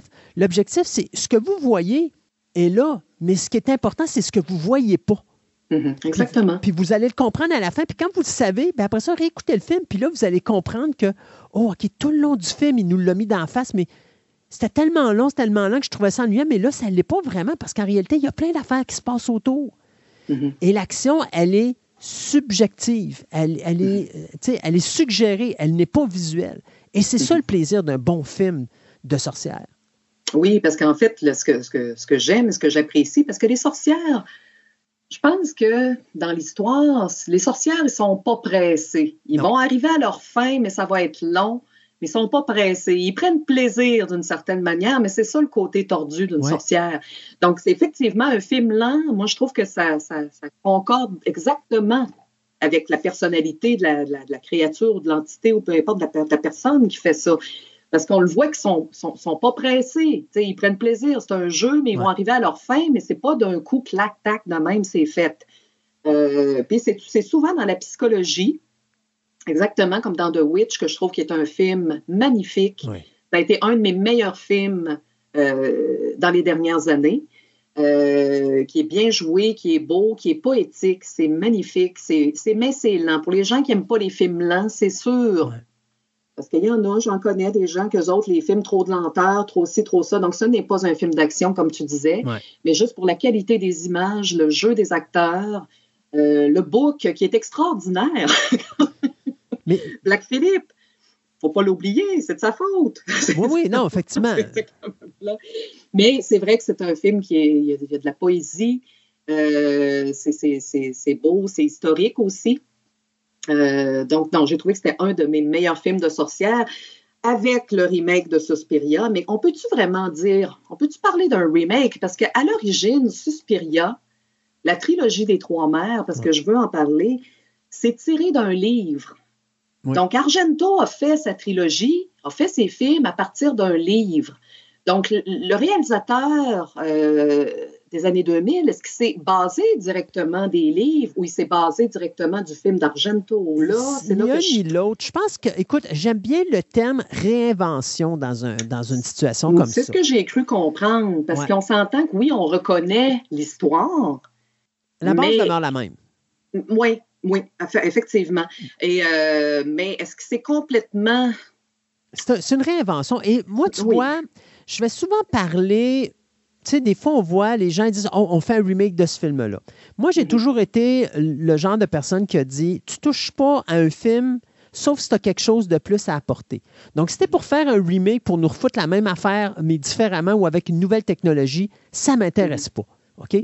Mais si tu me fais un remake parce que tu as quelque chose à dire, là, ça vaut la peine d'être fait. Et je trouve que Suspiria est un des top remakes qui a été fait dans toute l'histoire du je suis cinéma euh, en général. entièrement d'accord avec toi. Euh, Parce que euh, c'est pas Suspiria Dario Argento qu'on a refait à l'écran, ce que Dario aurait voulu voir. Mhm. C'est un film qu'on a pris la base, puis là, on a changé le concept et on a apporté quelque chose de plus au goût du jour avec une Mhm. histoire qui est totalement différente. Ce qui fait que même quand tu arrives à la fin, c'est impossible de prévoir la fin parce qu'il a tout chambardé. Il, a, Ouais. il a pris tout ce que Dario a fait, puis il l'a foutu au vidange, puis il a dit OK, je change toute la règle du jeu. Mhm. Et, et là où on voit que ça n'a pas marché parce que les fans de Dario puis les fans de, de Suspiria ont craché leur venin là-dessus, mais Mhm. moi, j'ai trouvé ça sublime parce que quand j'ai vu Suspiria, le remake, pendant deux heures et demie, j'étais accroché à mon écran. Puis quand le film a été fini, j'ai comme fait Wow! Mhm. Pour, un- pour une des très rares fois dans ma vie, un remake m'a pris les culottes baissées. Mhm. Parce que je Ah l'ai pas, je pas vu venir. J'ai pas Mhm. vu venir ce qui, tu sais, le, le, le final de la, de, de la fin du film. Et ce qui m'impressionne encore plus, c'est que quand tu connais l'histoire de base sur laquelle Dario Argento s'est basé pour ses trois sorcières, la sorcière Suspirium est la plus douce des trois. C'est pas ce que tu vois dans le film de Suspiria de Dario Argento, mais c'est ce que tu vois dans la version du remake de 2018. Oui. Parce que justement, à la fin, tu te rends compte que c'est une sorcière qui est. euh, tu sais, elle va, ven- elle va se venger contre les, ses celles qui sont dans son couvent parce qu'à un moment donné, ils n'ont pas suivi ses règles à elle, ils ont suivi leurs règles à eux autres, puis ils ont comme fait, ben c'est quoi, on va la tasser et puis on va, euh, on va prendre, on va ça va devenir notre couvent nous autres. Et, Oui. et lorsqu'il arrive la séquence finale, là, tu, tu, tu, tu- t'es pris, pris à de, de- de court parce que tu la vois pas venir, mais tu te rends compte que c'est pas une si mauvaise sorcière que ça. Et c'est une des raisons pourquoi j'adore ce film-là au niveau des films Oui. de sorcières, parce que c'est un de mes top 5 faciles, parce que justement, je trouve que non seulement euh, c'est Luca, je ne me rappelle jamais son nom de famille, qui est super compliqué, là, Eh, mon Dieu, oui. mais... euh, pas, euh, mais disons que c'est- euh, Luca, c'est son prénom, a non seulement montré son amour pour le film de Dario Argento, mais il a également montré son amour pour l'univers de la sorcellerie. Et Oui. euh, il ne nous présente pas nécessairement les sorcières comme, excusez l'expression euh, québécoise, mais comme des bitches. Mhm. Parce que c'était pas Mhm. ça. C'est pas ça à 100% Euh, D'ailleurs, Madame Blanc, là-dedans, là, par moment, tu, tu vois que ça ne tente pas de s'en aller dans cette direction-là, mais elle est Mhm. obligée, parce que c'est son couvent, puis c'est pas elle qui le dirige, mais tu vois qu'elle a une autre mentalité. Fait que tu, tu vois que dans le même couvent, tu as un côté maléfique, mais tu as aussi un côté pacifique, un côté qui est bon. Euh, et là, tu as la dualité entre le bien et le mal à travers le même couvent, qui est encore quelque chose que. Tu sais, quelqu'un qui va regarder Suspiria, qui va s'emmerder, il verra pas ça. Lui, c'est pas. Il va, il va se concentrer sur ce basic de dire Ouais, c'est long, c'est lent, ça aboutit pas, ça dure deux heures et demie. Mais si vous regardez ce film-là au deuxième degré, il y a tellement de belles choses dans Suspiria. C'est Mélissa, je suis d'accord avec toi. Écoute, puis je comprends qu'Argento, comme tu dis, n'a pas apprécié ce film-là. Parce que c'est pas comme lui. Non, effectivement. absolument pas. Fait que je pense que ceux, comme tu dis, qui étaient vraiment des fanatiques de d'Argento, ont été très déçus, mais je pense qu'ils avaient condamné le film à l'avance. Avant même qu'il sorte. Oh oui. Avant même qu'il sorte. Fait que, mais moi, quand j'ai vu ça, j'ai dit c'est certain que j'allais l'acheter, c'est certain que j'allais le regarder. Puis ça a été euh, un de mes meilleurs films dans les des dernières années avec The Witch. Ouais. Euh, sans, sans blague, là. Puis c'est vrai que c'est un, un chef-d'œuvre visuel. C'est très bien joué. C'est ce qui était. Tu sais, puis on le dit, hein, c'est un chef-d'œuvre visuel, mais c'est tellement amusant parce Oui. qu'il fait totalement le contraire du premier film, qui est un oui. délice visuel à regarder. Aussi, mais C'est- complètement différent. C'est différent. deux types, deux choses complètement différentes. Fait qu'il faut pas s'attendre à revoir ce qu'Argento a fait. Non. Ça, c'est sûr que si on part avec l'optique que ça va être exactement la même chose, ce n'est pas du tout la même chose. Ouais, Bon. Pas du tout. Fait que c'est, euh, mais c'est vrai que c'est un excellent film à voir. Reste à savoir s'il va embarquer justement dans la trilogie, s'il avait l'intention de Ben, faire a- les oui, suites ou. ben, en euh, réalité, oui, il l'avait, mais sauf qu'avec le fait que les gens ont craché sur euh, Ouais, c'est ça, le, là, il a arrêté ça, a, ben, le remake a fait un flop euh, au box-office. Oui, c'est Euh, ça. Je pense qu'il a été cherché moins de 8 millions au box-office international alors qu'il en a coûté plus d'une vingtaine. Mm. Fait que tous les projets de suite qu'il voulait faire, d'ailleurs, il voulait faire une suite, un- un- comme un prequel à Suspiria pour Mhm. montrer l'histoire de Madame Blanc et l'histoire de Hélène de Marcos. Euh, Ou Hélène Marcos, pardon. Euh, mais, euh, tu sais, je pense qu'il voulait faire les autres après, mais bon, ça a Mais que ça s'est arrêté là, c'est ça, dommage. malheureusement. Oui. Malheureusement. Parce que, euh, en ce qui concerne la trilogie d'Argento, je te dirais, je, ré- je réécoutais Inferno Mhm. cette semaine. Puis euh, le dernier qui a été fait quand même plusieurs Mothers années plus tard, Tears. Mother of Tears, que j'ai été vraiment Ouais. Christophe. Bon. Euh, Ah oui, c'est du gore. C'est ouais, je, je, Inferno, OK, mais le troisième, Ouais. là, je dirais que, bon, tant qu'à embarquer dans la trilogie, sachant ça, ben oui, tu regardes les trois, mais le dernier m'a énormément déçu. Oui, puis je pense que tu n'es pas la seule. Il y, a, il y a déçu bien du monde. Mais de toute façon, Mm-hmm. Dario Argento était très fort dans les années 70. a- avait une certaine puissance dans les années 80, mais après ça, Mhm. c'est la dérape totale parce que moi, Argento, après, il n'y a, vraiment pas grand-chose qui a fait qui m'a Mm. tapé dans l'œil. Il y a son opéra que j'ai pas détesté. Opéra, je l'ai. Moi, j'ai bien aimé. C'est ça. Euh, puis même son. Mais tu vois, j'ai commandé le dernier, dernier film qu'il a fait, Dark Glasses, euh, qui avait été présenté sur la chaîne Shudder. Et, écoute, euh, je- moi, j'aurais arrêté ça depuis longtemps, là. Ouais. C'est- moi, c'était par curiosité, étant donné que j'adore, cette- j'ai- j'aime beaucoup ce réalisateur-là, mais comme tu dis, je l'ai aimé probablement à sa vieille époque. Ouais. Mais moi, je suis toujours curieuse de voir quand il arrive une nouvelle, un nouveau film, quand il sort quelque chose de nouveau. Mais tant qu'à moi, je pense qu'il aurait dû arrêter euh, depuis un bout. Là. Fin des années 80, il aurait dû finir ça. Parce Selon que, moi. soyons honnêtes, là, euh, Argento me fait penser à M. Night Shyamalan. Shyamalan, il a fait un très beau film, puis après ça, il a répété Mhm. son beau film, puis à un moment donné, il est, devenu tom- il est tombé dans la platitude, jusqu'à ce qu'il nous sorte un autre petit classique génial. Oui. Euh, Argento, lui, il a été très fort dans ses premiers films parce qu'il avait de quoi Mhm. à dire. Mais à un moment donné, on dirait qu'il il est tombé dans un créneau, puis là, il n'était pas capable de sortir de son créneau, mais quand il y a quelque chose à dire, Argento, puis c'est pour ça, tantôt, quand je parlais de Suspiria, où est-ce que je parlais d'un manque de, de maturité au niveau de la réalisation, sais, quand tu vois les meurtres qui sont commis dans Suspiria, c'est pas des Mhm. meurtres de sorcellerie. C'est un Mhm. meurtrier en série qui est là puis qui tue du monde, mais tu sais jamais c'est qui. Puis Oui, ça n'a aucun rapport avec le reste de l'histoire. Mhm. Au lieu de dire, OK, je vais construire une histoire où est-ce que c'est la magie. Puis je pense que le seul, la seule séquence où on peut dire qu'il y a un meurtre qui est commis avec la magie, c'est le meurtre du, ch- du, euh, de l'aveugle avec son chien. Oui, exactement. C'est le seul.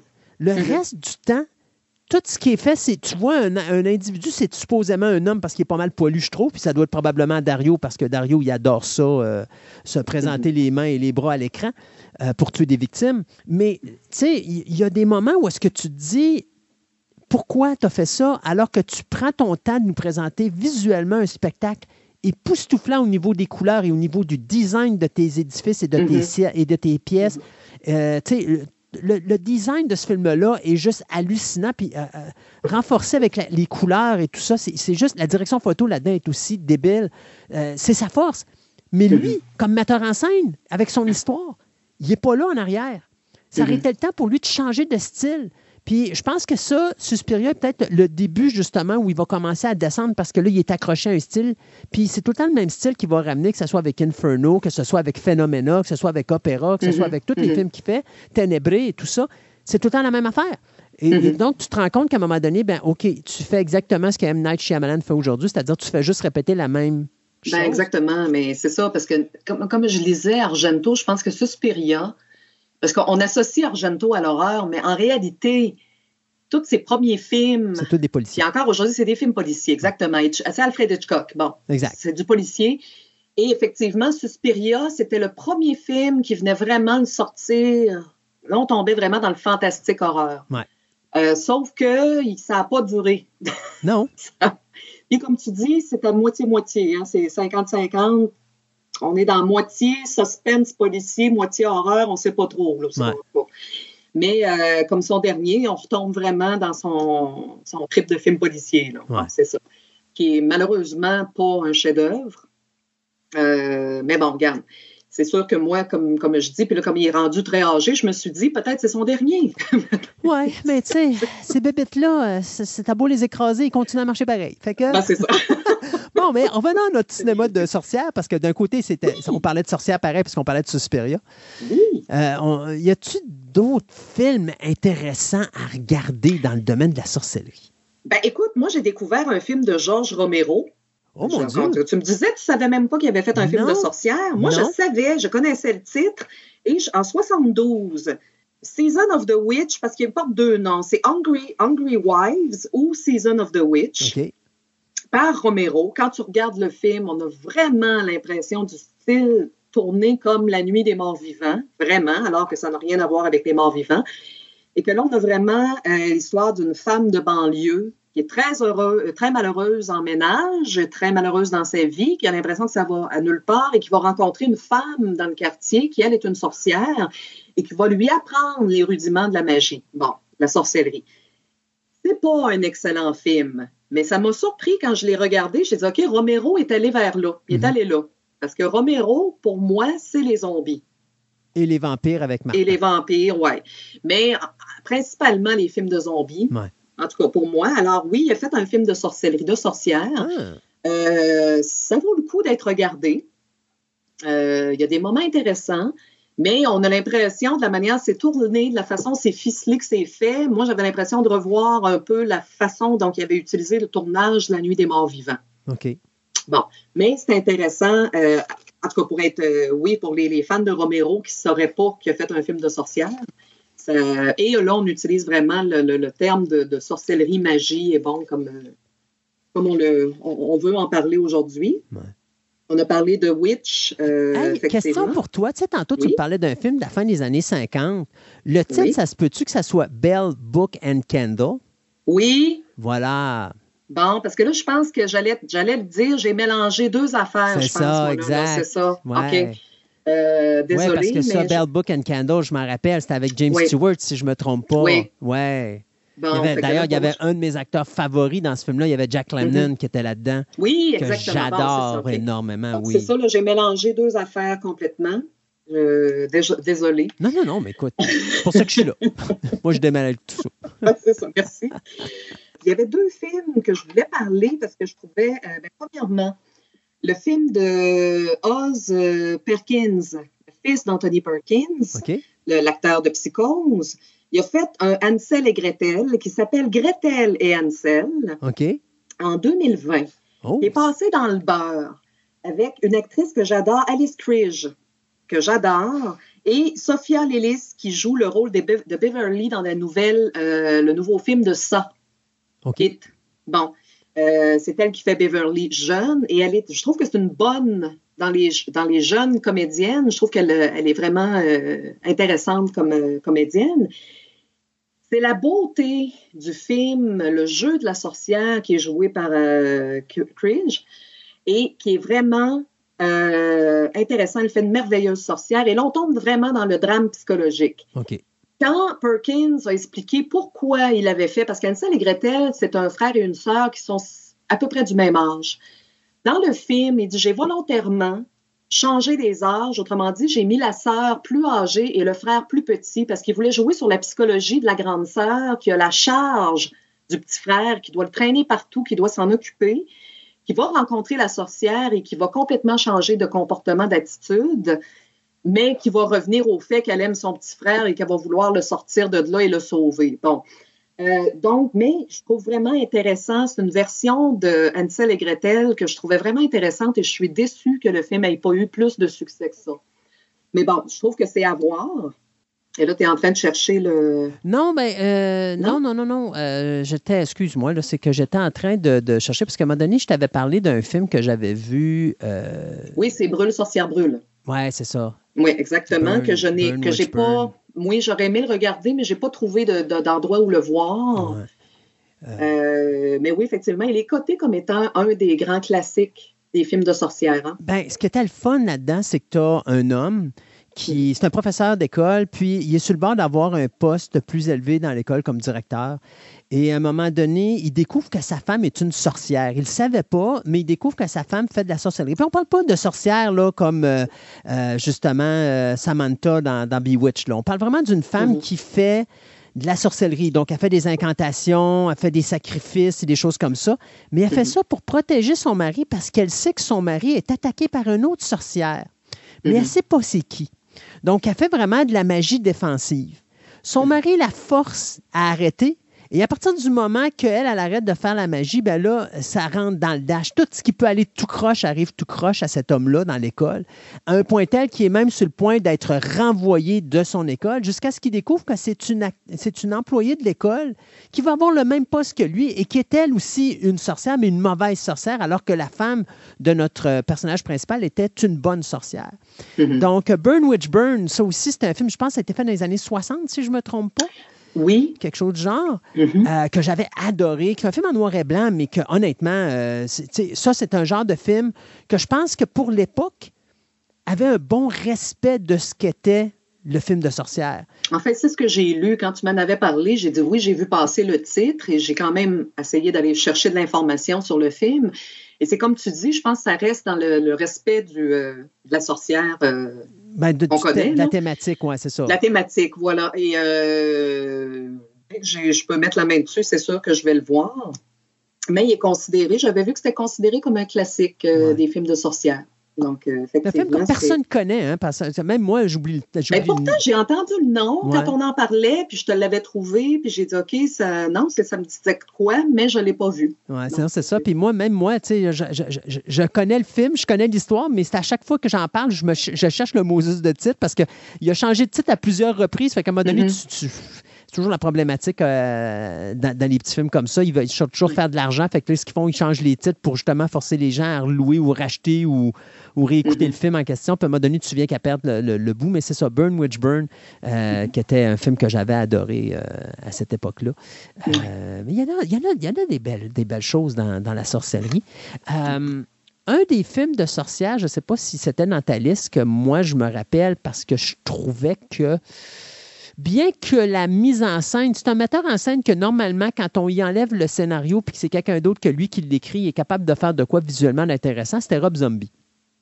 Ah ben oui, mais là, ben oui, mais j'allais, j'allais, je savais pas si je devais en parler. Donc c'est sa femme qui joue le rôle de Lord of Salem. Exactement. C'est bien ça. Exactement. Que moi personnellement, tu vois, Rob Zombie, il est fort ces images. Quand Oui. tu vas voir un film de Rob Zombie, ça c'est clair, ça rentre dans le dash comme Oui. on dit. Mais pour les scénarios, Zéro on passera. bar. Pourtant. De tous ces films, Lord of Salem est probablement le moins bien coté, mais j'ai trouvé que c'était le meilleur. C'est un de ses tops, moi, je trouve. C'est moi, je trouve que c'est un de ses tops. Ouais. Euh, parce que tous ces films, même j'ai son dernier, Les Monsters, Ah, ça, c'est horrible. ben oui, mais bon, je l'ai, je me suis dit, OK, mais visuellement, on s'entend pareil, comme je dis, ça a son effet, zombie, mais Ouais, mais tu vois, moi, Mais- je, je trouve qu'il a manqué le bateau là-dessus parce qu'il a Oui. fait du Batman de 66 sur quelque chose Ouais, qui ne l'était pas. Oui, un peu trop. Fait que, tu sais, puis ça, c'est quelque chose que j'y reproche à Zombie. Des fois, tu sais, je regarde Halloween 2 où est-ce qu'il fait son Twin Peaks et son David Lynch. Oui. C'est déclassé, c'est pas. Fait que, tu sais, visuellement, il est le fun parce qu'il est capable de bien travailler son visuel. Mais Mhm. un peu comme Argento, je trouve que sa maturité comme réalisateur n'est pas encore là. Euh, Mhm. Je rêve un jour quelqu'un qui va approcher Rob Zombie pour lui dire Monsieur Zombie, visuellement, vous êtes un excellent réalisateur. Maintenant, voilà mon scénario, vous n'avez pas le droit d'y toucher, vous allez tourner ce qui est là. Puis que le Mhm. gars, il donne un- un chef-d'œuvre au niveau scénaristique, puis que là, Zombie puisse sortir justement sa maturité de réalisateur puis nous montrer toute sa qualité de metteur en scène parce que c'est un excellent metteur en scène Mhm. et de nous donner un chef-d'œuvre. Il est capable de le faire. Moi, son euh, Devil's Reject, est, est- pour moi, c'est son top. Euh, Puis Devil's Reject, il l'a prouvé qu'il était capable de faire de quoi d'excellent. Euh, Et Halloween, tu sais, moi, Halloween 2, le premier 45 minutes d'Halloween 2, là, avant qu'on découvre que c'est un rêve, là, je suis désolé, mais s'il avait continué le même tout le long, ça aurait été le meilleur slasher film de tous les temps. Il a Mhm. fallu qu'il scrape la, la game en faisant en sorte que c'était un rêve, mais s'il était resté avec le, le momentum qu'il y avait là-dedans, Ouais. l'intensité d'Halloween 2 est juste débile. Euh, fait que, tu sais, c'est un réalisateur que j'apprécie beaucoup, mais Mhm. c'est un scénariste que je déteste à- avec passion parce que je Mhm. pense qu'il détruit sa carrière en faisant lui-même ses scénarios.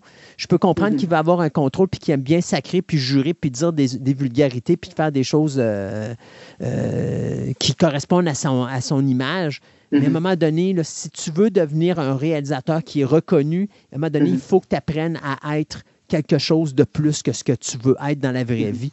Et euh, Lord of Salem, je trouve que ça rentrait bien dans son, dans son créneau parce que c'est un bon film de sorcellerie comme on en parle. Mhm. Exactement le style de film que tu regardes et que tu dis, OK, ça, c'est un film de sorcière. Oui, parce qu'on voit toute la, la, la, la, la- mon Dieu, la descente de Ouais. cette femme-là. Euh, j'ai trouvé qu'elle était très bonne parce que j'ai pas toujours apprécié le jeu de sa femme, qui est Sherry beaucoup Moon. dans tout, euh, oui, c'est ça, qui est souvent dans ses films, en fait, presque tous ses films, Ouais, je tout crois. le temps. Elle, elle est tout le Tout temps le là. temps. Elle est toujours quelque part. Ouais. Euh, mais cette fois-ci, j'ai trouvé qu'elle était bonne. J'ai vraiment aimé son jeu, j'ai aimé le film. J'ai dit, mon Dieu, à mon avis, à moi, parce que j'essaye de tous les. Je pense les avoir à peu près tous vus, mais euh, je, je trouve que ça reste le meilleur. Et pourtant, le, le moins aimé. Ah. En tout cas, mais moi, personnellement, je trouve que oui, Lord of Salem, je trouve que dans le Rob Zombie, c'est à voir. Ouais, effectivement, effectivement. Ouais, ouais. Ben, surtout pour les amateurs de vrais films de sorcières, c'est un bon film de sorcière. Oui, absolument. C'est peut-être peut-être par manque de. Justement, on perdait peut-être un peu son côté vulgaire, des gros mots, de tout ça. Mais ça demeure quand même parce que tu sais, il y a, y a cette, il y a cette, comment je pourrais dire, il il a pas peur de nous montrer un visuel choquant. Mhm. Donc, tu sais, moi, à la fin, là, quand tu vois les, les madames, puis tu sais, t'as pas nécessairement des belles femmes là-dedans, là, puis qu'ils sont toutes nues, là, puis qui se promènent parce que là, ils font Ah leur oui, incantation, puis tout. Mhm. Il y avait juste Zombie pour nous sortir une scène de même. Tu sais, c'est Mhm. pas apocalyptique à cause du sang qui est mis là-dedans, c'est apocalyptique à cause du visuel que tu, que, que, que tu regardes parce que tu dis, OK, il n'y a jamais personne à Hollywood qui aurait osé mettre ce genre de corps-là à l'écran. Ouais, et, et pourtant, ça se rapproche de la réalité. C'est plus ça. Parce que Exact. quand on parle de sorcières, ce sont des femmes et des hommes très ordinaires. Exact. Euh, qui sont pas nécessairement femme, beaux. âgé. Pas forcément. Ouais. Pas forcément. Euh, on a l'autre extrême du nez croche, de- du chapeau pointu et tout ça, là, qui Ouais. reste dans, mais dans mais- l'histoire. ben, c'est ça. Mais dans l'histoire, c'était des, des femmes tout à fait ordinaires. Exact. Donc, du monde normal, du monde euh, ordinaire. Voilà. Donc, c'est effectivement ce qu'il a montré là, ça se rapprochait plus de la réalité, Mm, Effectivement. finalement. Oui. Et euh, c'est ça. Et l'autre film que je me suis souvenu quand je travaillais au club vidéo, j'avais mis la main là-dessus et euh, j'avais trouvé, écoute, ça peut-être un peu plus difficile à trouver. Euh, parce que j'ai dit, ben oui, c'est vrai, c'était un film qui avait été basé sur un conte des frères Grimm. Encore une fois, c'était le conte du Génévrier ou le Génévrier. C'était Oh, de. Juniper, Juniper Tree et qui mettait en scène Björk, la chanteuse. Un film qui avait été tourné à la fin des années 80, mais qui a été présenté uniquement en 90. Un film en noir et blanc islandais et euh, qui est magnifique à voir. L'histoire, elle est très belle. Euh, c'est deux jeunes sœurs, en fait, qui, qui fuient leur domicile. Leur mère vient d'être condamnée et brûlée pour sorcellerie. Et les deux jeunes filles, parce qu'ils savent que s'ils restent là, vont être elles aussi condamnées, se sauvent de la maison. En chemin, ils rencontrent un homme, un veuf, avec son jeune garçon. Et la plus âgée des deux sœurs va user de la sorcellerie pour le charmer, pour finalement dire, ben, écoute, on va vivre ici, on va être bien, on va être à l'abri, tout ça, puis moi, je vais avoir mon, mon monsieur pour s'occuper de, de nous. Mais le petit garçon qui, qui n'est pas d'accord, en fait, avec la venue de la nouvelle belle-mère, si on veut, et que de, de- de suite en partant, on voit qu'il y a une, une haine qui s'installe. Et la, la- grande sœur qui va dire, écoute, euh, qui décide de- d'user de la sorcellerie encore une fois et de l'amener à une falaise. Et ce moment-là, je trouve ça tellement, c'est déchirant, puis en même temps, c'est beau, qu'il va lui- le convaincre de dire, jette-toi en bas de la falaise, ta mère va revenir pour te sauver. Et forcément, le petit gars se jette en bas de la falaise et meurt. Hmm. Et de la plus jeune des sœurs qui est jouée par Björk et qui, elle, est pas d'accord avec tout ce qui se passe. Et elle va finir par tuer la grande sœur et finir sa vie avec l'homme qui va s'occuper d'elle comme si c'était sa jeune fille. Je trouvais que c'était un conte d'une poésie, d'une beauté extraordinaire. Et c'est vrai que c'est un beau film, mais difficile à trouver. Donc, si vous mettez la main sur Juniper Tree avec Björk, en fait, c'est assez facile. Le, le nom de la réalisatrice, c'est un nom islandais, je crois, mais que je ne suis pas capable de prononcer, malheureusement. Imprononçable. Et c'était une femme qui avait réalisé ça. Euh, et j'ai dit C'est, non, c'est attends, un... c'est Nietzschka King. Ouais, c'est ça, mais t'es bon? Hein, hein? Hein? Qui malheureusement, je viens de voir, est décédée, la madame, malheureusement. Oh, OK. Ouais, elle est décédée en Euh, 2004. Oh, OK, OK. Euh, ben, elle avait déjà, euh, à l'époque, quand je voyais les images d'elle, euh, durant le- le- le- la projection du film ou le tournage, qui était déjà une femme qui avait peut-être une quarantaine d'années, peut-être même une cinquantaine d'années, je ne sais pas, là. Ben, ça, elle est morte à 52 ans, fait que ça devait être plus à Oh mon Dieu, elle avait l'air. OK, mais elle faisait plus vieille que son âge, désolée pour le. Mais non, elle avait l'air euh, de, de- des images que je voyais de l'époque. Ouais. C'est ça. Donc oui, j'avais comment j'avais mis la main là-dessus? Je ne sais pas si on avait commandé ce film-là pour le club vidéo, parce que ça n'a pas eu un grand succès ici, en Amérique. Euh, par contre, dans le, le film indépendant et tout ça, non, je dis que ça vaut vraiment la peine d'être vu. Et c'est vraiment un très beau film. Donc, c'était pas mal mon, ma liste personnelle. y avait-tu, il n'y a pas de petite surprise cachée quelque part dans le. Non, parce que je vous j'avais noté quelques films quand on parlait des euh, Witches of Eastwick Ouais. en 87, les petits classiques de sorcellerie qui sont toujours agréables à revoir. Moi, je pensais à Warlock en 89, qui a quand même été un film Ouais. que j'avais 10 ans à l'époque, avec Feu, Julian Sands, Ouais. tout de même. Euh, mais Warlock le sorcier, moi, j'ai tellement regardé ça, je me suis dit, oui, ça vaut la peine. Puis encore des gens qui se rappellent de ce film-là, qui disent, Ah, oui, oui, oui. Euh, Sleepy Hollow de Tim Burton. Ouais. Bon, des Blair Witch Project. Bon, oui, je le mentionne, quoique j'ai jamais été une grande fan de, De ce Blair Witch? film-là. Ben écoute, Ouais. Blair Witch aura réussi à faire de quoi? À me rendre malade pendant que je suis au cinéma, ça c'est sûr, parce que je suis obligé Mhm. d'écouter le film. Je- Tu sais, imagine-toi la fin du film là, de Blair Oui. Witch quand t'as le gars qui est assis euh, dans le petit coin du mur. Là. Ben moi, Mhm. j'étais rentré en haut de la salle de cinéma, puis je regardais le film, mais la face, face au coin du mur parce que j'étais plus capable. Ça shakeait tellement que j'avais mal au cœur. Euh, Mais je voulais pas sortir de la salle, je voulais voir le maudit film. Fait que j'ai écouté le film jusqu'à la fin.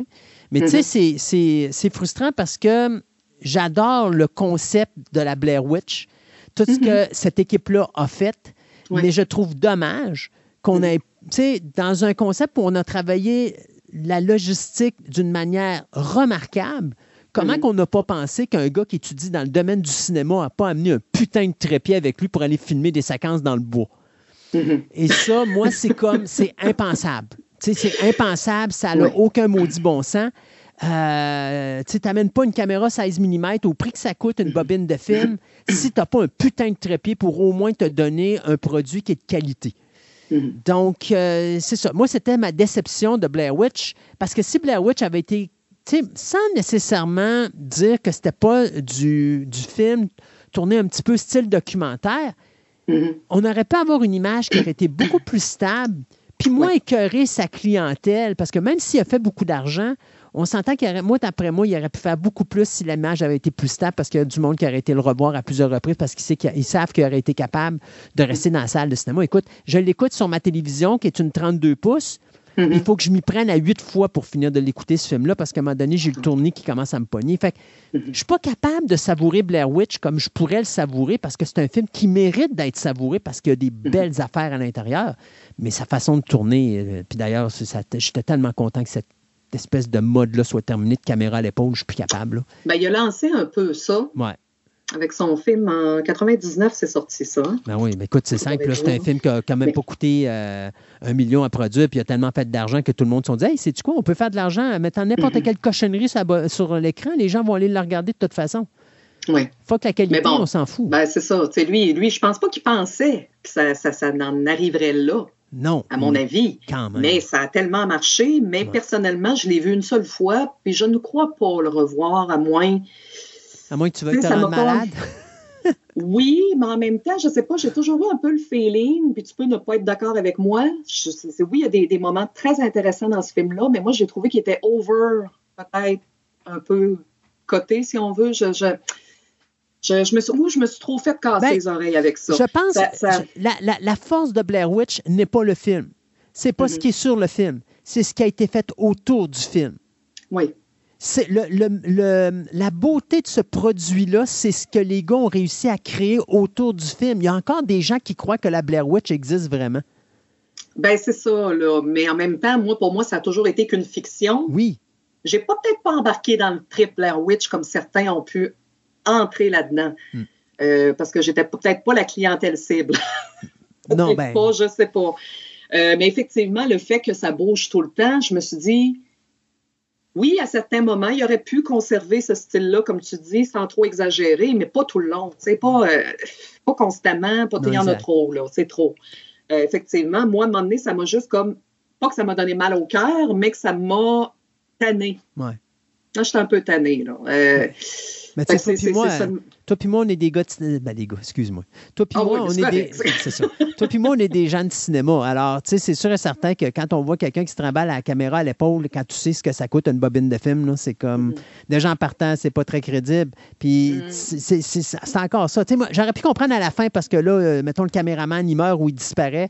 Puis là, c'est la fille qui ramasse sa caméra puis elle court partout. Je peux comprendre parce que c'est pas une professionnelle. Mhm. Mais le gars qui étudie en cinéma, qui n'est pas capable d'amener un putain de trépied avec lui pour au moins mettre ça sur sa caméra pour prendre des images stables, j'ai de la misère avec ça. Ouais, misère ben, c'est ça. ça. ça a été un peu, un peu trop, un peu. euh, disons que moi, personnellement, c'est ça. J'étais peut-être pas la clientèle ciblée par ce film-là, que j'ai vu dû au fait que ça a eu une popularité quasiment instantanée, euh, que tout le monde en parlait. Puis c'est correct, il y en a qui aiment ça, puis c'est bien beau. Pas de problème. Sauf que moi, personnellement, comme je te dis, je l'ai vu une fois, peut-être une fois et demie, là.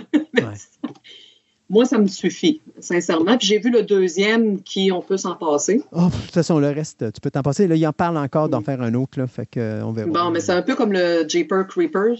C'est ça. Il n'est pas capable de le tuer. Non, mais le premier, moi, j'avais aimé. Ah oui, le premier. Mais déjà, le deuxième, oublie ça. Ouais. Puis pourtant, c'est le même metteur en scène, même scénariste, même équipe, mais non, Ça ne veut pas dire qu'il y, a- eu- une bonne euh, une fois, mais ça ne veut pas dire qu'une ça. deuxième puis une troisième, ça va fonctionner. Ah, mais le troisième est horrible. Va- Écoute-les même pas. Euh, ça oui, mais a la créature ne se ressemble même plus. Je Ah l'ai non, vu. c'est ça. C'est Ça, complètement c'est même plus la même affaire, c'est plus ça Non, c'est ça. C'est horrible. Puis il y avait, écoute, euh, ce qu'on appelait dans le temps des films d'ados. Oui.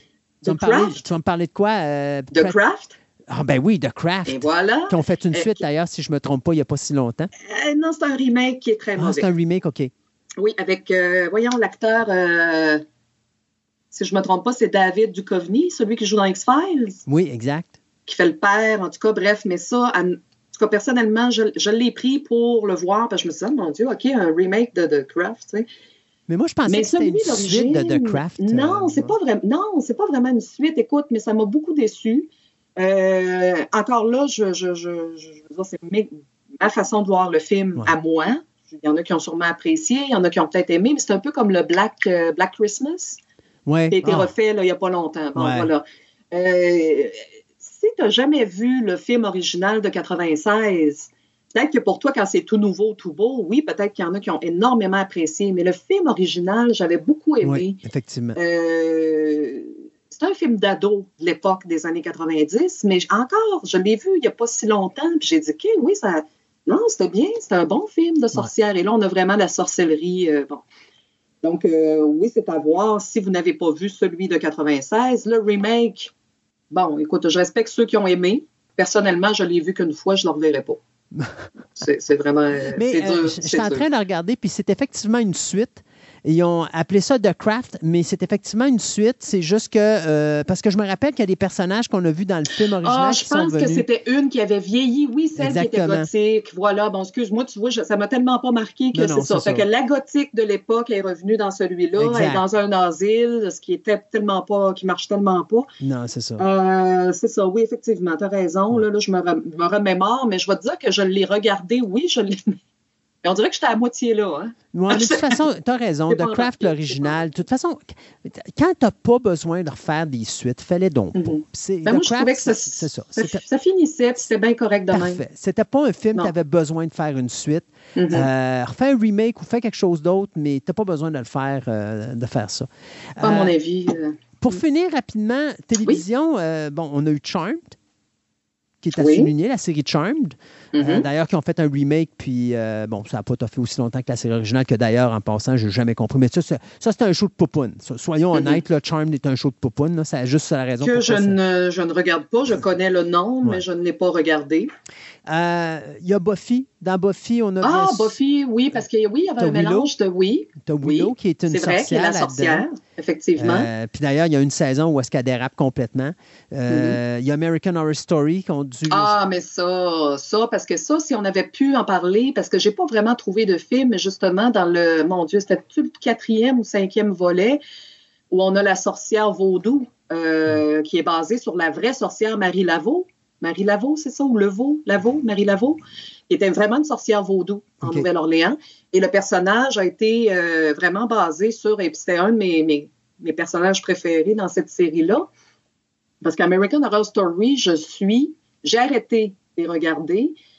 Euh, c'est, c'est, c'est, c'est- au début, ça rentre dans le dash, là, comme on dit, ça fesse, mais plus ça va, comme la plus, beaucoup de séries télévisées, ben ça, ça s'essouffle. Trop, c'est comme pas assez. Trop, c'est ça, voilà. Mais euh, dans cet épisode-là, ben, d'ailleurs, c'était celui où ce qu'on avait les sorcières dans un- une maison, justement, qui était comme une école de sorcellerie, si on veut, pour les jeunes femmes, euh, qui avait quand même été une des bonnes saisons. tout de même. Mais euh, la sorcellerie, justement, c'est si on avait trouvé, parce qu'on oublie le- le- le- la sorcellerie vaudou, hein, le vaudou Ouais. quand même, c'est de la sorcellerie, c'est tout de même. Euh, moi, je connais peu de films, en fait, j'en connais pas, à part euh, quelques fois où on mentionne le fait d'un personnage historique comme dans American Horror Story. Mais euh, c'est intéressant parce qu'eux avaient utilisé des techniques peut-être différentes, mais qui, qui aboutissaient à la même chose, Mhm. si on veut. Oui, effectivement, American Horror Story. Puis il y avait quoi d'autre? euh, Moi, je te dirais pas mal. C'est pas mal ça dans la série télé. À Bewitch, Ouais. euh, la série télé, bien sûr, de l'époque, qui, est- qui Oui, est- qui est à oui. Les premières saisons sont excellentes. À un moment donné, ben, ça se complique parce que l'acteur principal était blessé au dos puis il est obligé de Oui. partir. Puis après ça, quand ils ont repris le nouvel acteur, ben, là, ils faisaient des, comme des remakes de tous les épisodes des premières saisons. Donc, ça a perdu beaucoup d'intensité puis beaucoup de plaisir. Mais je te Mhm. dirais, là, les, facilement, les deux, trois premières saisons, ou même les quatre premières saisons de Bewitch sont excellentes. Donc, ça, c'est toujours un show. Euh, Vite, vite, vite, je te dirais Practical Magic en 98. Là, euh, Oui, avec euh, Sandra Bullock. Ouais, qui pour moi est comme l'ancêtre de Charm. Là. C'est, Charm est comme un remake de ça.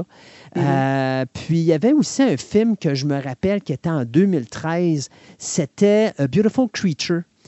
Euh, Oui, oui. Sublime. Oui. Beau petit film aussi à voir. Oui, Et si des fois les gens, ça leur tente de voir un film avec les enfants, avec des sorcières qui font pas trop peur, il y a toujours The Witches. Je sais qu'ils ont fait un remake il n'y a pas longtemps avec Ah, Anne ouais, le remake, le remake que j'ai moins aimé, Ouais. mais l'original de 90 avec Angelica Houston est excellent. Exact. Euh, mais Hocus Pocus aussi. Oui, Hocus Pocus, ben, on avait Oui. parlé en début d'émission de Hocus. Pocus. Euh, Mhm. mais oui, effectivement, euh, éviter la suite, malgré que les gens ont l'air à l'avoir aimé, mais l'original est un petit délice. Donc, Ah, ouais, euh, merci beaucoup, Marie-André, pour ce survol incroyable des films de sorcières.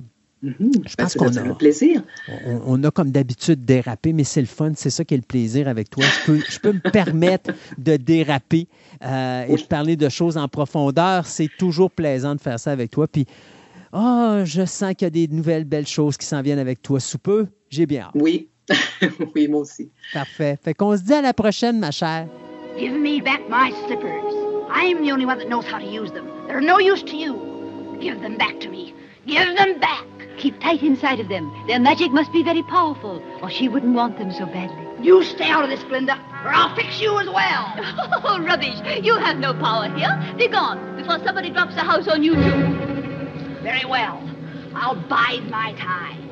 And as for you, my fine lady, it's true, I can't attend you here and now as I'd like. But just try to stay out of my way. Just try. I'll get you, my pretty, and your little dog, too. Cette table ronde vous est présentée par TPM OB Collection, la boutique idéale pour nourrir toutes vos passions. Que ce soit pour des cartes de sport, des timbres, de la monnaie, des casse-têtes, des jeux de société, du comic book, des die-casts ou même de la figurine, voici la place rêvée pour vous, collectionneurs aguerris. TPM OB et Collection a agrandi son local afin de vous donner encore plus de choix et ce, toujours à des prix très compétitifs avec un service toujours aussi personnalisé. Venez donc nous visiter au centre commercial de Place Fleur de Lys au 550 boulevard Wilfrid Amel, Québec, ou rendez-vous sur leur site web au www.boutique-tpm.com.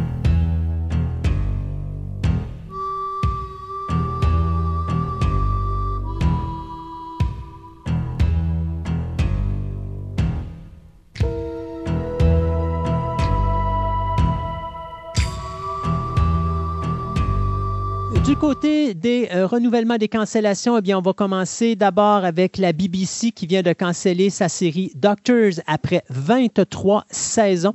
La 24e sera la dernière. Du côté de Netflix, on vient de canceller la série Elite après 8 saisons. Apple TV, quant à eux, vont euh, annuler la série The After Party après trois saisons. Mais il n'y a pas que des mauvaises nouvelles puisque Amazon Prime vient de demander une deuxième saison à la série Gen 5, qui est un spin-off de The Boys. Euh, D'abord annulé par, le Paramount Plus, donc le poste de streaming Paramount Plus, la série animée Star Trek Prod- Prodigy euh, eh bien, est sauvée puisque la saison 2 sera diffusée sur Netflix.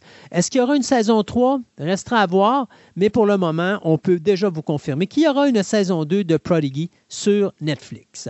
Et euh, pour finir ce petit segment de renouvellement ou cancellation, eh bien, Sir Michael Caine vient de canceller sa carrière d'acteur puisqu'il vient d'annoncer qu'officiellement, à 90 ans, euh, eh bien, il a atteint un âge où est-ce que son corps n'est plus capable de supporter les plateaux de tournage et donc il vient d'annoncer sa retraite officielle, The Great Escaper étant son dernier film. Donc, bye bye, Mr. Michael Caine.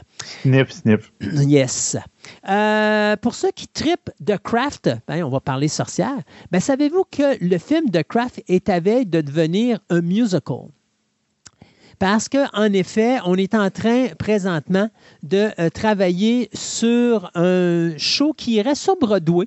Euh, et qui reprendrait bien sûr l'histoire du film de 1996. Donc, on a acheté les droits et on est en train de travailler présentement sur l'écriture du show. C'est l'écrivain du film original, Peter Filardi, qui a été approché pour travailler sur la version musicale de Broadway. Donc, on est en train de régler le tout présentement avec les avocats afin de pouvoir donc réaliser cette version Broadway de The Craft, qui avait eu bien sûr une suite, soit The Craft Legacy en 2020. Euh, mon Dieu, je ne me rappelle plus si c'était sur... Euh, je crois que ça avait été sur Amazon Prime, ce film-là, qui avait été diffusé ou quelque chose du genre. Euh, Michael Mann vient d'annoncer que le titre de son prochain projet et son prochain projet sera nul autre que Heat 2. Si vous vous rappelez du premier Heat, eh bien, c'est lui qui avait mis pour la première fois de l'histoire, euh, les acteurs Al Pacino et Robert De Niro dans un face-à-face pour tourner les deux euh, la scène ensemble. Donc, euh, c'était la première fois que les deux acteurs étaient sur le même plateau de tournage. C'est un film qui avait été, si je ne me trompe pas, réalisé dans les années, milieu des années 90, je pense que c'était 95. Euh, Val Kilmer également faisait partie de la distribution. Donc, M. Michael Mann vient d'annoncer qu'il travaille actuellement sur l'écriture de Heat 2. donc, restera à voir où est-ce qu'on va s'en aller avec cette deuxième partie. Est-ce qu'on va prendre un vieux Robert De Niro versus un vieux Al Pacino? Ou encore, est-ce qu'on va trouver le moyen d'aller chercher deux grands acteurs et de les rapprocher? Quelque chose qu'on euh, pourrait faire, mais je ne vois pas nécessairement les noms d'acteurs qui pourraient être intéressants en dehors de Pacino et De Niro. Euh, Cleaner, eh bien, l'acteur Taz Skiller vient euh, d'être signé pour interpréter un rôle dans le film euh, du réalisateur Martin Campbell, Cleaner. Ça mettra également en vedette Daisy Ridley, elle qui faisait la nouvelle Jedi dans la dernière trilogie de Star Wars, la fille de Palpatine. Donc, le tournage du film devrait avoir lieu en 2024. Et, euh, bon, écoutez, je vous dirais, on va se comprendre que le tournage peut être reporté parce que tant que la grève des acteurs n'est pas faite, il n'y a pas de tournage possible, malgré qu'on parle ici d'une équipe de production britannique. Donc, avec un peu de chance, on va peut-être être capable de contourner le problème. Mais Martin Campbell revient derrière la caméra avec Taz Skeller, qui fait bien sûr le personnage de Senji dans la série One Piece, et Daisy Ridley, qui interprétait le personnage de Rey dans la dernière saga de Star Wars. Vous connaissez Jay Oliva, c'est lui qui réalise la majorité des films d'animation pour DC, que ce soit euh, Justice League, The Flashpoint Paradox, Batman, The Dark Knight Return, et ainsi de suite. Eh bien, il vient d'être signé pour réaliser, euh, je vous dirais, le film d'animation 3D The White Tower, qui va se passer dans le monde de The Wheel of Time. Donc, ça va être inspiré, bien sûr, de la nouvelle iconique de Robert Jordan. Euh, je ne sais pas si toi, tu en as entendu parler un petit peu plus de ce projet-là. Un tout petit peu, mais pas beaucoup, euh, vraiment. Là. OK. Je viens de finir la saison 2. Ils se sont réchappés un peu. C'est pas extraordinaire, mais.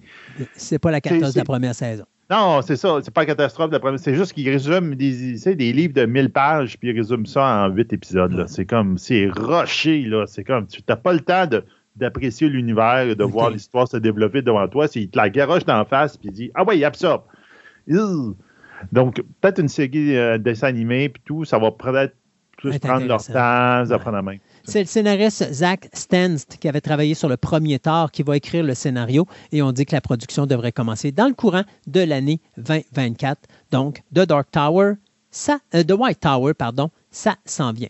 Euh, Billy August, lui qui a réalisé le film Pelly the Conqueror, vient d'être signé pour réaliser la mini-série de huit euh, épisodes du euh, conte de Monte Cristo, cette adaptation télévisuelle du roman de Alexandre Dumas qui avait écrit Les Trois Mousquetaires. Donc, on parle d'un tournage qui va durer cinq mois, qui est présentement en cours en France, en Italie et à Malta. C'est Sam Claflin qui va prendre le rôle de Edmund Dente, qui bien sûr va interpréter le personnage du comte de Monte Cristo. Et à ses côtés, nous avons Anna euh, Girardot, Blake Ritson, Carla Simone Spence, Michael Beau Folsgard, Michel Riondino, Lino Guanciali, Gabriella Passions et bien sûr Nicolas Mopas. Donc, The Count of Monte Cristo, une mini-série de huit épisodes qui s'en vient à la TV. Bien sûr, on n'a pas encore le poste en question.